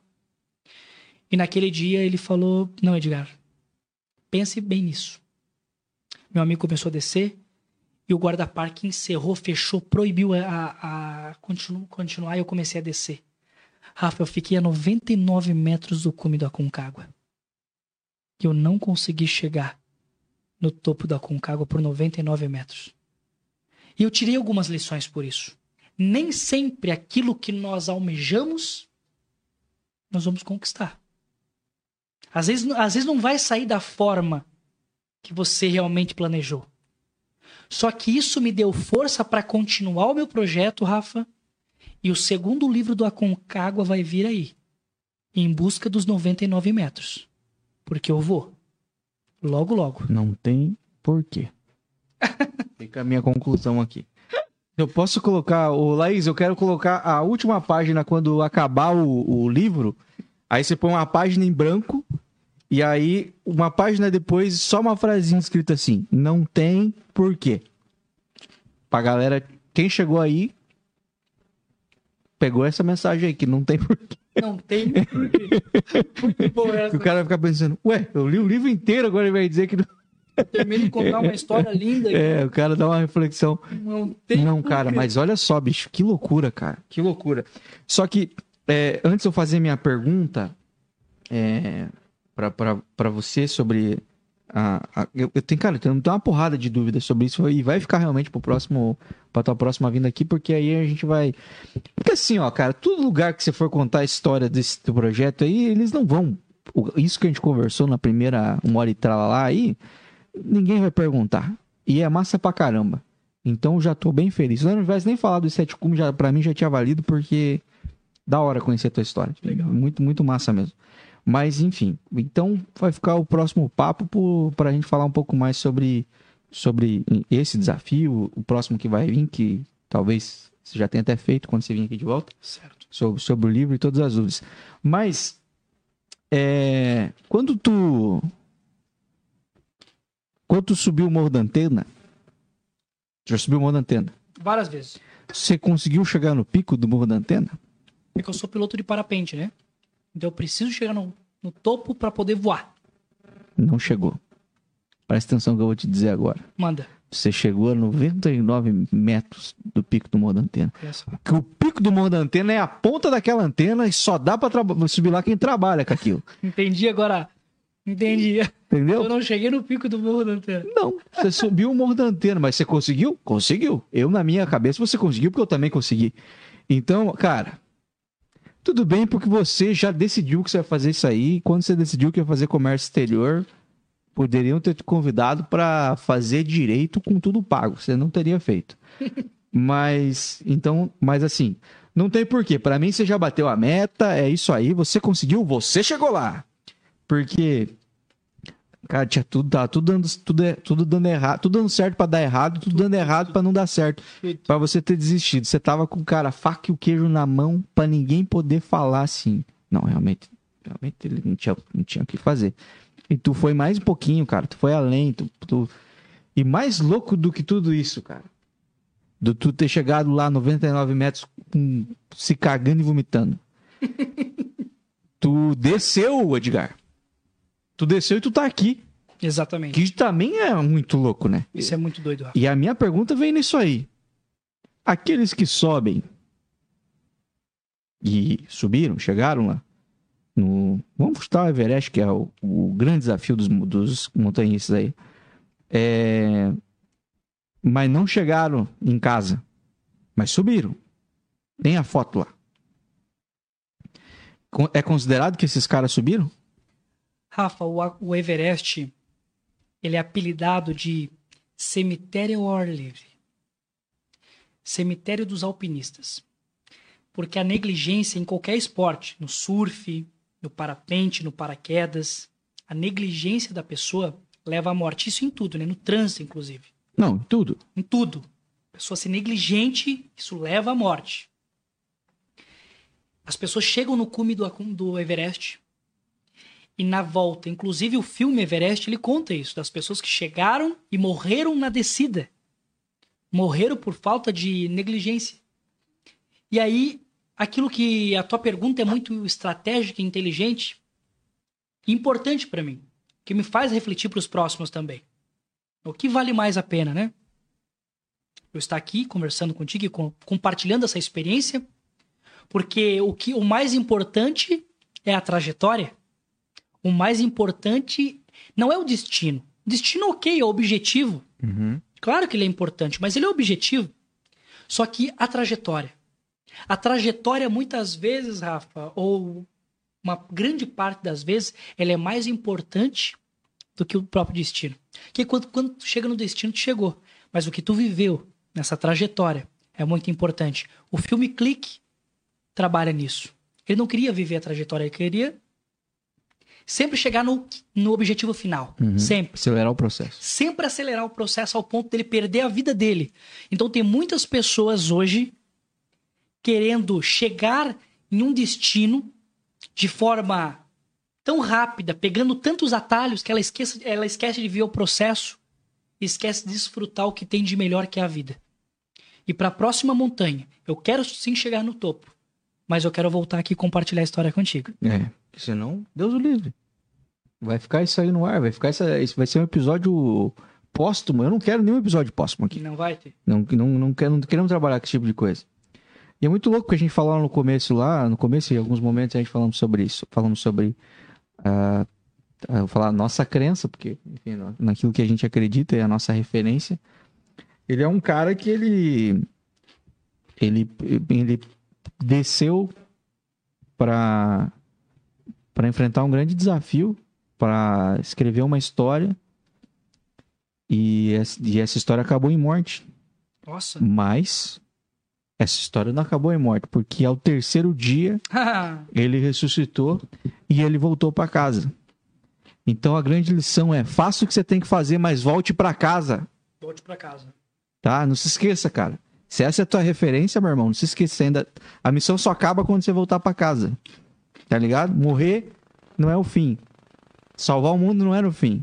Era mostrar que existe uma vida que ele vence a morte, tá ligado? Então, Cara. põe isso na tua cabeça quando você estiver falando assim, Uau. mano, é importante é, alcançar, vim cumprir a minha missão aqui, que era chegar aqui em cima. Uhum. Mas só acaba quando eu voltar para casa. Incrível. Obrigado, Rafa. Ei, deixa eu te. Deixa eu, eu, eu tenho que fazer isso aqui. Manda. Porque. Posso comer um Doritos, né? Não, claro que você tá, você tá em casa. Ei, é, eu tenho que fazer isso aqui porque é, eu guardei esse quadro para fazer contigo, porque eu faço uma vez por semana só. Uhum. E eu guardei para fazer contigo porque eu imaginei já na minha cabeça que ia ter. que essas perguntas iam ter umas respostas curiosas, diferentes uhum. da, do, do, do, do, tradicional. Porque às vezes eu faço essas perguntas aqui. Esse é o quadro Viagem Comum. E às vezes a, a galera que nem eu, assim, é meio ruim de viagem. E aí você, eu pensei, cara, esse cara deve ter coisa para contar. Mas eu começa agora a Viagem Comum, galera.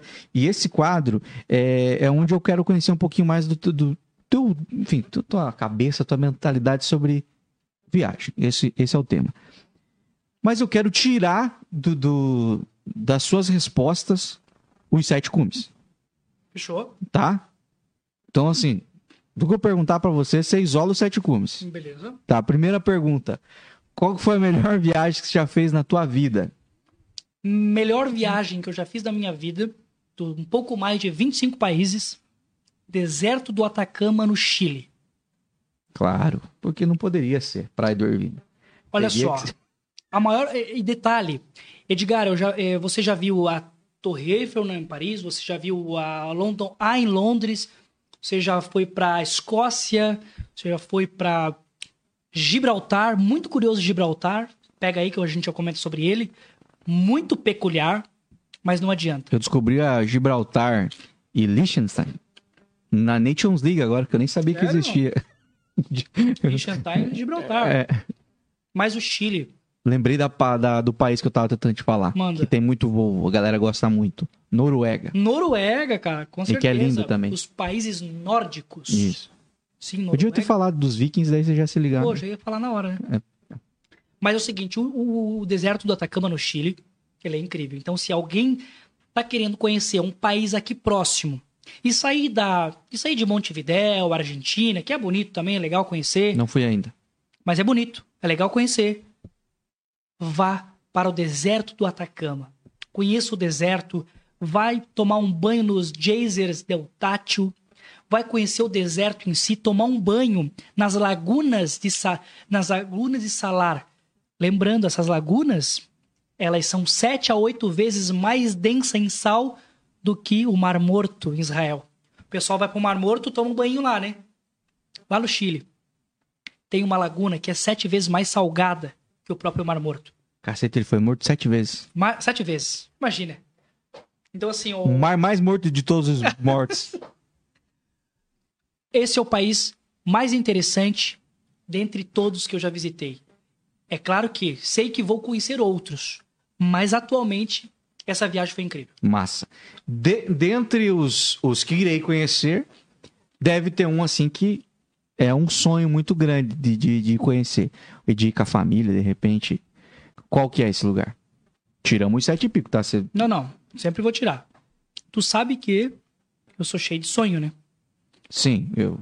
Quase Então, um vou- confeiteiro. Então, quando. Quase um, quase um, tem vários sonhos aqui. Aí você comentou o seguinte: você falou, ah, qual que é o país que você tem sonho? Daí você com a família. Aí, pô, você me limitou meu sonho. Porque existe um que eu quero fazer, esse eu não posso levar a Não, família. não. Com a família, talvez. Com a talvez. Eu quero conhecer a Coreia do Norte por dentro. Isso é um estudo que eu já fiz. Eu É, bom não possível. levar a família mesmo. E é o seguinte, eu vou fazer. E eu vou vir aqui nesse podcast compartilhar sobre a Coreia do Norte. Se tá? voltar comunistinha, vai embora, não vai nem entrar.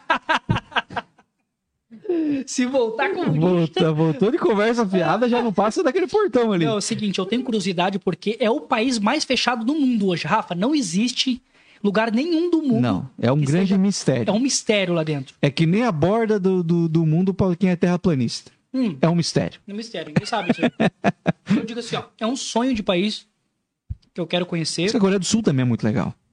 Então, a Coreia do Sul, assim, ó, do lado, né? Uhum. Então, quando eu for viajar, via- viajar para essa região, eu quero fazer China, Coreia do Sul e Coreia do Norte. Mas eu preciso ir. É, tem que ter um cuidado gigante, Muito gigantesco para ir para a Coreia do Norte. Como você entra, o celular, não vou levar celular, vou levar lá um Nokia, vou pegar o meu Nokia, lá o meu primeiro Nokia. Bem tranquilo, porque Uhum. tem que ter um cuidado grandíssimo. Ah, Mas esse é um sonho, Rafa. Eu já vi algumas coisas de, de algumas pessoas que foram fazer essa, é, é- essa incursão mesmo. Ninguém vai pra lá e que. Nossa, meu. Aí tu pergunta qual que pra mim, qual é o meu sonho de país. Tu, tu- Podia ser outro. Não, poderia ser qualquer outro, na verdade. Podia ser Gibraltar. Mas eu achei que tu me conhecendo até aqui, você ia falar que era Não, mas não Norte. tem como. Não tem como. Não tem porquê Coreia do Norte. Mas agora você é o senhor, não tem porquê. Não tem porquê, né? Ei, mas e, e qual que é a brisa de Gibraltar que você ia falar? Gibraltar é, uma, é um dos países menores, me- menor país do mundo. É um dos, né? Por quê? Porque ele, ele faz parte da. Luxemburgo também, não é? Luxemburgo também, Liechtenstein, eles são pequenos, mas Gibraltar é muito pequeno. Gibraltar, ele fica no Estreito de Gibraltar, o famoso. Fica entre Espanha e Marrocos, que divide a, a parte da Europa com a África. Ali fica um estreito, onde é uma porta de entrada para os navios é, mercantes, comerciais, da Hamburg Sud, Maersk, tudo passa por ali. Então, porque se não passar pelo Estreito de Gibraltar, eles têm que dar uma volta no globo muito grande, ou seja, inviabilizando os fretes né, internacionais. Então eles têm o grau mais caro do mundo. Não, ali, vou te falar, ali existe uma taxa para passar em Gibraltar. Aí o que acontece? Ali tem Gibraltar, que fica na Espanha, mas não é da Espanha. Pertence à coroa britânica. Gibraltar. Desculpa. Ô, eu vi uma bolachinha aqui, hein? Você quer pegar? ofereceu uma bolachinha. Quer pegar? Quero. Esconderam a bolachinha de mim. hum, coisa que eu nem lembro que tá aí, viu? já tava vencida, né? Não, vencido não tem, porque isso aí é cheio de conservante, coisa cheia Para, de o cara que comeu coisa não com água. É, depois de você ter comido, Dá licença. nada vai ser pior que o que você comeu naquele morro. Nada. Aí é o seguinte, Rafa, Gibraltar tem um aeroporto muito peculiar. Que aeroporto é esse? Você viu que eu tô quase chupando os dedos aqui. Aí, tô comendo um Doritos aqui, tá quase chupando os dedos aqui, cara. Ó. Obrigado. Então é o seguinte, ó. Tem um aeroporto em Gibraltar, que é um aeroporto internacional. Ele passa dentro de uma, uma avenida. E eu fiz, o, eu fiz questão de passar quatro, cinco vezes de carro, porque eu estava em Sevilha, na Espanha. Eu tinha acabado de sair de Portugal, fui para Sevilha, na Cara, Espanha. que eu já vi imagem disso. Eu tenho muitas fotos, eu passei por lá. O que acontece? Tu tá andando na rua, Gibraltar, Do nada cruza um Boeing na tua do frente. nada, tu daí tipo, pum, fecha o sinal, né? O sinal fecha. Sinal fechado, Igual passa trem. um A380 na tua frente, bum, passa. Dá um vácuozinho? Não, porque tipo assim, ó, tu fica, tu vê o, ele passando na frente, né? Barulho absurdo, né? Tá ali na tua Mas frente. não tem uma refração de ar. Pouco, pouco. Mas a gente fica dentro do carro. Daqui a pouco abre o sinal, tu pode passar no meio do aeroporto e tu vê o avião na pista. Tu passa dentro do aeroporto. Porque o bagulho é pequeno mesmo. É né? muito pequeno, então para fazer um aeroporto para que realmente tenha pista, que precisa ter um mínimo de pista para um Boeing A320, A380, por exemplo. Eu nem sei se é o A380, mas A320 certeza lá. Um Boeing 777, pousar e decolar lá. Precisa ter um, uma quilometragem Aham, de pista uma área grande. Uma área Uhum. grande. Mas esse foi um país muito interessante, porque olha só. Cara, é Espanha ali. Aí você passa a rua pra lá, já todo mundo falando inglês, já a moeda Tomando já chá. não é. A, mo- a moeda já não é mais euro, a moeda já é libra esterlina. Que louco, meu. E eu fui o lugar que eu paguei o McDonald's mais caro da minha vida. Acho que deu 400 reais, dois Mac. Que eu peguei pra mim pra minha esposa, deu 400 reais. Ah, esses lugares é caro. Luxemburgo também, acho que é um dos lugares Mas mais achei um caros. absurdo, cara, por ser 400 pila esse Mac. Não, mas é meio que. Imagina, tava se- quase 6 reais o, a conversão. Bem que hoje também tá absurdo, né? Mas. Mas é, é, um, é um dos lugares. A renda per capita é muito alta também nesses Muito. lugares, né? É porque o que acontece? Todo país que pertence à coroa britânica, eles têm um subsídio também Uhum. da- do Reino Unido, né? Então, se a gente pegar o Canadá. É o lance que compensa. O Canadá, olha só todos os um dos países mais poderosos. Canadá, Austrália, a Nova Zelândia, eu acho, teria que confirmar, mas é bem possível que sim. Aí tem muitas ilhas ultramarinas no mundo que pertence à, à própria ilha de Santa Helena, que fica aqui no Atlântico. Tem também tem um sonho de conhecer. Tô falando agora porque senão o pessoal vai falar, ah, mentira. Não, Ilha de Santa Helena, que fica entre a África É o dia que eu for falar, sempre sonhei estar aqui, né? Ilha de Santa Helena foi onde foi é, preso e onde foi morto Napoleão Bonaparte. Olha só que interessante. Não, que é, é o case conhecimento. Muito legal. Na Ilha de Santa Helena, imagina, Napoleão Bonaparte, um guerreiro francês, um- o cara mais temível do século. E ele foi, né, quando eles não tinham mais o que fazer, não, não adianta, a gente prende esse cara, esse cara escapa, levaram pra Ilha de Santa Helena. E lá ele morreu. Inclusive tem uma casa lá, Napoleon's House, que tem um túmulo, inclusive, inclusive alguns anos atrás fizeram a exumação lá do corpo, acho que é assim que fala na exumação Isso. fizeram levaram para França, fizeram né, todo um memorial, mas é muito interessante. Coisa aí, Rafa. Que louco, esse cara tem muito conhecimento, gente. O cara que com certeza não assistiu é, a. Como é que? La Casa de Papel. com certeza não assistiu. É, não tem tempo pra isso. Ele tá vendo outras coisas. Tem que ver coisas mais importantes. né? É, deve estar vendo documentário da BBC, esse bagulho, conhecendo um lugar pra falar. aprender, tem que ir pra lá. Tem uma coisa que eu falo, cara. Toda semana eu tento aprender algo. Toda semana. Eu não fico uma semana sem aprender algo novo. Sempre. Todos os dias eu penso, o que, que eu vou aprender hoje? Se eu não aprender hoje, eu vou aprender amanhã. Mas toda semana eu aprendo algo diferente, algo novo, para poder compartilhar. Então hoje, assim, né, eu sou um fissurado por criptomoeda, entendo muito de criptomoeda, Uhum. investimento, porque tenho essa disciplina, que é toda semana eu tenho que aprender algo novo. Você entende de signo? Signo, cara, signo não porque eu conheço a Bíblia, né, Jesus, e aí eu não. Acabo não. O Qual é- pessoal, o pessoal vai falar o teu signo, cara, meu signo é Deus. Meu signo é o Espírito Santo da minha vida. Eu, meu, meu varia bastante. Meu, eu tô alguma coisa entre leão, escorpião e sagitário. Eu sei que eu sou touro. Eu sei que eu sou touro. Porque o pessoal fala tudo, mas eu não acredito. Não acredito. Não precisa mesmo, não tem porquê. Aí, ó.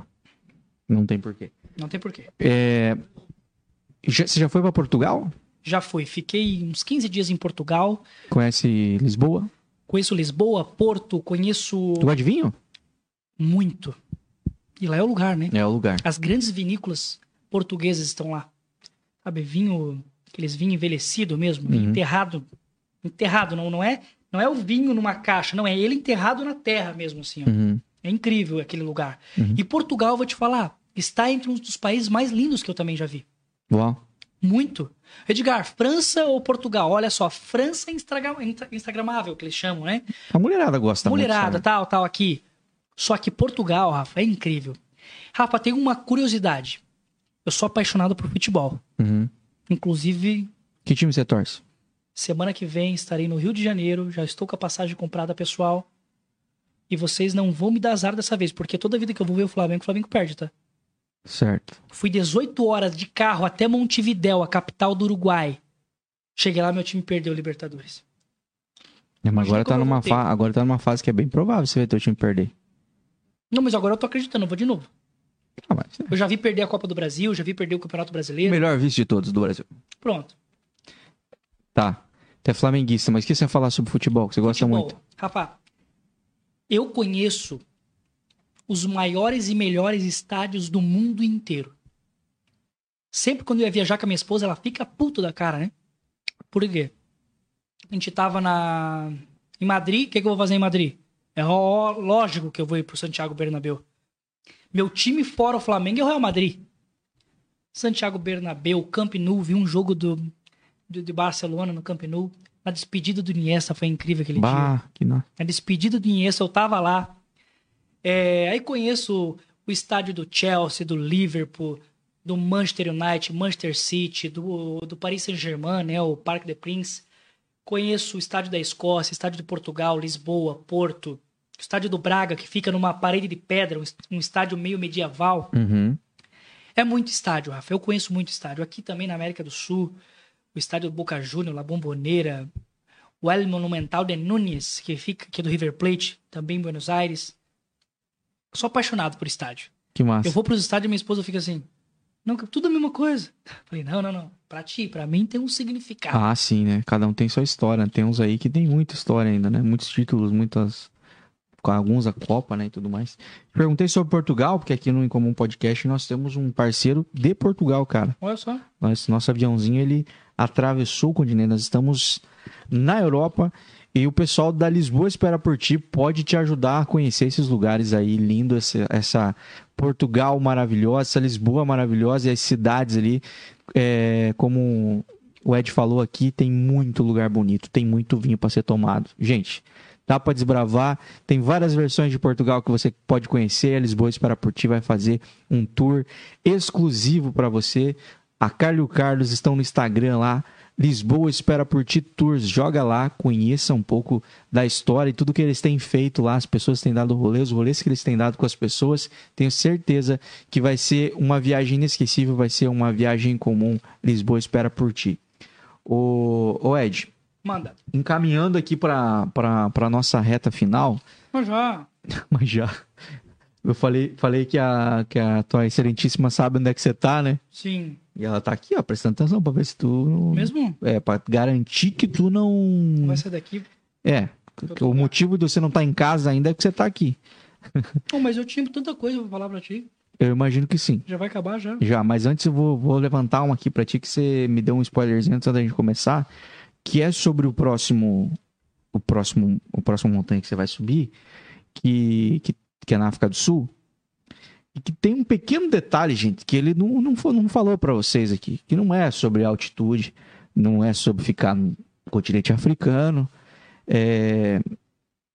Um pequeno detalhe. Conta pra galera qual que é o pequeno detalhe desse. Pode um, Hã? um pequeno detalhe ou vários detalhes? Não, mas tem um pequeno detalhe que você me contou antes ali. Que. Que tem um gigante adormecido ali. Exatamente. Então aqui vai Laís, eu creio que você deve estar aí também. E a gente vai apresentar, na verdade, aqui de primeira mão, um projeto que é um projeto que a gente vem trabalhando, trabalhando, porque cada montanha ela tem a sua identidade. Cada montanha ela tem a sua geografia, o seu terreno, o seu perfil, e cada montanha, para mim, vai ser uma história diferente. O primeiro tema do projeto foi Desbravando o Gigante das Américas. Lembrava disso? Certo, eu lembrava. Lembrava, né? E nós ficamos lá, né, a Laís principalmente, a gente ficou se quebrando, poxa, como que a gente vai, qual que vai ser o tema para esse próximo projeto? Desbravando o gigante africano, desbravando a selva africana, mas a palavra desbravando, ela é uma palavra muito imponente. É uma palavra forte, uma, uma palavra de alto, alto impacto, né? Então, pô, desbravando já não dá mais. Desbravando já gastei. Vez. Já gastei. e aí, né, a Laís, né, nós decidimos, e eu compartilhando com ela, chegamos a um tema fantástico que a gente vai compartilhar aqui para vocês. Inclusive, já estamos com a capa do projeto pronta já. Se tu quiser mostrar, Rafa. Vai lá, vira tá contigo aí. Vai lá. Com a mão tudo engraxada. Tô com a mão tudo engraxada, cara. Na rota do vulcão, trekking ao Kilimanjaro. É isso aí mesmo que vocês estão vendo. Kilimanjaro. Kilimanjaro, dá pra comer. Kilimanjaro lá é um, lá atrás, ali no background ali, tá a montanha do Kilimanjaro, tá o cume dele. E o tema é na rota do vulcão. Só, gente. Por que na rota do vulcão? É um vulcão adormecido, não é um vulcão inativo. vulcão adormecido, ele é um vulcão que ele pode entrar em atividade né, a qualquer momento. Obviamente, faz muitos e muitos anos que o Kilimanjaro está adormecido. Esperamos que no dia que eu esteja lá, ele continue dormindo, né, Rafa? Ah, porque a gente é, já tem bastante emoção já, né? Na, na vida não precisa de muito mais, né? O... Vocês estão vendo, gente, que tipo de gente perturbada que a gente traz aqui, que não tem mesmo. É, eu vou, eu vou, vou escrever a história do, do, do, desse bicho aí quando ele terminar a saga dos sete. E vai se chamar, essa série vai se chamar Netflix. Atenção, Netflix, nós vamos fazer, vender essa série pro Netflix, sete episódios. Meu, vamos lá, hein? E vai se chamar Não Tem Porquê. Não tem porquê. Porque, mano, não tem porquê. Pô, cara, deve ter um monte de montanha que não tem vulcão. E o cara falou: não, vamos nessa aqui que pelo menos vai que numa dessa ainda conseguimos trazer um conteúdo inédito. Ele quer muito, que ele quer muito que virar notícia internacional esse menino aí. Lá, bem no momento que o montanhista brasileiro, tá, João Vilense estava lá, um gigante acordou. Rafa, o Como é que acorda um vulcão? Como é que acorda um vulcão? É o centro da Terra, né? Eu acho que a mãe fala assim, né? Acorda. Olha só, o jornal NSC, ele compartilhou uma informação estratégica que só ele, ele compartilhou, eu vou compartilhar aqui contigo, que é sobre o meu desejo de decolar de um. Não do cume, porque no cume não, não há possibilidade, mas um pouquinho mais para baixo, em torno de uns 4.800 metros de altura, decolar de parapente e fazer uma descida do Kilimanjaro, descer de parapente alguns metros. Então, isso há essa possibilidade. Então, eu estou estudando, mas precisa ter uma liberação é, do parque, porque tudo isso é um parque nacional, né? Do Kilimanjaro, é um parque do próprio país. Então eles precisam. Eu tenho o WhatsApp do Mandela. Tu tem? Manda para mim que eu vou falar com ele. Preciso dessa autorização. Aí eu vou subir o Kilimanjaro e vou descer e vou descer o Kilimanjaro voando. Detalhe, se isso acontecer, eu vou ser o primeiro brasileiro a fazer esse feito. Primeiro. É, realmente, gente. Temos o nome da série, já não tem porquê. Não tem porquê. Muito bom, eu terminando de contar ali. Não me leva no lançamento do teu livro, eu quero ir com a camiseta escrito não tem porquê. Não, foi muito legal. Eu terminando de contar os 99 metros, eu emocionado contando, tu, não tem porquê. Não tem, não tem, não tem porquê. Não tem. Ai, ai, ai. Mas, cara, é. Ba... Ah, bicho, é bem. Até bem louquinho da cabeça mesmo, Ed. Mais ou menos. E eu não fazia ideia que era tanto. Obrigado, Hillary, por ter indicado o Carrila. Foi uma das pessoas, primeiras pessoas que me falou do Ed. Sim. Quem, quem indicou o Ed. E obrigado por esse.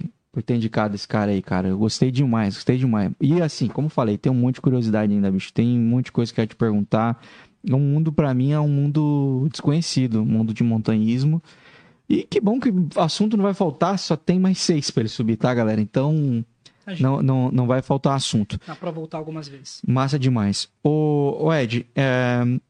agora sim, vou encaminhar pra reta final aqui. Afinal de contas, amanhã a vida segue ao normal, Segue normal. e eu não venho daquele ritmozinho de ter três empregos igual você. Vamos lá. É... Aqui no Incomum Podcast a gente tem um símbolo nosso aqui que é o aviãozinho de papel. Muito legal. Que significa que ah, muitas coisas significa. A mensagem principal que a gente traz sobre o avião de papel é que todos nós. Você quer mais um? Mais? Não sei se tem, vê se tem aí. Não sei se tem, cara. Tem. Tem, achou? Dois é mais caro. A mensagem, a mensagem principal que a gente traz sobre, através desse aviãozinho de papel, é que todos nós somos iguais. Nós somos como aviãozinho de papel. Nós somos feitos da mesma matéria-prima. E agora você vai concordar comigo. Todos temos o mesmo potencial e capacidade. Potencial e capacidade de voar. De voar longe, de voar alto. Uns vão mais longe e uns vão mais alto, né? Eu quero ser o que vai mais longe, não, preciso ser o que vai mais alto, não. Porque eu tenho um pouco de problema com a altura aí, eu acho que já tem gente cumprindo. A minha cota é o Ed que tá pagando, Deus, tá? A minha, a minha parte é o Ed que, que tá cumprindo. Mas enfim, tem uns aviãozinhos que vão voar mais longe, outros vão voar mais alto, mais alto, sete vezes aí. É, mas é muito louco que o voo, é, quando você vê um aviãozinho a- a- voando assim, ele nos traz, é, é, acho que é o brinquedo mais simples de- de- que a gente pode ter acesso. E ele nos conecta à, à simplicidade das coisas. Mas também, cara, há, há algo invisível que faz isso aqui parar no ar, né, cara? E é muito louco quando eu tenho a oportunidade de falar sobre esse algo invisível que, que nos, nos condiciona a voar, que nos condiciona a ir mais longe, mais alto. Que na minha percepção é Deus. Deus é o vento das nossas asas. E mais do que isso, Deus é o direcionador desse avião, sabe? Às vezes você vai mas quem é que definiu o destino desse avião? Se eu lançar, eu, eu não sei para onde ele vai. Mas nós somos um avião que somos lançados, também não sabemos muito bem para onde vamos, mas Deus sabe já, já tem a, o trajeto traçado para nós, né?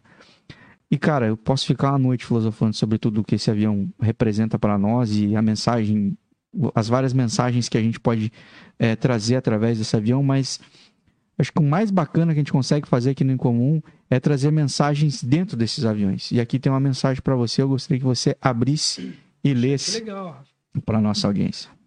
Que legal. Pensei que eu ia lançar esse avião aqui. Depois você pode fazer isso. Depois eu posso lançar. Pode.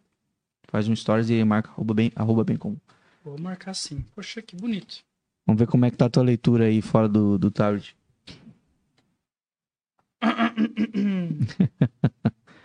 Vamos lá. Hum... Como tu conseguiu? A gente tem uns esquemas aí fortes. Tem uns esquemas fortes? Olha só. Amor. Que missão difícil escrever uma carta para você, pois você já sabe de tudo o que penso, sobre tudo ao seu respeito. Porém, vou frisar algumas coisas importantes aqui. Primeiro de tudo, eu te amo muito e sempre vou estar contigo te apoiando e fazendo de tudo para que todos os seus sonhos se tornem reais. Uma das minhas prioridades é te ver feliz. E sei que para isso você para isso às vezes você tem umas ideias e projetos um tanto quanto inusitados. e quando você coloca algo na cabeça, não tem Cris que tire. Ai, cara, é verdade. Você realmente é muito determinado e não adianta eu falar nada para tentar impedir. Então o que me resta é apoiar e ficar em oração, risos. Brincadeiras à parte, mas hoje um dos maiores sonhos é poder ver nossa família crescer. E acredito que, tam, que o seu também. Então não, esque, não esquece que a gente ainda tem uma família em construção. e para isso preciso de você inteiro aqui comigo. ai, ai. Agora falando das tuas qualidades, nossa, você tem muitas, mas algumas que se sobressaem são determinação, como já mencionei, persistência, e isso você também sabe que é algo forte dentro de você. Carisma, porque onde você passa, você conquista o carinho e admiração de muitas pessoas e a generosidade, porque onde você vê alguém que precisa de, de uma ajuda ou um conselho, você sempre está disponível para ajudar o próximo. Verdade. Enfim, eu oro muito para que Deus te abençoe e te proteja. Sei que Ele tem grandes planos ainda em sua vida, pois você tem dons incríveis que Ele entregou nas suas mãos. Bom, espero que o tempo que te deram aí seja o suficiente para você resumir sua vida de muitas aventuras. Porque, eita, menininho que gosta de falar. Beijos e mais uma vez eu te amo. Você sabe que tem que amar muito, né? Amor, beijo. Eu te amo muito e eu sei que a gente tem uma família assim em construção. É um sonho que eu tenho, o um sonho dela também é ter filhos. E eu sei que filhos são bênçãos do Senhor e a gente está esperando essa graça de Deus. Eu sei que eu vou ser completo quando eu ter os meus filhos. E vê-los crescer com saúde, vencendo na vida. E eu estou muito feliz, na verdade, muito feliz de, de ler isso aqui. Hum, assim, e até ela fala que tem que amar muito, né? É uma brincadeirinha, uma piadinha interna. É piada interna? Porque não é fácil me aguentar, né? E ela fala, tem que amar muito, né? tem que amar muito pra me aguentar. É isso aí, amor. Beijo. Obrigado, Cara, tá? Que barato, que barato. Eu sempre falo que é muito legal, é legal quando a gente traz as pessoas aqui. Isso sempre acontece no final da conversa, né? Quando a gente consegue, né? E, e é muito louco é, é, um- é um cheque sendo preenchi- preenchido durante a nossa conversa. E o valor que é colocado nesse cheque aí é a pessoa que tá aí na frente dizendo Sim. né? O que ela tá dizendo sobre si são esses, é esse valor, a história dela, quem ela é e, e como ela tá se apresentando aqui na minha frente é o que eu vou acreditar. Geralmente eu não Uhum. conheço quem tá sentado na minha frente. Sim. Eu não sei como essa pessoa é de verdade. Mas é muito louco quando chega nessa carta assim e a Muito. família vem é, e, e assina, sabe? Assina embaixo tudo que a gente conversou, tudo Engraçado, né? que, tipo assim, pra mim é muito legal, porque mostra que tudo que eu. O tempo que eu, que eu investi aqui é, foi um tempo de verdade, assim, sabe? Foi com uma pessoa de verdade, foi com uma história de verdade, sabe? E é muito legal, cara, é muito bonito. Quero agradecer a Kathleen por ter escrito essas palavras e por ter assinado embaixo tudo que a gente conversou aqui, o cara que você se apresentou na minha frente aqui. Ed, queria agradecer demais, cara, por esse tempo. Eu acho que hoje nós batemos um recorde, talvez seja o- episódio mais longo da história do nosso podcast. E, e é muito louco também. Eu é, tô muito feliz, tá? Não, não, não seria se não fosse massa pra caramba. É, a gente, hoje esse é, o- esse é o episódio 99, Olha que legal. sabe? 99, não, tô brincando. 99, cara. Loucura, né, meu? Não, eu não tô acreditando. 99, cara. Eu tô arrepiado, mano. Esse é o episódio 99 do nosso, do nosso podcast. A gente tá. é, semana que vem a gente completa 100 episódios em comum. Vai ser um marco, vai ser um dia especial, eu creio. E. Eu não sei, cara. Se eu tivesse planejado trazer esse cara no episódio 99, eu nunca teria conseguido, cara. Loucura, Saca? loucura. Deus é perfeito e eu quero agradecer demais, cara, por você estar disponível e por ter aberto tanta coisa aqui, compartilhado tanta coisa. E, cara, é... escuta o que eu tô te dizendo, nós vamos fazer umas paradas muito loucas junto ainda. Legal, Tá legal. Menos subir montanha que você tá de viagem. Isso aí não tem porquê. Rafinha, sim, eu quero te agradecer é do fundo do meu coração, porque a oportunidade que eu tive aqui foi uma oportunidade única. E eu vivi esse momento intensamente, como você viu. Realmente eu me entreguei por esse momento, compartilhei, eu vivi. E você me deu a oportunidade de relembrar a minha história, de relembrar realmente a minha essência e relembrar o porquê eu estou aqui. Porque eu tenho uma história que me direcionou. Então essa oportunidade veio de você. Se esse tempo de qualidade que nós tivemos aqui, porque eu fiquei muito à vontade, tá? Desde que eu cheguei aqui, você me tratou muito bem, com muito carinho, com muito respeito. Eu sentei aqui muito tranquilo. E você, assim, me deu toda a, a liberdade para compartilhar realmente a minha história, o meu projeto, os meus sonhos. E é muito bacana, muito bacana. Eu tenho certeza que essa amizade que iniciamos aqui, estamos construindo aqui, não vai ficar só aqui. Amém. Eu tenho certeza que a gente tem muito mais coisa para compartilhar um com o outro. Eu sei disso. Eu acho que Deus não une sonhos e, propós- e propósitos apenas é, por unir ou sem um, um objetivo. Uhum. Eu acho que isso é que existe a resposta de Deus realmente para as nossas vidas. Amém. Eu te agradeço do fundo do meu coração. O episódio 99, cara. Isso aqui eu também fiquei arrepiado quando você falou. Falei, cara, 99. Esse 99, ele tá me perseguindo. Loucura, né? Ele tá me perseguindo esse 99. E depois, quando eu voltar, a Kathleen tem que saber que eu preciso completar esses 99. Mas, Rafa, é assim, eu quero desejar as bênçãos de Deus sobre a tua vida. Amém, meu irmão. Sabe, as bênçãos de Deus sobre a tua casa, sobre a tua família, sobre o teu, o teu projeto, sobre o podcast em comum, né? Que, que as bênçãos do Senhor te acompanhem, te guarde, faça resplandecer o seu rosto sobre ti, tenha misericórdia de ti, sobre o seu rosto te traga paz. Paz ao teu coração. Eu tenho certeza que esse sonho que começou aqui, tu tá contando muitas histórias aqui. Mas lá na frente você vai contar como você já pode contar, porque 100 episódios é um, é um marco. É um marco. Lembra quando você começou lá atrás com um episódio, com dois? Muitas dúvidas. Será que é isso? Será que, será que eu continuo? Será que realmente eu tô fazendo a coisa certa? Você tá chegando no episódio número 100. Eu tenho certeza que Deus tem muito mais para ti, para tua vida, teus sonhos. Quando você falou, Edgar, eu não conheço, você vai conhecer. Você vai conhecer o mundo porque Deus vai abrir essas oportunidades para ti. Amém. Deus vai abrir essa oportunidade para ti. Eu estou muito grato, feliz, honrado e eu vou orar por ti e pelo teu programa a partir de agora. Amém, cara. Eu tá agradeço demais. Agradeço demais. Eu vou encerrar, porque senão eu vou começar a chorar, porque eu sou um cara muito emotivo. E esses momentos realmente mexem muito comigo, cara. É, espero que vocês tenham gostado, gente. Como nós clientes falamos, isso aqui foi um baita tempo de mesa. E espero que vocês tenham compartilhado. Obrigado para todo mundo que ficou garradinho com nós aqui até o final. Obrigado para todo mundo que passou por aqui. E obrigado para você que está vindo depois, você que veio depois do ao vivo é, e ficou até o final. Comenta aqui embaixo, não tem porquê.